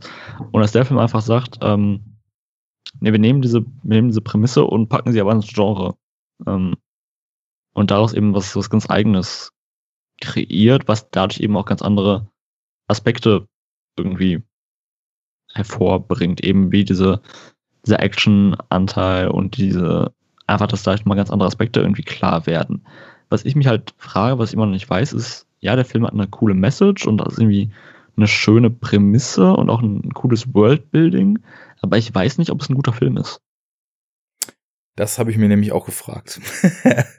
ähm, das, da ist dieser Zwiespalt, den du auch schon ansprachst, sehr ausgeprägt. Also ich finde den Stil nicht so schön, also sowohl die Kameraführung wie auch Ausleuchtung und so weiter. Ich finde, zum Stil würde ich auch die Kostüme und so weiter zählen, die doch recht weit drüber sind, ähm, wo ich aber sagen würde, okay, im Rahmen so, so eines absurden und äh, menschenverachtenden Spiels werden wahrscheinlich auch äh, kostümtechnisch die Leute so über die Stränge schlagen und da irgendwie so, so komische Uniformen quasi sich, sich dann äh, zulegen. Aber wie er erzählt ist, ähm, wie er beginnt, was er für Themen aufmacht, wie er dann irgendwie zu einem reinen, äh, ja, weiß ich nicht, auf der Flucht äh, artigen Actionreißer wird und wie er dann gegen Ende wieder mit der, mit der großen Gehalts- und Psychologie, ich will jetzt nicht sagen Keule an den Start kommt, aber das Ende kommt Sag ja dann doch Messer. schon völlig aus dem Nichts. äh, da ist erzählerisch sind da ziemlich viele Sprünge drin und ähm, ich finde auch so, wie die Charaktere eingebunden sind, die haben schon ein Profil, aber mit dem wird auch ein bisschen sorgsam, äh, sorglos umgegangen und müsste sorgsamer umgegangen werden.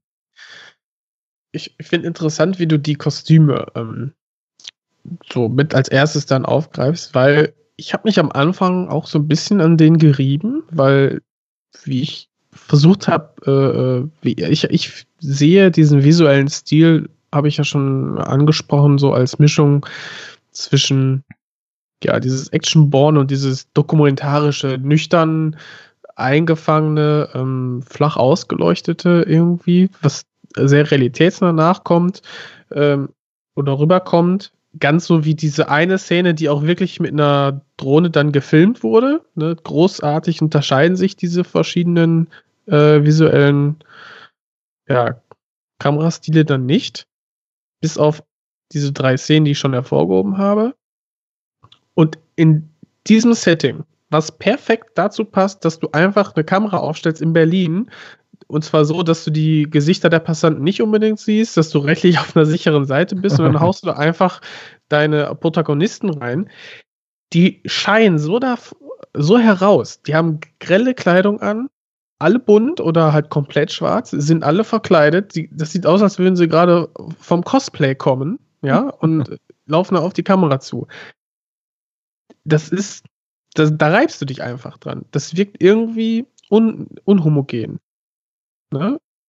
Und, heterogen. Ähm, genau, es ist heterogen und äh, das ist, ja, ähm, muss man, muss man einfach so akzeptieren. Vielleicht, äh, da geht's dann, da siehst du dann äh, so dieses satirische wieder aufblitzen, ne? aber äh, es geht dann doch irgendwie vielleicht so ein bisschen unter und ja, vielleicht hat man einfach hier diese zwei, ähm, zwei, zweierlei Aussagen versucht irgendwie zu kombinieren und so ein bisschen scheitert es dann. Anhand, ich weiß nicht, der Zeit oder des Geldes. Ich meine, dieses Setting mit quasi Gangs von Huntern, die über ihr Kostüm auch als Teile derselben Gang anzusehen sind, da sind ja auch schon wieder die Warriors nicht weit.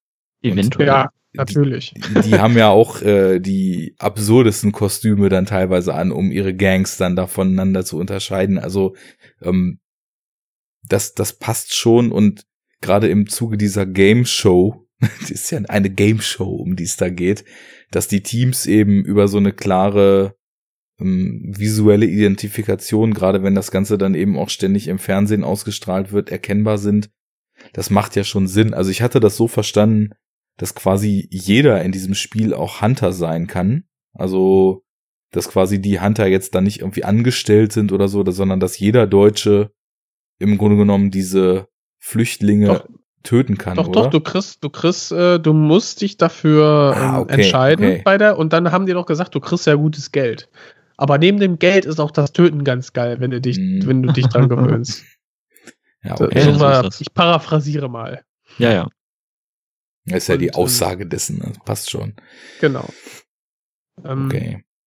Ja, ich, ja, für mich war halt immer so die, der, der Reiz des Films zu sehen, wie, wie weit geht er, ne? Und wie schafft er dann vielleicht diese politischen Strömungen dann auch in der ähm, Bevölkerung, dargestellt durch diesen Arzt, äh, den Passanten. Im, Passanten, den Imbissbodenbesitzer und so, ne, wie, wie, die das so da irgendwie einbauen. Das, das hat mich dann gefreut.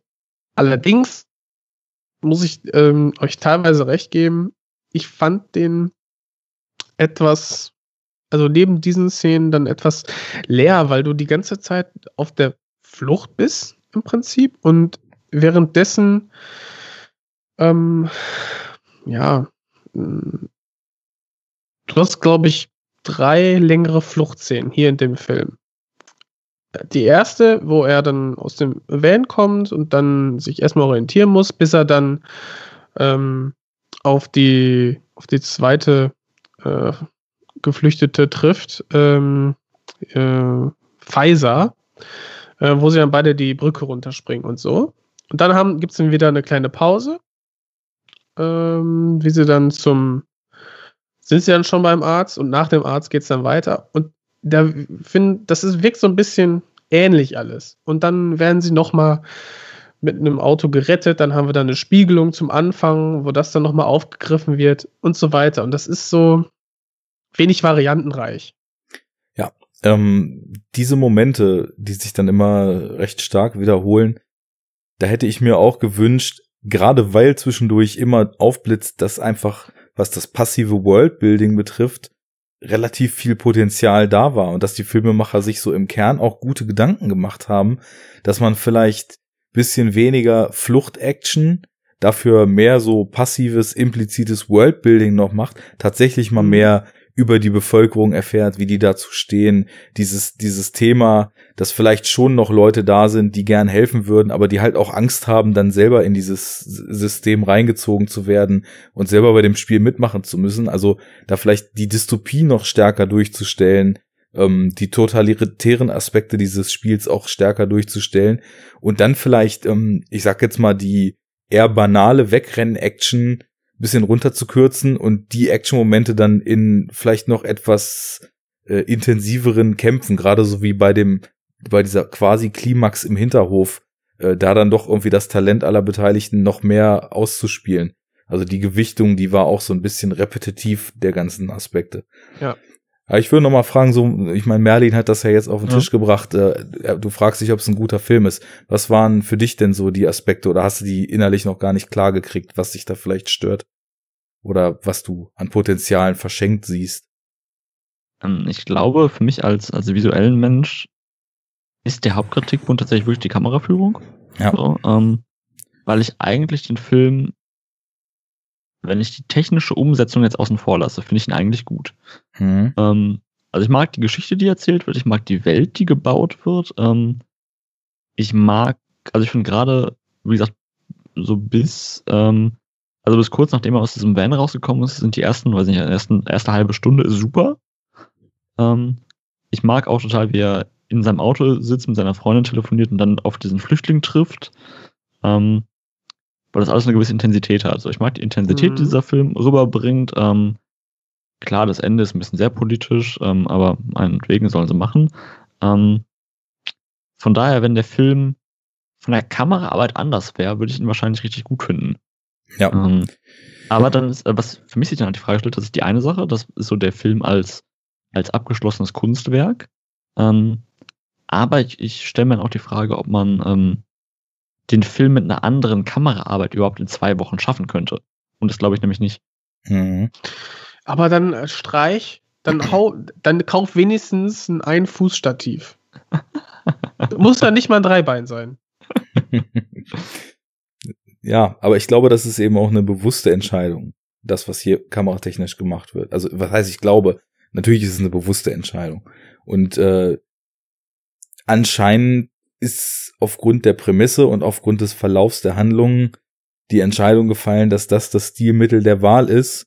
Nur ist die Konsequenz, also Konsequenz ist ja tatsächlich erstmal per se eine löbliche Sache. Nur ähm, schießt es in der Konsequenz dann eben in gewissen Szenen übers Ziel hinaus, weil klar, ich kann hier von meinem Sofa viel äh, erzählen und äh, daran rummeckern, aber als jemand, der viele Filme sieht und eben auch sich fragt, warum wirkt das so auf mich, hat man ja nun auch einfach mittlerweile eine Idee, was gewisse Stilmittel eben für Stimmung oder für Wirkungen hervorrufen. Und ich habe dann auch oft das Gefühl, dass die Kameraführung dem Inhalt ein bisschen im Weg steht. Also weil gerade Merlin, du machtest, meintest eben intensiv oder irgendwas in die Richtung. Mhm. Ich habe das auch oft so empfunden, weil für mich halt eben auch immer das Kopfkino dieses, was wäre, wenn tatsächlich irgendwann der, der Respekt und die Achtung vor dem menschlichen Leben und vor Menschen anderer Herkunft so weit gesunken ist, dass derartige Zustände wirklich willentlich hingenommen werden würden.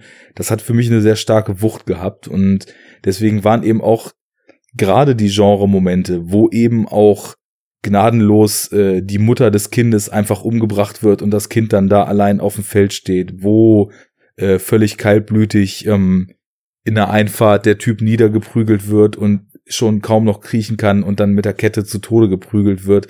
Das sind so Momente, die hauen halt richtig rein, also völlig fernab der Inszenierung. Und ähm, da hat er seine Stärken und wenn aber diese emotionale Wucht, die in sowas mitschwingt, zwischendurch in so ein paar ruhigeren Momenten vielleicht noch mehr so den, die, die Luft gekriegt hätte, sich zu entfalten, dann wäre das für mich wirklich noch intensiver und runder insgesamt einfach gewesen. Also, ja, Stil, natürlich kann Stil auch Selbstzweck sein. Ich bin niemand, der sagt, also stilistische Entscheidungen müssen immer irgendeinen Zweck verfolgen, aber an dem Punkt, wo es kontraproduktiv wird, wie eben dieses Gewackel und Gesume in irgendwelchen ruhigen Szenen, wo die Figuren eigentlich gerade mal durchatmen, so dann dann gehe ich dann nicht mehr mit und dann äh, fühlt sich das auch einfach nicht mehr richtig an.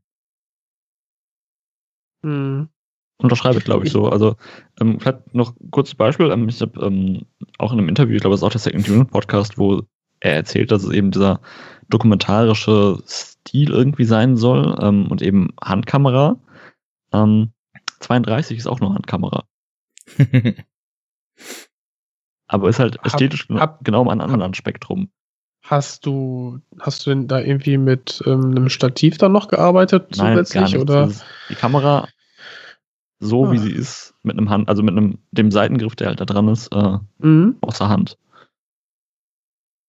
Ja, das ist. Ja, das sind dann gut. ganz da andere Welten, ja. die man da erzeugt. Also ich meine, klar, es ist auch ein anderes Pensum, was wir am Tag gedreht haben. Wenn ich überlege, man muss in 90 Minuten 14 Tagen drehen, ne? Es ist ja. Klar, da muss man Kompromisse machen, aber es ist jetzt ähm, glaube ich, schon ein übertriebenes Stilmittel. Man hätte auch in diesem Produktionsablauf ruhigere Bilder einfangen können. So. Mhm. Ähm, man muss ja jetzt, ja, gerade was diese Schärfeverlagerung und so angeht, ähm, so schlimm kann ja niemand im Schärfeziehen sein, dass er das nicht hinkriegt. Ist ja auch bewusst so, so, so, so ein fiebriges äh, Hin- und Her-Zoomen dann eben drin. Mhm. Und es gibt auch Momente, wo die Handkamera stark eingesetzt ist. Also ich liebe zum Beispiel grundsätzlich eigentlich fast ausschließlich immer diese, ich, für mich sind das Michael Mann Shots, wenn der Kameramann einfach hinter der Hauptfigur hinterher geht und äh, ja. quasi nur so den Rücken die ganze Zeit filmt. Over the shoulder. Ja, genau. Und äh, mhm. einfach so ein, so, ein, so, ein, so ein starker, entschlossener Gang einfach von hinten so mitgegangen wird. Das sind so, wo die, die, die Momente, wo sonst immer die Mann-Männer ihrem Schicksal entgegenschreiten. und äh, in, in dem Film hier gibt's dann eben auch zwischendurch so Szenen, wo einfach auch dann wirklich nur mal mit der Kamera der Protagonist verfolgt wird und da funktioniert das auch eben gut, aber ja, nicht durchweg. Ja. Ich muss sagen, als du gerade die ähm, Kritik nochmal unterstrichen hast, an dass du ja die, die auch ganz gut fandest, aber die, diese, diese hm, Re Reaktion der, der Massen auf die Spielschau und auf die gesamte politische Situation, auf die ähm, Geflüchteten-Thematik, dass, dass wir diese Anlagen eigentlich perfekt in der Figur des Bruders haben. Ja. Von unserer Hauptperson. Die wird dann eingeführt, die möchte gerne kämpfen lernen und du kriegst schon als aufmerksamer Zuschauer mit, dass der ähm, allein aus dem Zweck kämpfen lernen will, dass er nämlich selber zum Hunter dann ausgebildet oder dass er sich da anmelden möchte so und nachher ist es so, dass er auch Hunter ist und dennoch seinem Bruder hilft. Mhm. Und da hast du eigentlich einen sehr, sehr schönen Gewissenskonflikt oder einen Konflikt in, in, in seiner Figur, die du hättest sehr schön benutzen können oder zumindest irgendwie benutzen können, um diese, diese, diese zwei Seiten, in der sich quasi Berlin gerade befindet, äh, dann, ja, einmal schön zu umreißen. Das wird aber nicht gemacht. Du hast nur dieses äh, äh, Drama auf dieser zwischenmenschlichen Ebene der beiden Brüder. Und das war's. Ich fand schon, dass es ein bisschen gemacht wird. Weil du hast ja tatsächlich auch wirklich verbal ausgesprochen, diesen Moment, wo dann unsere Hauptfigur dann sagt, so, ja, mir hilfst du und bei denen da ist es okay, dass die dann umgebracht werden. Ja, und seine und Reaktion ist drauf, was? Ja, da guckt er. Das gehört halt zum Spiel. Ne? Und da merkst du ja dann doch schon, das ist so die Doppelmoral, in der halt diese komplette Absurdität von Rassismus und von diesem auf Grenzen und auf Staatlichkeit fokussierten Denken so drin steckt, weil ein Mensch ist halt ein Mensch und äh, hier hier wird dann einfach mit zweierlei Maß gemessen und weil der halt irgendwie geografisch so gerade irgendwie 20 Kilometer hinter der falschen Grenze geboren wurde, wird ihm halt irgendwie das Recht auf Leben aberkannt und er wird halt zum Freiwild erkoren. Und bei dem, bei dem guten Deutschen ist es halt irgendwie das dann plötzlich in Ordnung, was auch der, der Passant schon so richtig ekelhaft vorsagt, so, ja, kannst deinen Landsmännern doch nicht einfach in den Rücken fallen, ne, so, wo so, wo so Menschen zu irgendwelchen Gruppierungen aufgrund von Herkünften oder Hautfarben gemacht werden. Das ist halt einfach Ja. komplett sinnbefreit. Und das haben die Szenen auch eben in dieser Dampfhammerart, die dem Film einfach gut steht, dann eben auch nochmal so artikuliert. Also, Aber das hatte ich viel mehr dadurch äh, oder darin gespürt, dass sobald du ähm, Rückgrat beweist, sobald du moralisch in unserem Sinne handelst und den oder menschlich einfach ja, und den Runnern ähm, Unterstützung leistest, dass du dann vom System bestraft wirst und im schlimmsten Fall selber zum Runner wirst. Diese ganze Ausgangssituation hat mir viel mehr erzählt als alle Szenen mit dem Bruder zusammen. ja, schon. Wobei, das war mir lange nicht klar. Also ich glaube, jetzt ist Nitpickerei, so wie genau das Setting ist, aber ich, ich glaube, helfen darf man denen schon. Also er musste tatsächlich beim Spiel dann mitmachen, weil er den Hunter getötet hat. Oder es war ja ein Ja. Unfall, aber Ja. äh, weil sie die Freundin von ihm oder Frau sagt ja dann auch noch einmal, oder er sagt zu ihr, ihr habt äh, noch niemanden umgebracht und ihr habt noch nicht gegen irgendwelche Regeln verstoßen, so haut einfach ab, noch können sie euch nix, aber Mhm. das ändert sich dann ja schließlich auch, als es dann zu den bewaffneten Konflikten kommt. Billie Jean Messerkämpfe im Hinterhof. Aber man, man darf ja nicht eingreifen oder so, war das das Motto, glaube ich. Ich weiß nicht, ich, ich musste gerade eine SMS lesen, als es verlesen wurde. Keine Ahnung. Nee, nee, also er musste da, er, er war dann zum Runner ähm, klassifiziert, weil er halt getötet hat, genau. Aber Ja. gut, Stände. Habe ich so ein bisschen an Con Air erinnert. Nur ohne Nick. Cage hätte auch einen guten Hunter abgegeben.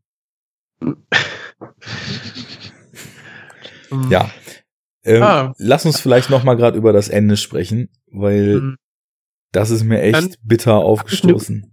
Ich habe ein, eine schöne Erfa ähm, Erinnerung gerade gehabt, als wir darüber gesprochen haben, oder ihr beide, dass wir die ganze Zeit diese Wackelkamera hatten.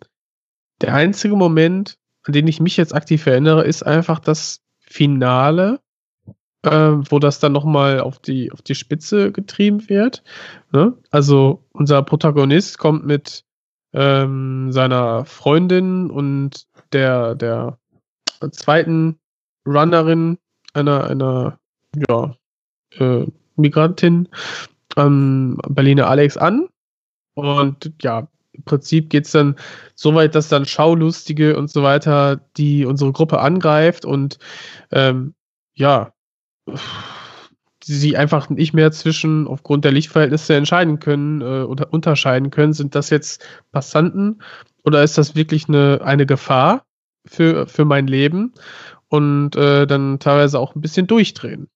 Und die Folge ist, dass dann die Freundin von Joe ähm, abgestochen wird, von Joe selber. Und nach einem Schnitt und nach einem gewissen, nach gewisser Zeit, die dann ins Land gegangen gezogen ist, sitzen Joe und äh, Pfizer in einem Studio der, der, dieser Game Show Produktion und äh, stellen sich da Rede und Antwort. Und das ist dann halt, die sind dann offenkundig eben jetzt immer noch Runner und sind dann da so ein bisschen aufgezogen, wie dann eben auch bei Tribute von Panem, wo sie dann auch dann vorgestellt werden. Ne? Das sind, ist unser, äh, weiß ich nicht, Pärchen so und so und sie kommen aus dem Distrikt, bla bla bla, erzählt mal ein bisschen was und das ist dann wirklich so ein bisschen soapartig dann äh, aufgemacht. Und das haben wir jetzt hier auch. Und das ist dann die einzige Situation, wo ich mich erinnere, wo die Kamera komplett ruhig ist und dann nur reinzoomt. Ja. Aber Ja. leider die schlechteste Szene im Film. Also Und dann auch noch die letzte. ja, äh, ich weiß nicht. Ich habe wirklich, also ich fand das Finale am Alex, das fand ich auch gut. Das hatte auch, war's äh, tatsächlich zu dunkel, aber das ist vielleicht Geschmackssache. Ja, Ja, also das von der Umsetzung jetzt nicht unbedingt, aber wie Ach er so, durchdreht, ja. so so inhaltlich, das Mhm. äh, Also dass auch. quasi so der Wahnsinn ihn dann auch in den Wahnsinn getrieben hat. So das, das war schon ganz schön. Ich hab, muss auch sagen, dass es mir so sehr zu dunkel war, dass ich echt eine Weile gebraucht habe, um zu raffen, dass er seine eigene Freundin da erstochen hat, weil man es einfach nicht erkennen konnte. Aber also so von der emotionalen Klimax her passte das. Und dann habe ich mich echt, also dann war das für mich so ein 10 Cloverfield Lane Ding, so auf den letzten Men auf den letzten Metern komplett verkackt. Äh, das ich ich habe mich wirklich gefragt, wo kommt das denn jetzt her?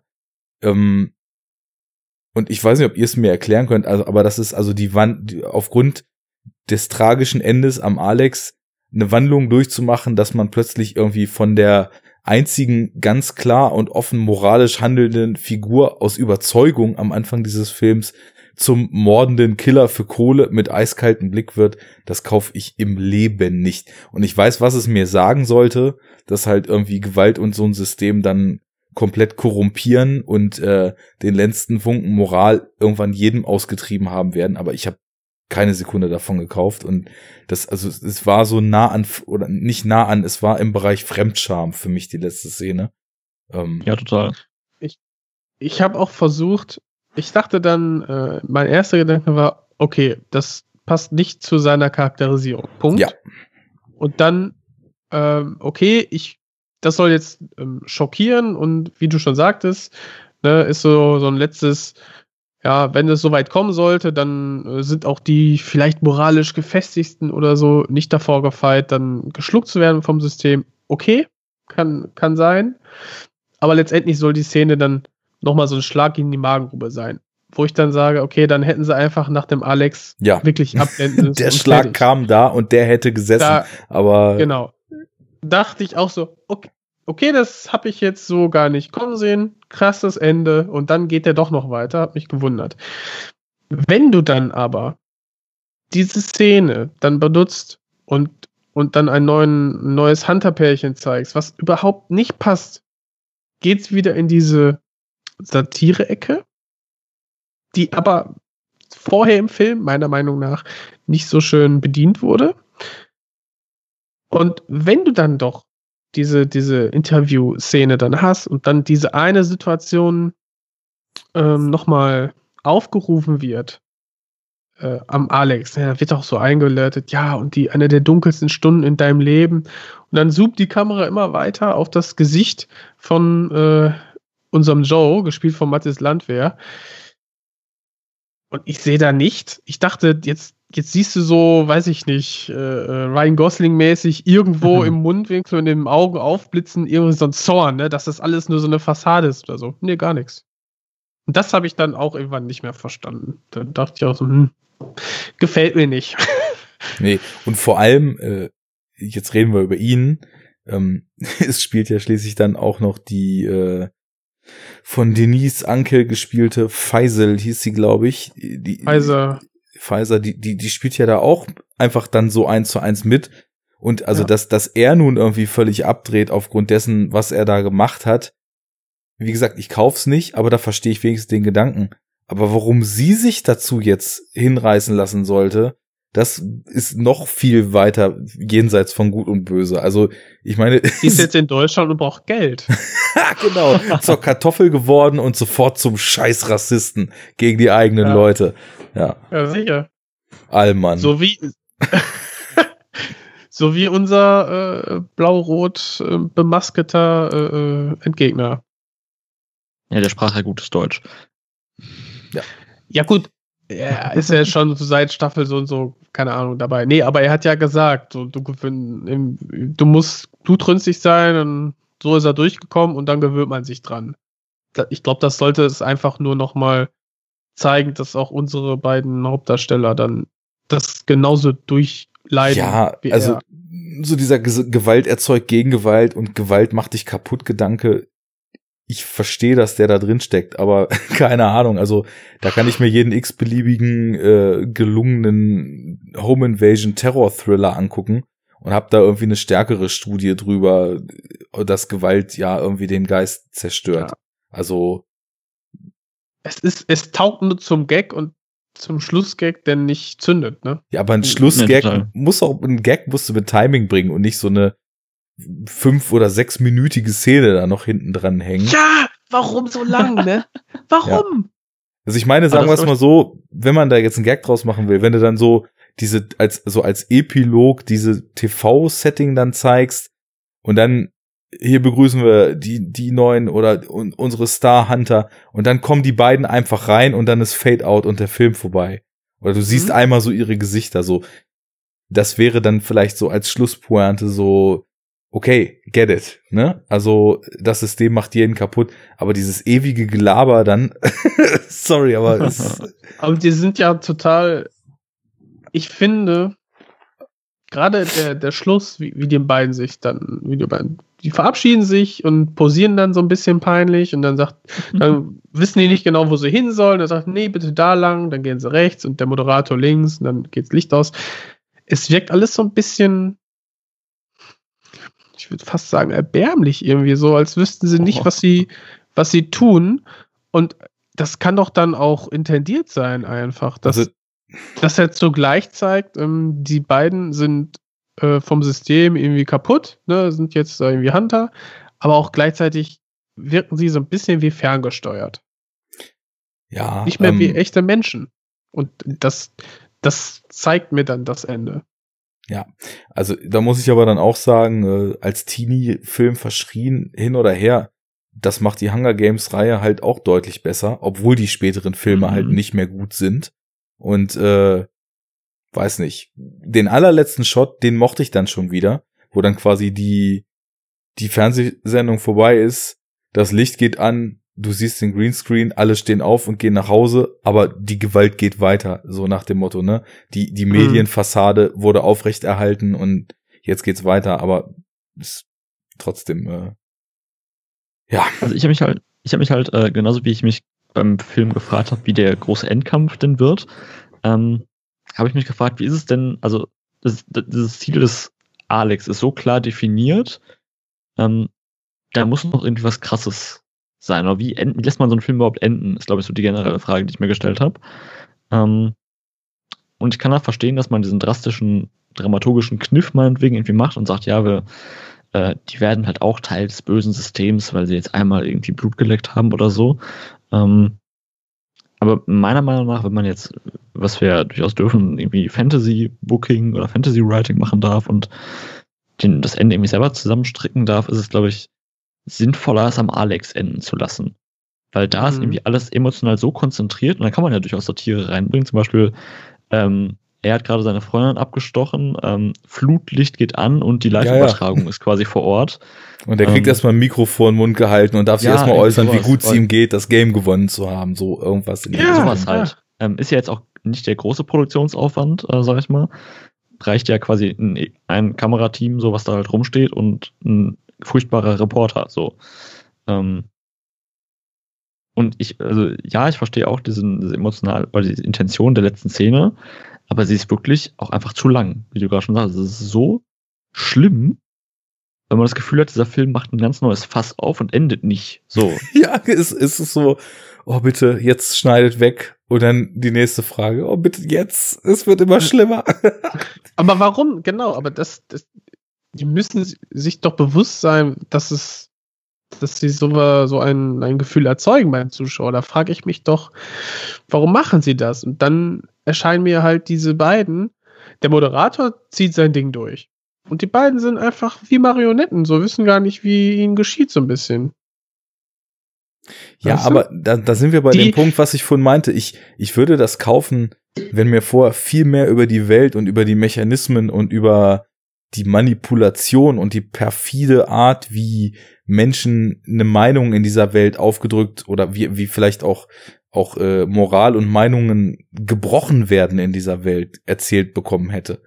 Aber das ist halt sehr unterentwickelt und deswegen wirkt dieses Ende einfach total rangeklatscht und nicht wie der unausweichliche Endpunkt, äh, jetzt Sieger Ja. in dieser Welt zu sein. Das war davor. Großer Sieg, ja. Ja, es wirft Fragen auf und ja.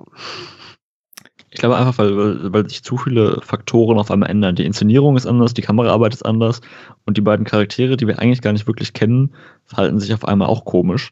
Mhm. Ähm, ich glaube, es sind, sind einfach zu viele Variablen, um das irgendwie deuten zu können. Ja. So für mich zumindest.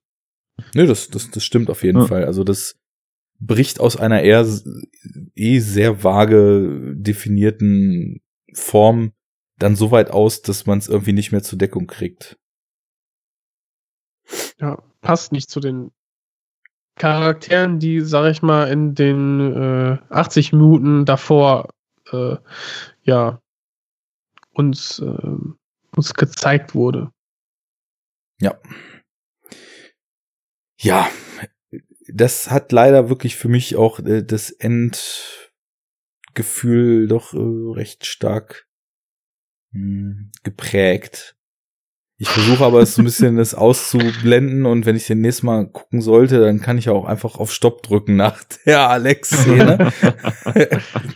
ähm, ja, ich, ich finde irgendwie trotzdem, dass es eigentlich ein schönes filmisches Experiment ist, äh, dieses Thema einfach auch mal im Genre aufzuarbeiten, ist vielleicht auch genau der Gedanke, den Merlin dann du bei deinem Abschlussfilm hattest, einfach es mal anders machen zu wollen, was halt löblich ist. Äh, Themen, die sonst mehr oder weniger schon fast formelhaft äh, vorgegeben haben, wie man sie zu beackern hat, einfach mal so in einen anderen Kontext zu bringen und dann reißerisch, aber trotzdem ja auch irgendwie effektiv und auch emotional wirksam dann umzusetzen, ist schon ein schöner Ansatz. Ja, total. Also ich finde äh, die Intention, was der Film machen will, warum er es macht, total toll. Also ähm, ich habe auch das Gefühl, dass ja von gesagt, so langsam geht's mit dem deutschen Genrefilm irgendwie voran. Ähm, und für mich war Immigration Camp tatsächlich so das erste Mal, dass ich dachte, Mensch, ähm, sowas kann ich auch im Kino sehen. Also es gibt die Möglichkeit, sowas im Kino irgendwie zu gucken. Ja. Ähm, weil es da ja doch irgendwie eine Plattform für gibt, aber der Wille doch irgendwie da ist, das ins Kino zu bringen und nicht eben nur über irgendwelche äh, On-Demand-Geschichten oder so. Ähm, und von daher macht der Film also in der Rolle des, des Genre Langfilms auch schon echt viel, viel Gutes, glaube ich, für uns. Ähm, wie gesagt, ob man jetzt die, die Shaky Cam gut findet oder nicht, ähm, ist dann, glaube ich, wirklich Geschmackssache im Endeffekt. Ja, wenn die FFA, also die Filmförderungsanstalt, dann äh, sagt, okay, komm, wir fördern jetzt doch, doch unsere Genrefilme wieder, ein bisschen Knete, dann ähm, kann ich mir vorstellen, dass solche produktionsbedingten ähm, Kompromisse dann auch einfach weniger werden. Und dann auch viel mehr in den Look und in die Sorgfalt dann gesteckt wird. Ja, man Ja. sieht es ja schon bei so Sachen wie eben Stereo oder ähm, Nur Gott kann mich richten, dass mit ein bisschen Budget ähm, es einfach geiler ist. So.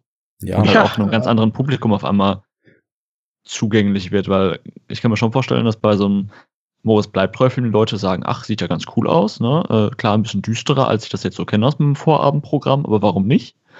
Ähm, und wenn da so, so verwackelte, maskierte Leute durch Berlin rennen, ähm, schreckt das ja auch schon im Trailer viel mehr Leute ab. Ja, vor allem, wenn die dann eben sehr klar ausgeleuchtet sind und so, wenn man es dann eben böswillig auslegen will, wie gefilmte Kostümierte aussehen und nicht wie Ja. tatsächliche agierende Figuren in einer Welt, die in sich geschlossen ist und teilweise unsere und teilweise eben auch nicht. Und das ist tatsächlich dann aber eben auch wirklich eine Budgetfrage. Also zum Beispiel nur Gott kann mich richten. Ich habe jetzt von Kameratechnik Technik und so weiter keine Ahnung, aber ich fand, der sah eben auch von der ganzen visuellen Gestaltung exzellent aus. Also sowohl was Kameraarbeit als auch äh, das Color Grading und die Nachbearbeitung betraf. Und ähm, so ein Look, der holt einen, glaube ich, auch erstmal schneller ab. Also da, da hast du nicht irgendwann das Gefühl, ah, ich fall da raus. Weil das ist auch kein deutsches Problem. Ich habe zum Beispiel jetzt vor ein paar Tagen habe ich Mute von Duncan Jones geguckt. Und der ist auch ganz fürchterlich ausgeleuchtet. Also der schmeißt zwar mit Neonlicht nur so um sich, aber hat auch wirklich überhaupt äh, alles ist komplett scharf, also in die Tiefe kaum Unschärfe, alles ist erkennbar, was sowieso dann recht schnell so soapig wirkt. Äh, Du hast null Körnigkeit in dem Bild, also so, so ganz hässlicher Digital-Look auch irgendwie. Ich glaube zwar, dass die so zwei, drei Szenen mit einer anderen Kamera gefilmt haben, weil die sahen dann plötzlich gut aus. Ähm, und da merkst du dann eben auch, ich meine, klar, da ist auch ordentlich deutsches Geld reingeflossen und so weiter, aber ich meine, das ist ein Hollywood-Regisseur, der hat, äh, der hat, der hat Moon Source Code und Warcraft gedreht vorher und dreht halt seinen neuen Film in Babelsberg und der sieht halt einfach fürchterlich aus und ähm, da, deswegen, also das, das hat nichts mit Low Budget zu tun. Das sind eben auch bewusste Entscheidungen, das hat mit Technik zu tun und auch mit einem Gespür. Und ähm, ich glaube, wenn deutsche Filme, und darauf will ich hinaus, das häufiger schaffen, im ersten Eindruck schon zu überzeugen. Und Leute, die vielleicht auch auf einen gewissen Look konditioniert sind, vielleicht erstmal einfach, damit sie mitgehen, diesen Look geben. Dann ist vielleicht die Einstiegshürde auch irgendwann mal geringer für Leute, sich tatsächlich mal so weit zu öffnen, äh, nicht immer nur den US-Kram zu gucken und dann zwar zu sagen, ist immer dasselbe, aber trotzdem nichts anderes zu gucken, sondern vielleicht auch einfach sowas mal aus Deutschland zu sehen.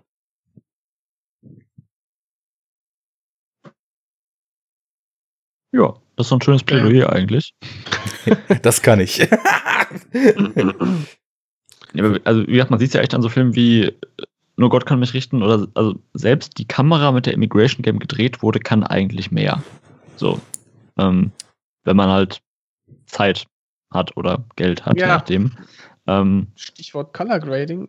Ich finde, das war einfach, allein das Color Grading bei Gott kann mich richten, war zwar hübsch, aber, aber auch wieder nichts Besonderes. Aber für das Genre äh, muss man ähm, schon wiederum sagen, dass dieser blau-orange-gelb-Look, dieser, dieser, dieser blau-orange-Kontrast einfach dann schon fast zum fast selber zum Showbiz wurde mittlerweile. Ne? Also ist es, das ist, es auf jeden Fall. Genau, und, aber dadurch ähm, hast du ein ein, ein Look and Feel, was diese, was Gott kann mich richten, dann eher in diese Hollywood-Schiene drückt. Das meinte ja. ich. Und das, das senkt die Einstiegshürde, glaube ich, für manche Leute, die diesen Look gewöhnt sind. Ja. Deswegen ist Richtig. es vielleicht nichts Außergewöhnliches, aber es ist vielleicht trotzdem die kreativ richtige Entscheidung, um Leute mhm. dazu zu bewegen, nach dem ersten Eindruck sich zu entscheiden, diesen Film zu sehen. Ja, ja. könnte gut sein, ja. Na wunderbar. Dann haben wir es doch, oder?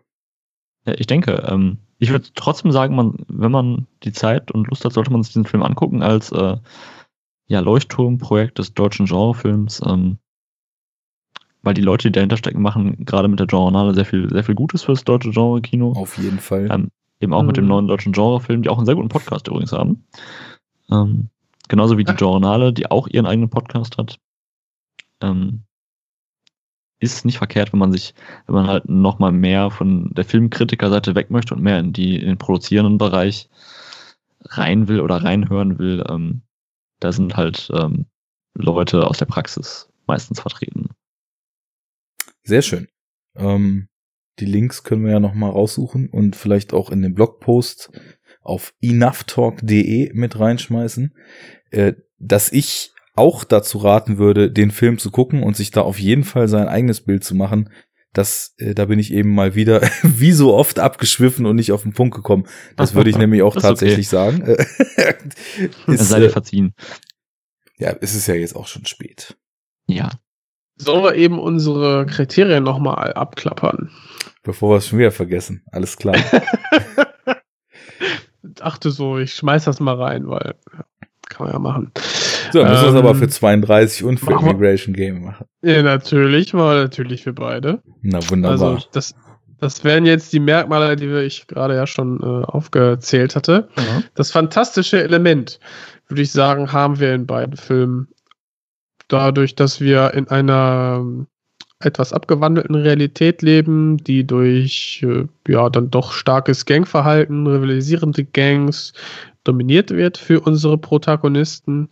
Ähm, und durch diesen ganzen Aspekt des Immigration Games, durch die, in dem dann die Flüchtlinge um eine Aufenthaltserlaubnis, um eine unbegrenzte, dann im wahrsten Sinne des Wortes um ihr Leben kämpfen, ähm, würde ich sagen, können wir beide hinter beiden Filmen da so ein Häkchen setzen.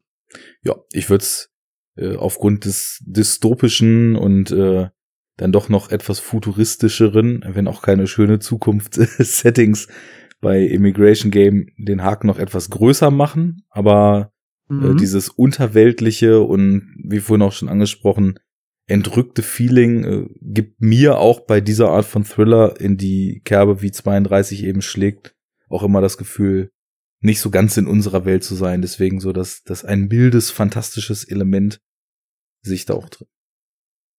Ganz Mhm. ohne Monster und Glibber. so, Und dann. Du, was hast du, Merlin? Achso, ja, Ähm, darf auch, klar. Muss ich was über meinen eigenen Film sagen? Nein, ähm, also ja, beide Filme, also beide Filme sind ja in Dystopien angesiedelt, von daher ja auch ohne Zaubersprüche und äh, Laserstrahlen kann es fantastisch sein. Genau. Ja. Ja. Eskapismus. So, haben wir einen Rausch, ein, eine Sogkraft in eine fremde Welt? Haben wir die Immersion des Zuschauers in eine neue Situation? Trifft für mich auch auf beides zu, weil Eskapismus heißt, da hatten wir ja auch, glaube ich, in der zweiten Folge mal so ein bisschen drüber diskutiert, was das für uns eigentlich so bedeutet. Also, dass, wenn ich den Film sehe, dass ich auch so ein bisschen meiner Couch enthoben bin und äh, wirklich das Gefühl habe, da ist etwas Geschlossenes, Glaubhaftes, was ich so kaufe und äh, da ist es mir auch bei beiden Filmen gelungen, da so reinzutauchen. Ähm, wie gesagt, bei Immigration Game, es hätte noch in sich besser ausformuliert sein können, aber vom Gefühl her ähm, ist mir das trotzdem gelungen. Also ich habe, was für Eskapismus für mich eben auch immer wichtig ist, ich habe nicht das Gefühl, das könnte so einfach, wenn ich äh, jetzt die Wohnung verlasse, hier vor der Tür passieren, sondern äh, das ist schon irgendwie auch noch eine Welt. Also der Eskapismus ist jetzt nicht riesig. Ich bin jetzt nicht wie in der Herr der Ringe Welt komplett meiner Realität entflohen, sondern bei Immigration Games spielt ja dann vor allem auch noch eine Rolle, dass das keine Welt ist, in der man sich gerne aufhalten würde. Aber ist auch da. Also Daumen auf jeden Fall auch zwischen Mitte und oben. Ja, für mich bei Immigration Game, ich glaube, anhand einfach der Lauflänge und der, der gezeigten Szenen, die einfach eine, eine, eine neue Welt im, einfach stärker aufbauen kann, auch anhand der Außenaufnahmen der häufigen, äh, würde ich da auch den Haken ein bisschen größer hintersetzen als bei 32, aber auch dauert eben ähm, durch diese durch diese Drogenkurier-Thematik und vielleicht auch, weil ich einfach weiß, wie es rum um, den, um die Sets, die da abgebildet werden, äh, aussieht, kann ich mich da nochmal. Ist der vielleicht der Haken auch ein bisschen kleiner, weil kenne ich ja. ja. Ähm, was würdest du sagen? Ähm, ich würde ähm, ich würde dir dabei pflichten. Also klar ähm, hat Migration Game einfach noch eine krassere Subjektivierung und dadurch noch mal eine krassere Sogwirkung, weil wir wirklich mit Joe da noch stärker reingezogen werden. Ähm, Mhm. wenn man aber überlegt, dass das Intro des reingezogen werden bei Immigration Game eine halbe Stunde dauert und 32, 20 Minuten lang ist, ähm, finde ich das äh, verschmerzbar, dass äh, das in Immigration Game besser oder ähm, intensiver funktioniert. Da funktioniert die Kameraarbeit auch super, dass man eben wirklich so bei ihm ist und überrascht ist und da irgendwie reingeworfen wird. Mhm. Das stimmt. Das quasi auch unser Blick als Zuschauer wird eben sehr stark gelenkt in Immigration Game, während du halt einem eher die Möglichkeit gibst, auch äh, sich frei zu entscheiden, welchen Teil des äh, Bildausschnitts man jetzt erkunden will, weil eben das da nicht so eine starke Führung des Blickes einfach drin ist, einfach aufgrund der Machart. Aber generell muss ich auch sagen, äh, ein Kurzfilm mit einem Langfilm zu vergleichen, ist sowieso schon schwierig. Weil, Ja. ich meine, sowas, äh, also gerade beim Eskapismus ist es ja zum Beispiel auch wichtig, dass der Film einen nicht nur in seine Welt zieht, sondern auch in eben dieser Held. Und äh, da gehört natürlich auch im Grunde genommen eine gewisse Laufzeit zu, um diesen Test überhaupt bestehen zu können. Das ist ja bei einem Kurzfilm gar nicht in dem Sinne möglich. Also beim Kurzfilm ist ja häufig auch gar nicht äh, über die, die Grundfeste einer Welt hinaus ist möglich, dann eben allein zeitbedingt was zu erzählen. Von daher äh, Äpfel und Birnen, aber das können wir ja besonders gut. Deswegen letzter, letzter Punkt, Performance. Ja. Wobei ganz kurz, ähm, ich finde es gerade ganz spannend, was ich in den letzten fast drei Stunden gemerkt habe, dass äh, bei einem Kurzfilm ist es gut, wenn er nicht alles erzählt und äh, Interpretationsspielraum lässt. Beim Langfilm ist es wieder schlecht, wenn er zu wenig erzählt. Ja. Ähm, Ist also das Ja, ja. ganz ist mir jetzt so Das- aufgefallen, aber äh, Das, das sieht man auch an den beiden Fantastic Beasts. Aber ja, da erzählt der erste fast gar nichts und der zweite muss das dann alles aufholen. schön. Ja. Ist ja eh nur Fanservice, also von daher. Ja, ja. Ähm, ja, Performance sagtest du gerade. Und anhand der ersten Szene von Immigration Game finde ich, ist die definitiv gut da. Also wir werden da in diese Welt geschmissen. Ne? Das passt dann auch wieder zum, zum Eskapismus. Verfolgen dann die, die, die Hunter, wie sie die Fährte aufnehmen oder schon aufgenommen haben und dann unseren ersten Flüchtling dann in der Seitenstraße niederknüppeln und das ist schon zum einen schön eingefangen, aber zum anderen auch ziemlich hart und das kommt auch deutlich Ja. rüber. löst eine Beklemmung aus, die auch Mhm. grundsätzlich im Verlauf des weiteren Films, wenn es, was ja häufig passiert, zu vergleichbaren Szenen kommt, dann auch immer wieder abgerufen wird. Also auf jeden Fall.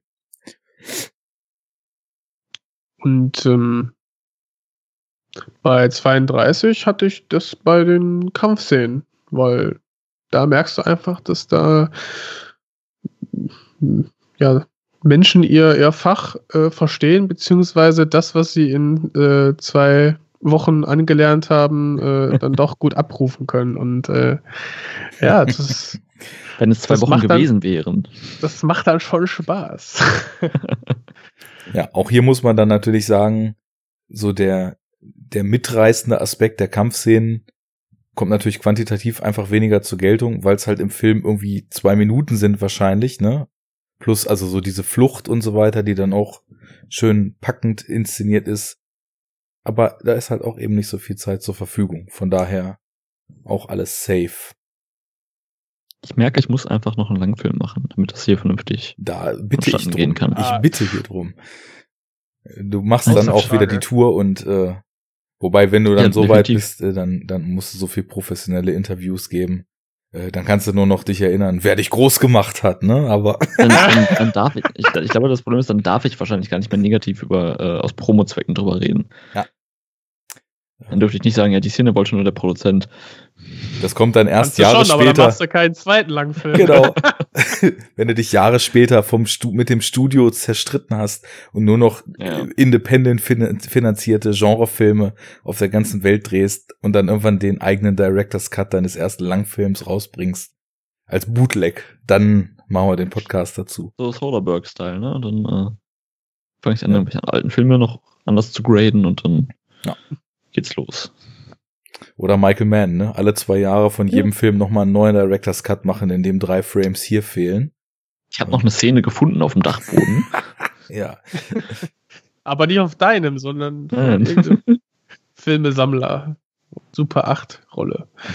Ja, wir hatten noch so mehr oder weniger diesen vierten Punkt, Suspension of Disbelief, also müssen wir ähm, gewisse Sachen akzeptieren und da ist es halt, dass wir dieses fantastische Element eben hier, entweder diese Flüchtlingsthematik oder halt das Gang, ähm, ja, Gangland und, und rivalisierende ähm, Drogengangster quasi so akzeptieren müssen, auch wenn es nicht viel ist, aber das, äh, ja. ja die, aber die Frage ist ja nicht, so müssen wir das akzeptieren, sondern die Frage ist, Oder verkauft der das? Film uns das so, dass wir das anzweifeln? Und da, wie gesagt, die, die allerletzte Szene von Immigration Game kaufe ich null, aber das gesamte Setting komplett. Und äh, ich glaube, ich hatte es noch nicht gesagt. Also ich kauf, ich kauf die Szene nicht, ne? Ich glaube die nicht. Nur, dass es auch jeder mitkriegt. Die bleibt liegen, auch wenn der jetzt irgendwie 90% rabattiert wird, der Schluss. Nein.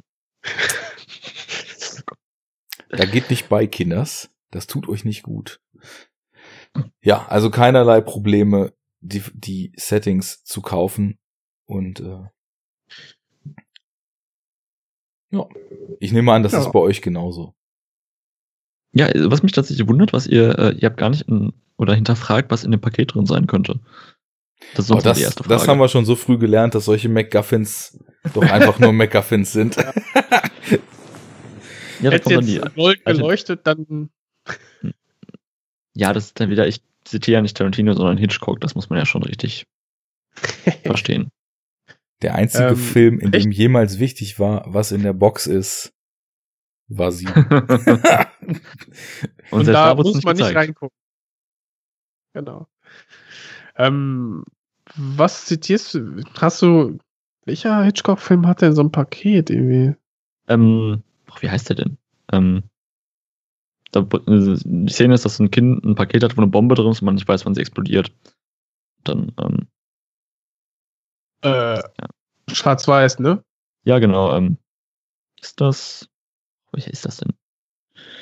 Schwarz-Weiß, 40er, ähm, mit so Geheimagenten und so. Sabotage, glaube ich. Das ist Sabotage. Ich habe gerade an Saboteure Es- geda- gedacht, aber es gibt- Saboteure es ist der, gibt wo er durch die USA flieht, ne? Sabotage Genau, ist der mit dem Saboteure. Paket. Ja. Ja. Oh Gott, ja. Aber Er macht es einem aber auch nicht gesehen. einfach. Ah, äh, doch, ich habe, glaube ich, beide gesehen. War nicht Sabot war nicht einer von den beiden äh, in Farbe? Nein. Okay, Nee. dann, Saboteure weiß ich's ist auch schwarz-weiß. dann vermische ich's. Coolen Ja. Freiheitsstatuen, Showdown. Naja, jetzt fransen wir aus. Ich sage, Merlin, nochmal vielen Dank Ja. für deine Zeit. Es war ein sehr cooles Gespräch. Dankeschön. Und mir auch. Vielen Dank. Was ist schön. Ich neige dazu, in Podcasts, die ich äh, höre, immer ähm, irgendwann ähm, nur auch zuzuhören, wenn ich die Podcasts auch privat höre. Und dann äh, fällt es mir immer, ja, ja. muss ich immer zwischendurch sagen, ach Moment, ich muss ja auch was dazu beisteuern und dann äh, muss ich mich ins Gespräch einklinken. Aber schön, dass euch das auch so geht. Ja, auf Ja. jeden Fall. Aber Ja. dir konnte Nee, man der auch sehr gut nicht. zuhören. Du, ich, ich, ich höre, ich höre uns äh, im Schnitt so oft, ne, das, das fällt mir schon gar nicht mehr auf, wenn ich selber rede. Glaube ich dir aufs Wort. Nein. Ähm, ja, war, war echt cool. Ähm, vielleicht wird es nicht das letzte Mal gewesen sein. Spätestens, wenn du, dein, wenn du deinen Langfilm rausbringst. Oh Gott, ja, der Druck wird immer höher. Ja. Und das ist auch gut Ähm, so. ja. Ich meine, so pff, zum deutschen Genrefilm, ne? Da hast du vielleicht Ja. auch noch mal mal was dazu zu sagen. Kann ja sein. Hoffentlich, hoffentlich. Ja, und auch an die äh, Zuhörer, ähm, guckt euch beide Filme an. Also gerade 32, die Hürde ist super klein. Es ist ein Kurzfilm, er ist auf Amazon Prime zu sehen. Und es kostet nichts. Es ist wirklich kostenlos. Ja. Perfekt. Ähm, genau, ein Immigration Game kommt dann jetzt bald raus oder ist schon Der draußen? ist schon raus, der Ist schon draußen. Die Blu-ray ist raus. dies Jahr auf Blu-ray rausgekommen.